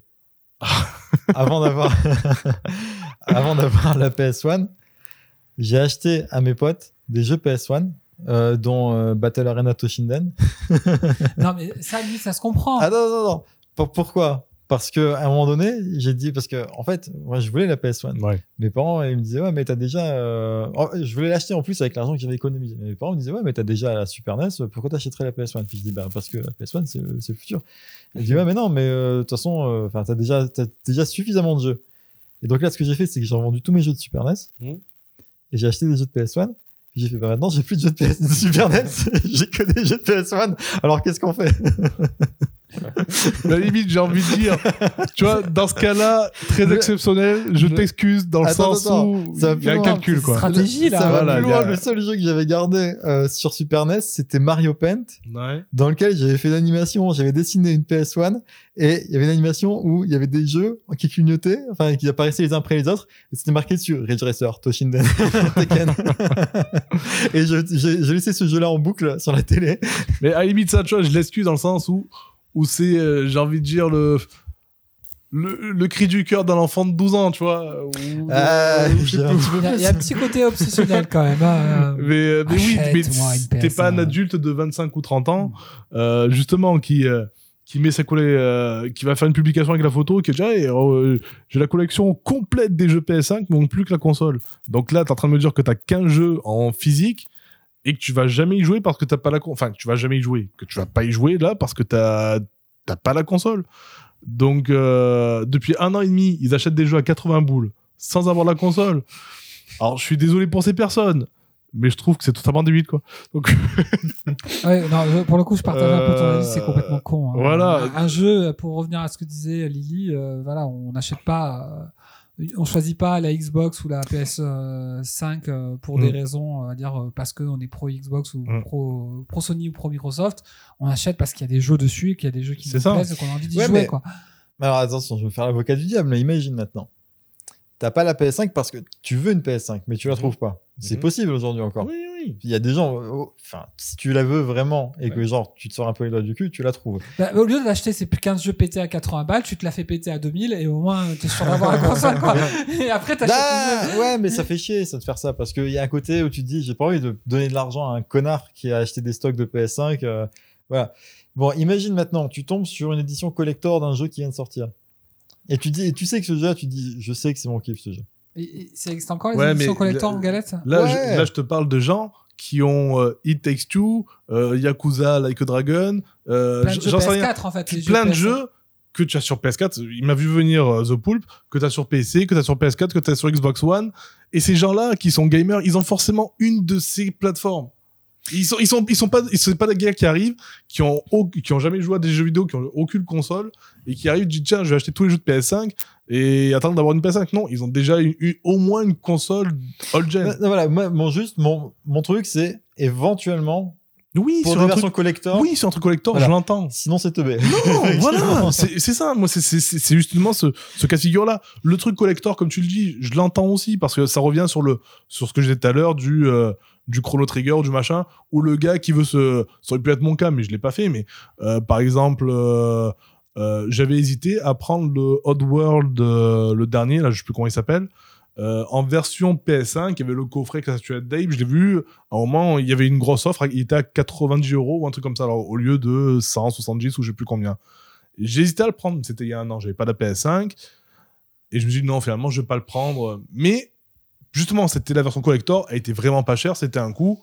Dans ce cas-là, ça m'a fait réfléchir. Ouais, ou comme euh, si Mais- pu imaginer prendre la version collector de FF13 Voilà, par exemple. la PS3 alors que j'avais pas encore la PS3 Euh, euh, mais là voilà l'intérêt euh, voilà là déjà financièrement ils sont per- ils sont perdants parce qu'ils vont ils vont ils vont payer un jeu 80 balles parce que c'est le prix. c'est voilà peut-être qu'ils y joueront mais dans un an ou deux. Et le truc c'est jeu, que il sera 20 balles. voilà il sera beaucoup moins cher. Donc ils l'auront eu sur la commode ils l'auront payé plein pot Euh, en plus on le Alors, sait que alors. sur les euh, sur les générations de maintenant euh, c'est un peu comme les bagnoles c'est un jeu tu l'achètes il a déjà perdu de la valeur Euh, les, les jeux qui valent quelque chose c'est des jeux très vieux et qui sont en général rares Ouais, sauf que, sauf que tu as des éditeurs aujourd'hui, parce qu'en fait, bon bah là depuis deux ans avec le Mhm. Covid, on a des problèmes de production dans à peu près tout. On est d'accord que Mhm. tu vas chez Ikea ou que tu c'est même pas une histoire de, de, de semi-conducteurs ou de quoi que ce soit.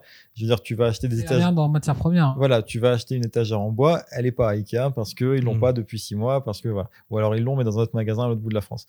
Euh, et tu as des éditeurs qui sortent des jeux à des tirages qui sont pas euh, phénoménaux parce que bah, des éditeurs un peu, euh, un peu de niche comme, euh, comment ça s'appelle euh, Ah putain, euh, euh, euh, Game, je sais pas comment ça se prononce. Euh, des trucs, tout ce qui est, ben, voilà, tout ce qui est visual novel, etc.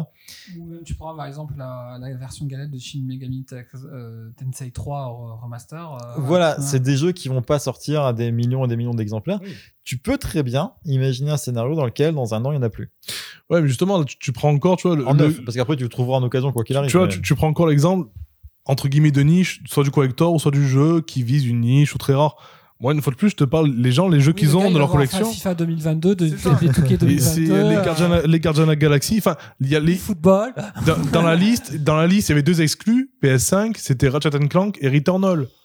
Euh, et, et- et je mes couilles à couper que dans 3 ans, tu les trouves à 20 euros ou 15 euros d'occasion, quoi. Donc, euh, donc euh, voilà, Oui. je, je Bon, trouve après, que ces gens, ils font de mal à personne. ils font de mal à personne, mais juste Enfin, leur portefeuille voilà, c'est mon sushi, c'est de trouver ce genre de à notre époque, ce genre d'absurdité où déjà c'est ça, ça se voit que c'est des gens qui qui ont sûrement des métiers comme nous, qui gagnent leur vie, ils sont ni pauvres ni riches, mais euh, voilà, l'argent on, on on galère quand même à le gagner. Et quand tu mets 800 ou 1000 balles sur un an et demi sur des jeux auxquels tu joues pas, ils sont juste là pour la collection, pour faire une publication qui t'a récolté 5 likes, donc c'est bien, t'as lâché 1000 balles pour avoir 5 likes sur Twitter, bravo, je te félicite. Franchement, faites le calcul. Enfin, moi, je dis, dis même pas ça. euh, des mèmes. On va euh, se faire encore des ennemis après Julien Chiez Euh, alors, moi, voilà, moi, moi, je trouve que c'est- totalement absurde. Alors, après, le, le message que je veux faire passer, euh, pour ceux ou celles qui pourraient nous écouter et se sentir visés, c'est juste de mieux réfléchir et de faire des choix un peu plus, des choix un peu plus judicieux, quoi. De, euh, acheter le, le Game Pass Mais- Ouais, ouais, est-ce que ça vaut, est-ce que ça vaut vraiment le coup de prendre It Takes Two sur PS5 et d'y jouer dans un an, deux ans, trois ans quand tu auras la console, plutôt que de le prendre sur une version euh, ben, dont tu as déjà la, console. Actuellement, tu peux y jouer, ce sera pas forcément beaucoup moins beau que la version PS5, enfin il y aura, à part une rapidité un peu, un peu accrue sur PS5, tu n'auras pas de grande différence, et encore ça va être sur les temps de chargement. Enfin, est-ce que ça vaut le coup de, voilà, de, de, perdre de l'argent comme ça bêtement et de pas jouer? Parce qu'à la base il faut le rappeler mais quand tu achètes un jeu et tout à l'heure ça a été dit aussi par The Pool c'est pour y jouer Euh, Ça dépend, parfois c'est solde Steam et t'achètes 5 ou 6 jeux juste parce qu'ils sont pas chers. Non, mais Ouais, toi, t'as mais- un cas à part, Ultra Chill. une fois de plus, mais, ouais, mais après, quand tu vois les, les, les 15 jeux euh, en édition physique qui ont coûté tous 80 balles, je te pose la question, toi, c'est une question de proportion.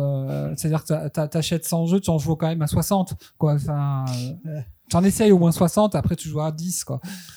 Non, mais voilà, je, une fois de plus, hein, je- j'entends le côté non, collection, le côté édition limitée, le côté collector. Bien entendu que dans ces cas-là, euh, tu, le- vois à un prix euh, intéressant ou même juste au prix euh, auquel il est vendu et même s'il n'y a pas de, de, remise ou quoi, c'est pas grave. Ça, je peux l'entendre. Mais se faire la collection complète, se pavaner de dire ouais, ça y est, j'ai les 15 jeux officiels, j'ai la collection complète PS5, il manque plus que la console. Putain, réfléchis quoi, t'as t'as peut-être mieux à faire avec ton argent quoi. Peut-être qu'ils ont pas mieux fait avec leur argent.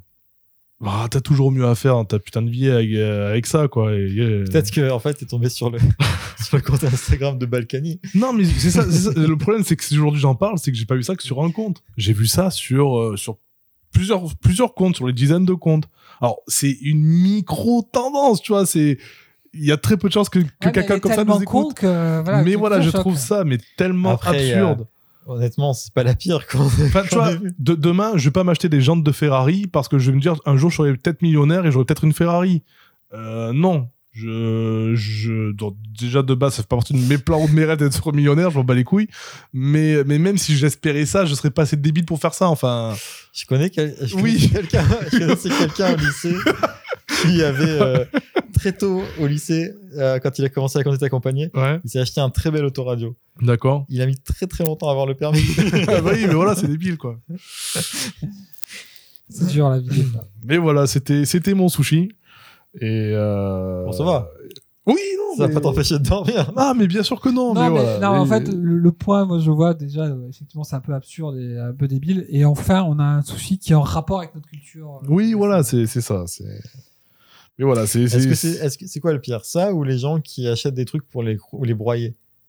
Genre qui disent Oh, j'ai acheté un iPhone, un nouvel iPhone, je vais le broyer, on va voir ce que ça fait. Ah, je vais le mettre dans un mixeur. Ah oui, non, c'est, aussi débile. Aussi débile que l'autre enculé de Mohamed Eni, dont j'ai, je l'ai déjà évoqué là dans, dans des podcasts euh, précédents.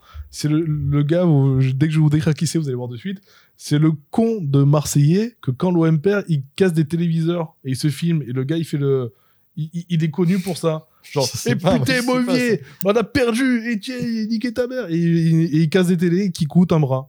Et, et- et il fait des dizaines de vidéos comme ça euh, tous les mois. Enfin, tous les ans. Donc, euh, Ouais, et le mec-là- gars est connu Ce mec-là n'est pas pour euh, le développement durable. Donc. Voilà, mais il est débile. Alors j'imagine que s'il fait ça, c'est déjà qu'il peut se le permettre. C'est sûrement qu'il a un sponsor ou quelqu'un qui lui file des Ou des téléfoirés, euh, euh. Voilà. Mais euh, Bon, il- c'est pas les siennes. justement, euh, il- ça va. C'est- Il va les ratonner En fait, dans les par- baguettes. C'est le truc horrible, là, cliché de Marseillais. Alors du, En fait, c'est les télés de cambriolage qui marchent pas.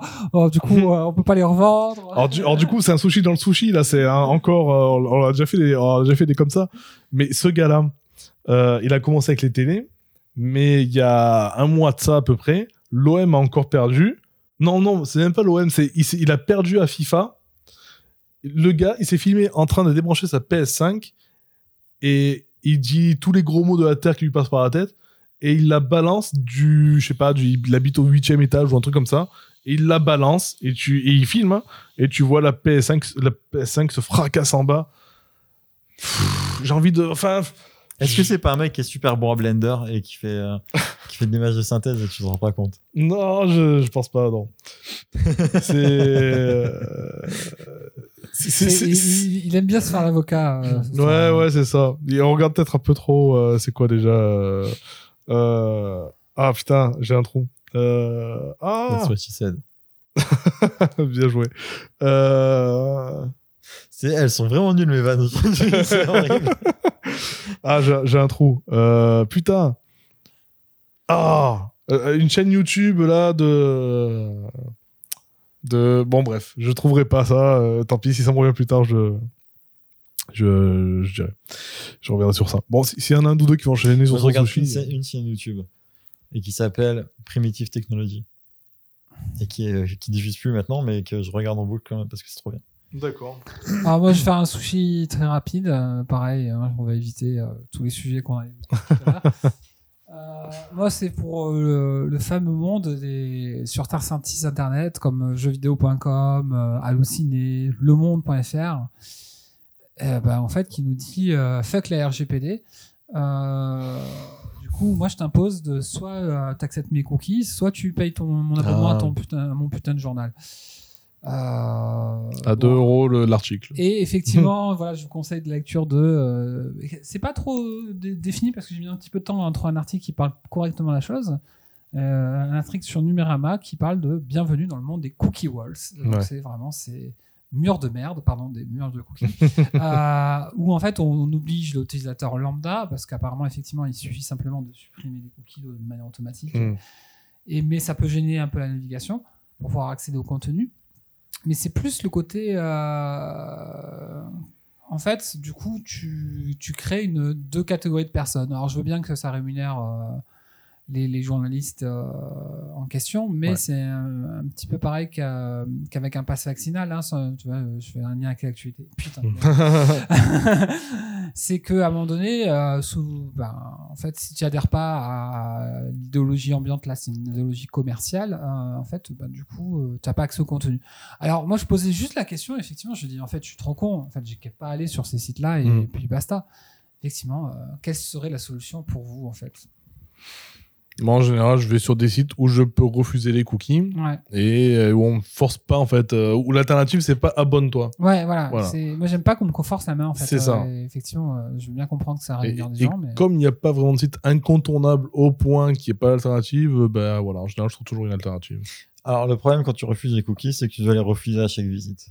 Je- De quoi? Tu dois les refuser à, à chaque, chaque visite. visite, ouais. Parce que vu que y a Bah. pas, ça, ça, sauvegarde pas les cookies, tu. Bah après moi j'ai un moi sur Firefox j'ai Cookie Auto Gillette qui est un plugin qui Alors, permet ce que de dire, moi, ma solution, Ouais. elle est simple. C'est j'accepte tous les cookies. Par contre, je suis sur Firefox Focus, qui dès que je ferme la Mhm. fenêtre vide tout mon cache. vide Ouais, mais ça aussi, cookies, moi, je, vide. je vide mon cache à chaque fois, mais. euh, Mais ça, ça fait automatiquement. Enfin, je veux dire, Firefox Focus, il, est, il, fait- il efface tout. Euh, voilà, sur, euh, enfin, en tout cas, sur mobile. Ah, sur mobile, j'ai Cookie, pas ça. Cookie ouais. Auto Gillette ça marche bien aussi. hein. Moi je sais que depuis que je l'ai installé j'ai quasi plus de phishing. Je reçois enfin quand je fais une recherche j'ai plus de mails qui me qui sont reliés à ma recherche que j'ai fait il y a une heure. Enfin ça m'arrive plus ça. Et, euh, ouais. Et, euh, et sur ordinateur, je, je, je, je m'en bats les couilles. Soit ça dépend du site, soit j'accepte les cookies, soit je refuse les cookies. Ce que je trouve, euh, en fait, euh, minable un petit peu dans l'histoire, c'est qu'on te demande de payer non pas. En fait, le, site affiche quand même des publicités quand tu, Oui. quand tu, as, quand tu as accès, quand tu refuses les cookies. Oui, c'est ça le T'as pire. quand en même fait. la publicité, t'as quand même, ils sont quand même rémunérés, tout ça. Donc en gros, ce qu'on te dit, c'est pas, euh, ben tu nous ôtes le pain de la bouche quand tu, euh, Mm. quand tu refuses. C'est, on voudrait vraiment que ça soit toi là qui soit visé par les pubs et que tu sois bien toi enregistré pour qu'on puisse te suivre de partout. Ça, ça nous ferait vraiment plaisir. Euh, mais surtout, en fait, le problème, que ce soit, que ce soit les, les cookie wall ou les paywall, il y a un il y a un truc qui est problématique, c'est que c'est antinomique avec Internet, en fait, tout simplement. Enfin, je veux dire, Internet, si tu considères. Enfin, par exemple, nous, là, ce qu'on diffuse, là, on ne demande pas d'argent pour le faire. Mm. Euh, c'est- pourtant, c'est quand même du travail, ça nous prend du temps, ça prend Ouais. du temps à Jérémy pour faire les montages, Ouais, etc.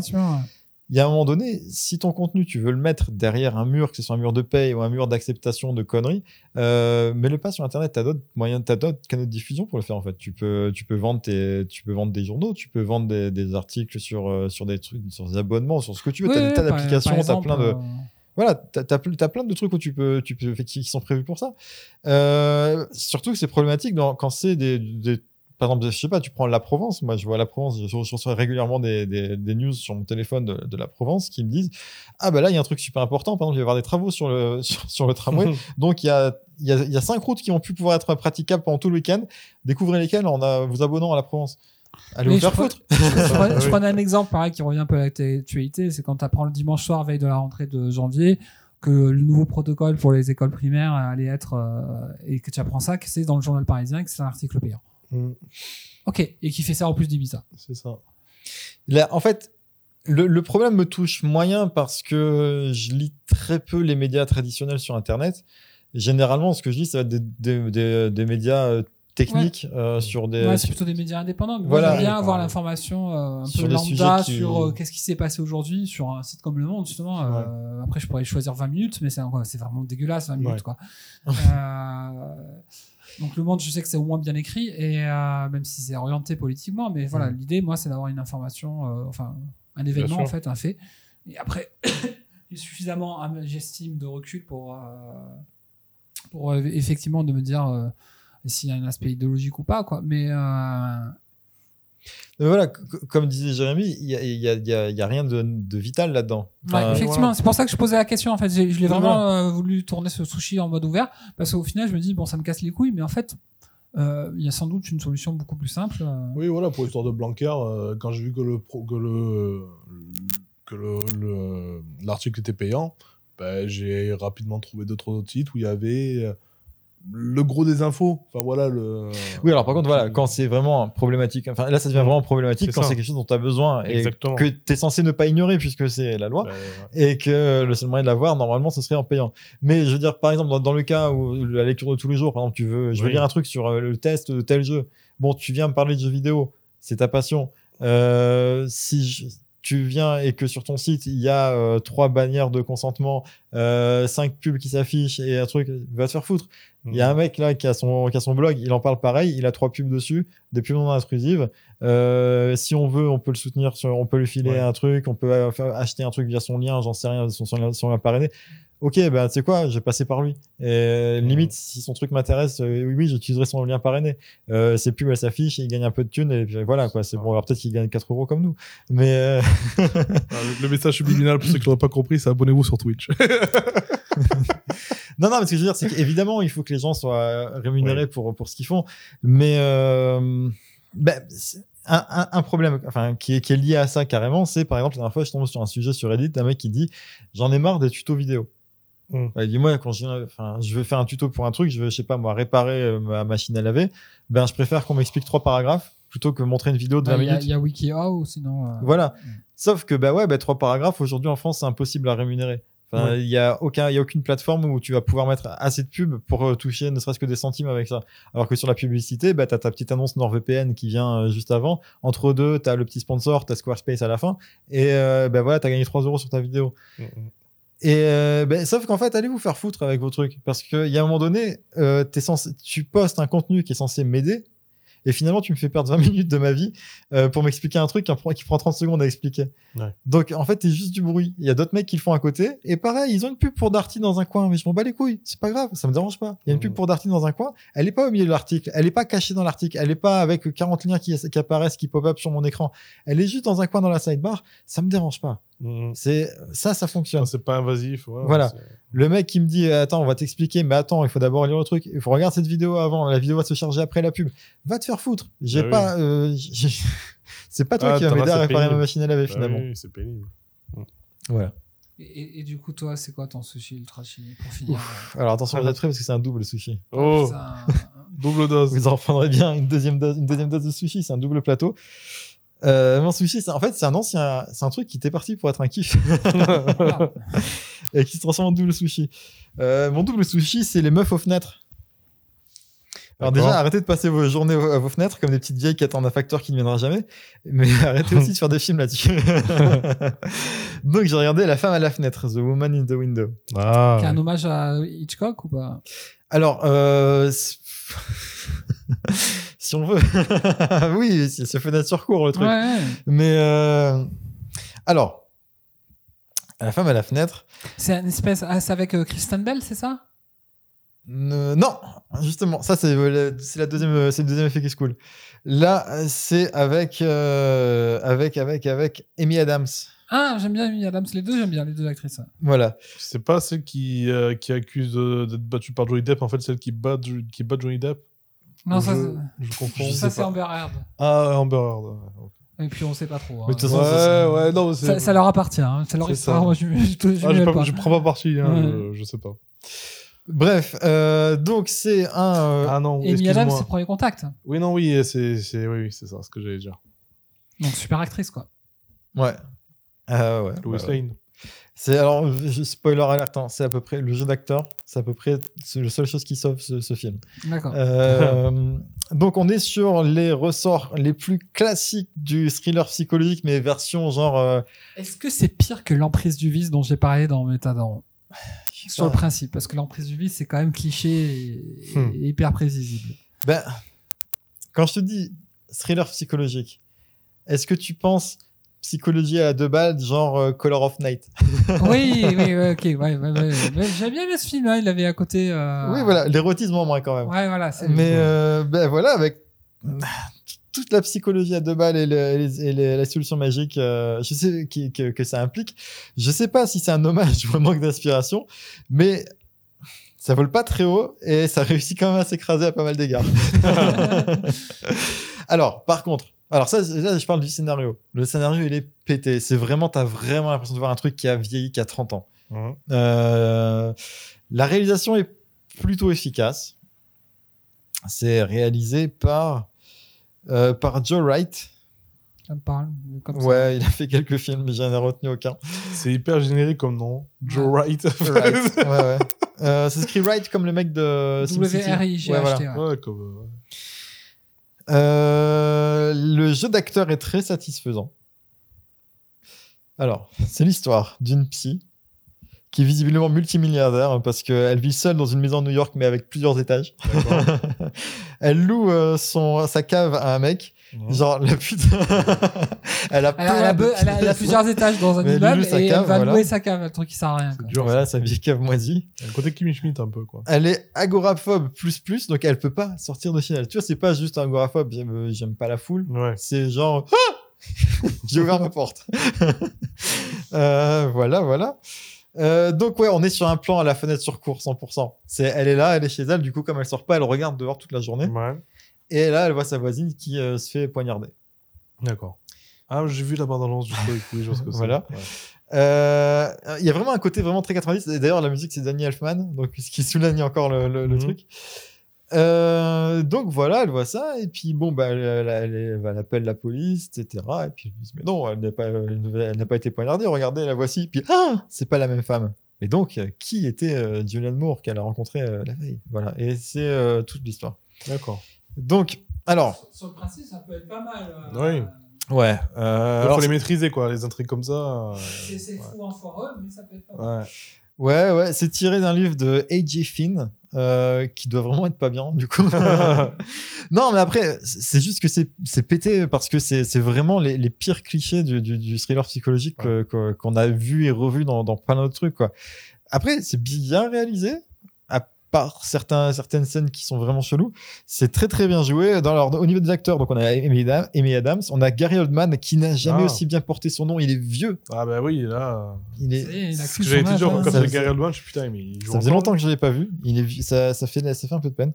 Il y a Anthony Mackie, euh, le Falcon de Marvel, si je me trompe pas. Ouais. Julianne Moore, donc euh, Julianne Moore, qui je trouve est une bonne actrice qui fait de très mauvais films, qui joue dans très mauvais films souvent. Enfin, elle, est, dans- elle, est- elle a pas fait que des mauvais films, mais elle a souvent été dans des blues quand même. J'ai l'impression. ouais.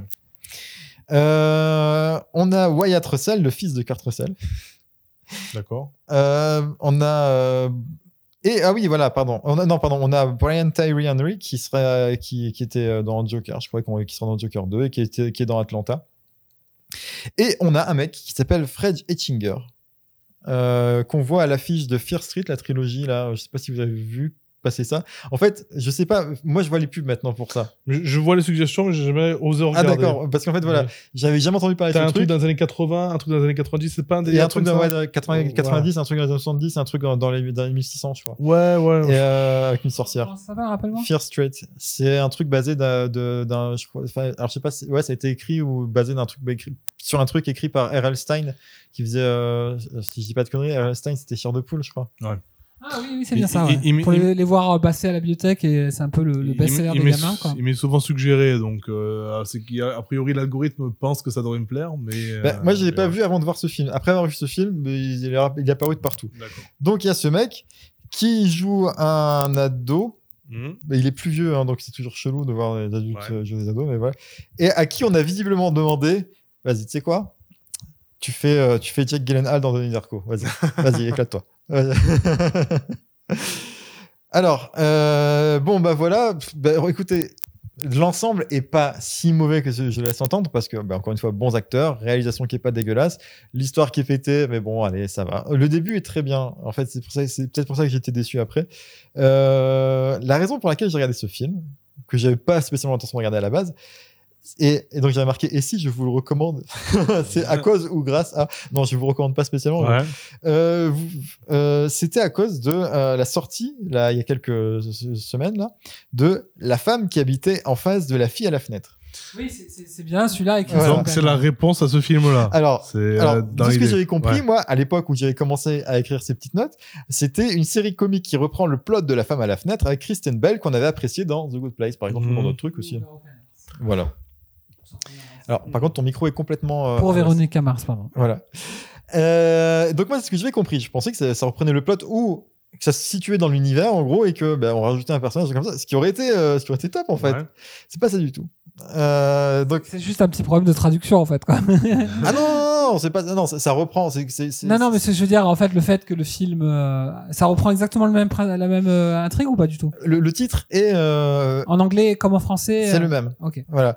Et ça reprend en fait, c'est une parodie de la femme à la fenêtre. Mais euh, donc voilà, à la base, au début, je vous en parlais dans l'actu des métadarons parce que j'avais trouvé ça. je, je trouvais le principe sympa avant de regarder la série. Et quand j'ai regardé les premiers épisodes, j'étais un peu déçu et ça, ça s'est empiré.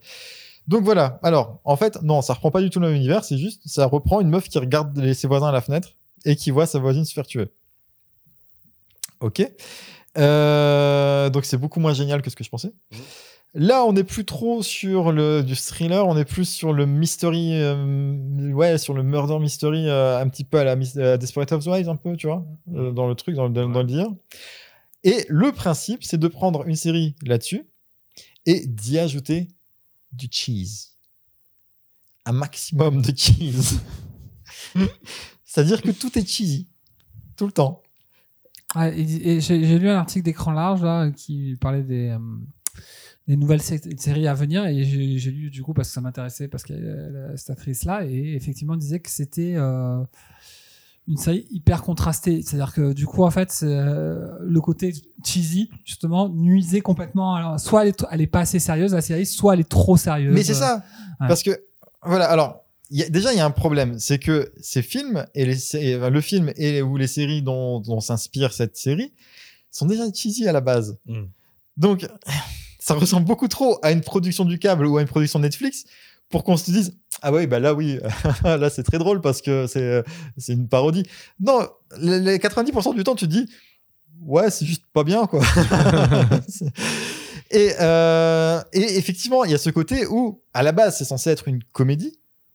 Sauf qu'en fait limite j'ai plus regardé pour l'intrigue dont tu sais qu'elle est pétée. Tu sais d'office d'entrée de jeu tu te dis on te le dit c'est marqué dessus c'est marqué la femme qui habite en face de la fille à la fenêtre. Tu sais que ça va être pété mais limite c'était plus intéressant que le côté euh, qui était supposé être drôle qui est pas qui est pas spécialement Mm. voilà. Par exemple donc tu t'as des gags du genre euh, la meuf elle voit va voir sa fille à, à- au cimetière parce que sa fille est morte. Et t'as une épitaphe de merde du genre euh, there is no eye in heaven. Oh, ou alors, et alors, attention, et le lendemain, elle y retourne, et l'épitaphe, elle a changé. C'est euh, Ah, euh, si on s'était occupé de toi, tu serais toujours vivante, un truc comme ça. C'est nul. Mais genre, t'as un gag comme ça, toutes les 10 minutes. Mm. Les- les- t'as- tu tapes 30 des minutes, 30 minutes d'épisode, avec du cheese à la con, et. euh, mais genre, t'as des trucs du genre. Alors, le, le- peut-être le truc le plus drôle qu'il y a dans cette série, je vous le spoil complètement parce que. Non, je regarderai pas. C'est à un moment donné, donc euh, t'apprends- alors genre à la fin de l'épisode 1, euh, elle parle à sa fille et puis là elle fait Ah, mais c'est vrai que tu es morte. Comment je fais pour oublier ça? Chaque fois Enfin voilà.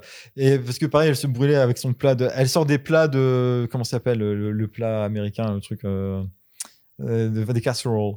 Elle sort des casseroles de son four et elle les casse tout le temps. Et à chaque fois, elle se brûlait avec. Elle fait Ah, Comment je fais pour oublier ça à chaque fois? Puis bon, qu'elle a sa fille, elle, se rappelle que sa fille est morte. Ah, comment je fais pour oublier ça à chaque fois? Épisode suivant, elle nous parle de la mort de sa fille. C'est genre, euh, ouais, c'est traumatique, la mort de ma fille, c'est traumatique, ouais. C'était la, journée, les enfants au travail. Et euh, mon mari euh, est profiler pour la FBI. Il avait une interview avec, je sais plus comment il s'appelle, genre Mike le, le cannibale. et donc, bon, bah, il a amené ma fille au travail, quoi. Et elle était dans la salle d'interrogatoire avec lui. Et à un moment donné, il y a le directeur qui l'a appelé, la porte s'est refermée derrière, elle s'est retrouvée seule avec Mike le cannibale qui l'a dévoré. oui, ça c'est drôle, mais c'est la meilleure, c'est la meilleure, c'est la meilleure partie de toute la série. Ah putain. Ah, donc je, vous ai- je viens de vous spoiler la meilleure vanne de toute la série. Suis un peu même là. Mais elle est bien. Du coup, voilà, le résultat est chelou. On est tiraillé en permanence entre l'envie de suivre l'intrigue au premier degré, alors qu'on sait d'avance que voilà, c'est c'est exactement un peu euh, en Ou- substance ce que j'ai lu en diagonale dans la critique de Voilà, ouais. large, quoi. Ou regarder d'un œil cynique le truc en se Ah. disant oh ça va être rigolo, sauf que En, en fait, la série, elle aurait gagné soit à épaissir son scénario, soit à, à parler et jouer que sur le code de l'humour, quoi. voilà. Donc là, le côté bâtard vraiment nuit apparemment. Bah, Il y a des trucs, mais c'est vraiment. Par exemple, ils insistent beaucoup sur ses tableaux à la meuf. Elle peint, la meuf. C'est une, elle, elle- voilà, c'est euh, une, une artiste, elle peint. Ces tableaux, je sais pas si c'est une vanne ou pas. C'est c'est des fleurs. Et c'est nul. Mais on a vu des trucs plus nuls dans des galeries. Est-ce que c'est censé être. Ouais. Je me perds dans cette série. Je sais pas ce qui est censé être drôle. Parce qu'il y a plein de moments où, par exemple, il y a un truc où. euh, elle est dans son grenier. et elle touche un, un livre comme ça, genre en mode. euh, ah, je me souviens. Le livre, c'est. euh, toi aussi, tu peux être un artiste. et oui, c'est drôle, mais est-ce que dans euh, Desperate Housewives, par exemple, Mm. on pourrait pas avoir cette scène-là au premier degré complètement en Oui. disant, ben, on commence de nulle part et on y arrive quand même finalement? Ouais. Est-ce que dans une série comme. voilà, dans, dans, dans ces séries de, de, de, de, mystères avec des meurtres, avec machin, il n'y a pas des trucs comme ça qui sont au premier degré Oui, oui. et oui, qu'on les sûr. accepte habituellement? Ouais. du coup, ça marche pas en fait. Ouais. C'est une série qui s'adresse à des gens qui n'ont jamais regardé euh, des séries aussi mauvaises Ouais. qui existent dans la réalité. Sauf que ben, Netflix nous en sort en permanence, donc euh, on est forcément obligé d'en avoir croisé une ou deux comme ça. Mm. Du coup, ben non, ouais, ça marche pas du tout. Euh, Il y a un côté, en fait, c'est comme si tu regardais, tu vois, Red is Dead, mais avec une vanne toutes les 10 minutes. Voilà, c'est juste pas bien, quoi. C'est- Ah, là, c'est sûr que ça ne vend pas du rêve, là, dit comme ça. Voilà, donc euh, les meufs C'est- à leur c'est- fenêtre. c'est- euh, c'est- C'est c'est quand même se dire merde. En fait, on termine l'émission par les sushis. Et oui, c'est pour ça. C'est- faut- C'est c'est- c'est quand même un petit C'est peu triste. déprimant. Non, on termine pas l'émission avec les sushis. On termine l'émission avec la revue pizza. Ouais, mais qui est un peu la même depuis trois podcasts, donc euh, D'ailleurs, est-ce que ce serait pas temps de lancer la revue pizza? Allez.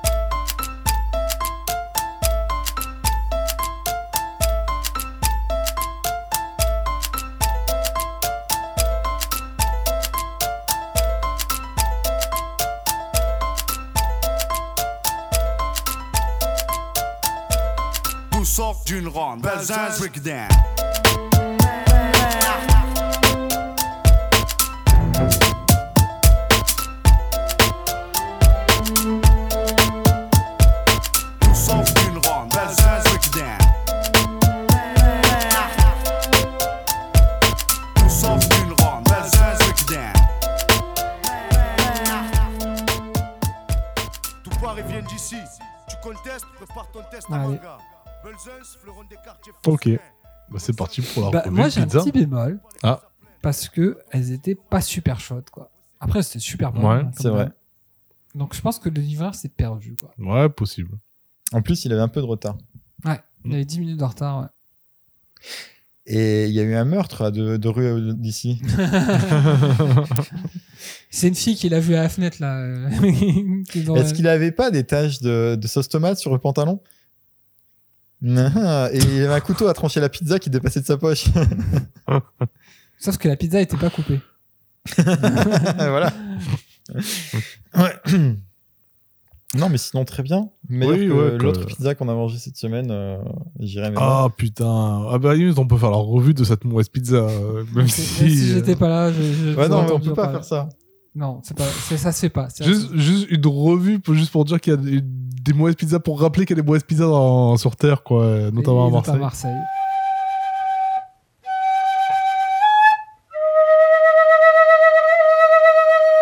C'est pas grave, je mettrai un bip. mais, mais ouais, du coup, non. Après, euh, si on est obligé de précision du quartier, parce que c'est un petit peu. Il y a, il y a peut-être des gens qui vivent là-bas qui se feraient de la peine. oh, c'est pas grave, honnêtement. Si si ça peut. leur- Honnêtement, ces gens-là, c'est pas des humains. Ils pas. En fait, Ils les- Ils vivent là-bas, nous, Non, on travaille déjà, c'est les limites, mais ils vivent là-bas. Honnêtement, je, je vais vous dire, voilà, c'est le quartier de la Caplette. S'il y a des professionnels, alors c'est c'est improbable qu'il y ait quelqu'un qui vive à la Caplette et qui écoute le Samurai Pizza Cast, j'en ai conscience. Mais s'il y a quelqu'un qui, qui est restaurateur à la- dans le quartier de la Caplette ou aux alentours, franchement, faites un effort, mon vieux. Il n'y a pas un putain de bon resto, de Alors, bons si, snacks. si, si, il y en a un. Euh, enfin, il y a. a- Ah, l'arménien dont tu as parlé tout à l'heure, enfin le Euh, non, libanais. non, alors il y, a- il y a lui qui est sympa. Ouais. Non, en pizza, il y a une bonne pizza. Il y a une très bonne pizza. Sauf que depuis l'an dernier, ils ont décidé de plus ouvrir le midi. Ils sont ouverts que le soir. Et D'accord. du coup, c'est dommage parce que c'est vraiment une très très bonne pizza. Bah, mis à part celle-ci, euh, voilà, est-ce que vous, est-ce que, messieurs les commerçants, vous pourriez faire un effort? Parce que dans ce quartier, c'est impossible de, bien manger en fait. du Samurai Pizza Cast. Voilà. Faites des bonnes pizzas. Non, mais vraiment, mais, mais en dehors des pizzas, même ne, ne serait-ce que, je sais pas, des falafels, des, faites-nous rêver quoi. Même les boulangeries sont pas bonnes dans ce quartier, c'est c'est fou. C'est fou.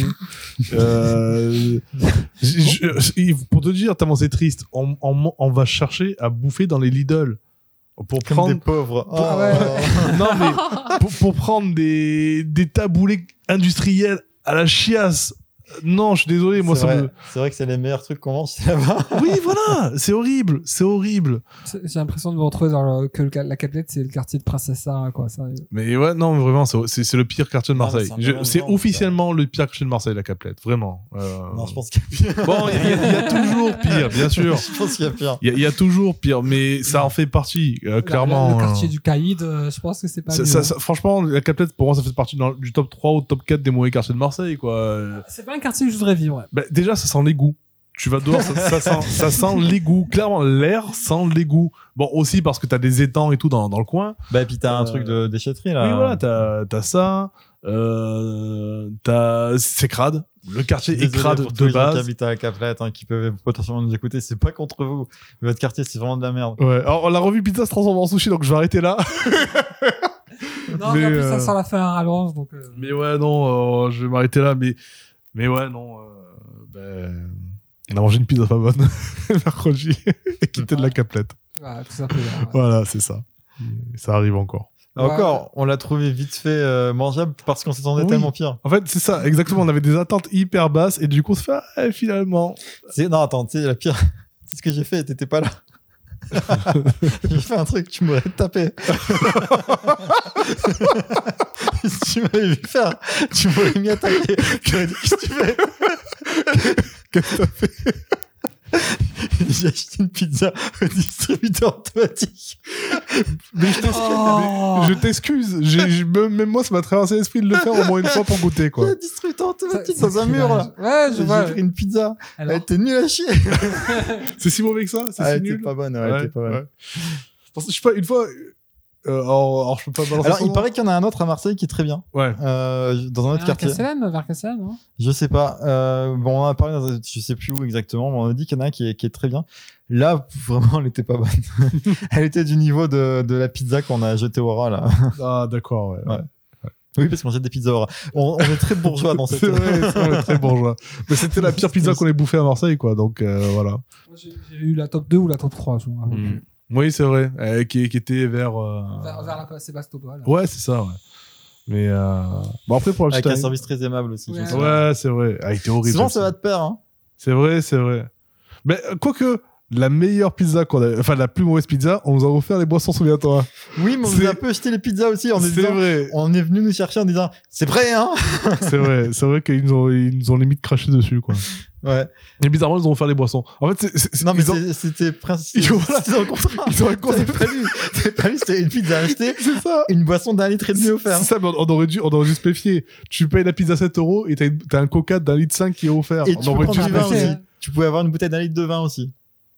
C'était vraiment le, le deal Non, le était vin, le vraiment. piège, euh. Non, même pas 7 euros. En plus, je dis 7 euros, mais je crois qu'on a payé nos, nos pizzas genre 10 ou 11 balles, quoi. Le- genre les prix à peu près classiques, quoi. mm, bah, elles étaient pas chères, je me souviens. Ou peut-être 9 euros. Ouais, allez, ouais, Je sais vers pas. ces eaux-là. 7 euros, c'est sûr que non, mais 9 euros, ouais. En tout cas, euh, j'aurais j'aurais toujours dans mon cœur une place pour euh, le connard, Ouais. Qui a mis 5 étoiles à cette pizzeria. Ah oui, ce fils de pute. la Ouais, meilleure ouais. pizza que j'ai mangée de ma vie. Et ouais, meilleure pizza du quartier. c'est ça. Je ne mange que celle-là depuis que je suis tout petit. Exactement, ouais, depuis Lui, des années euh, et tout. mais J'espère que t'es mort. Ouais, ouais. c'est, ouais, ouais, Je c'est. vais pas souhaiter la mort des gens, mais je pense que ça serait une bonne. Mais c'est vrai que c'est le pire avis Google euh, qu'une pizzeria puisse avoir de sa vie, quoi. C'est si, si loin de la réalité, quoi. Mo- Moralité, ne pas se fier aux avis Google. C'est vrai. C'est... Mais tu sais que... mais en plus c'est vrai.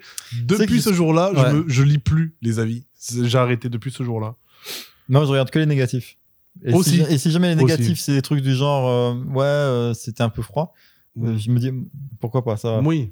Voilà. Si jamais euh, dans les négatifs, t'as un mec qui dit c'était dégueulasse, bah, je fais 100%, même s'il y en a 500 qui disent que c'est bien, le mec qui est dégueulasse, c'est lui qui a raison. Oui. À cause de lui, à cause de ce connard hein, qui avait mis 5 étoiles. Parce que jusque-là, il y avait aucune raison, C'est ça, aucune raison sûr. sensée pour que je pense comme ça. Bien sûr. Et c'est complètement d'accord. con parce que n'importe quel mec qui est pas content ou qui est concurrent du gars, il vient, il met un, avis de C'est merde. Euh, c'est pareil. Mm. Mais voilà. Le plus simple, c'est d'essayer. Oui, bah, c'est, ce qu'on s'est dit. En fait, ce soir-là, on était en cul. On s'est dit, on essaye. Et c'est la première fois de ma vie que j'ai pas fini une pizza quand même. Euh, c'est, vrai. En plus, je déteste jeter la nourriture. Euh, je- Le gaspillage chaud, c'est un truc qui me qui me rend malade presque. Euh, Monsieur V qui, qui, qui nous écoute sûrement, c'est de, de quoi je parle. hein. On est ce genre, je suis ce- je, je suis parti de ce genre de connard. Même quand il a plus faim, il, il peut pas jeter la nourriture qu'il a dans l'assiette. Il est obligé de la finir. Donc euh, même si je dois avoir mal au ventre après, je vais finir mon assiette. Et ben, ce soir-là, j'ai mangé deux ou trois parts de ma pizza, j'ai jeté le reste à contre-coeur, mais tellement infa, infect, quoi, même. Ouais.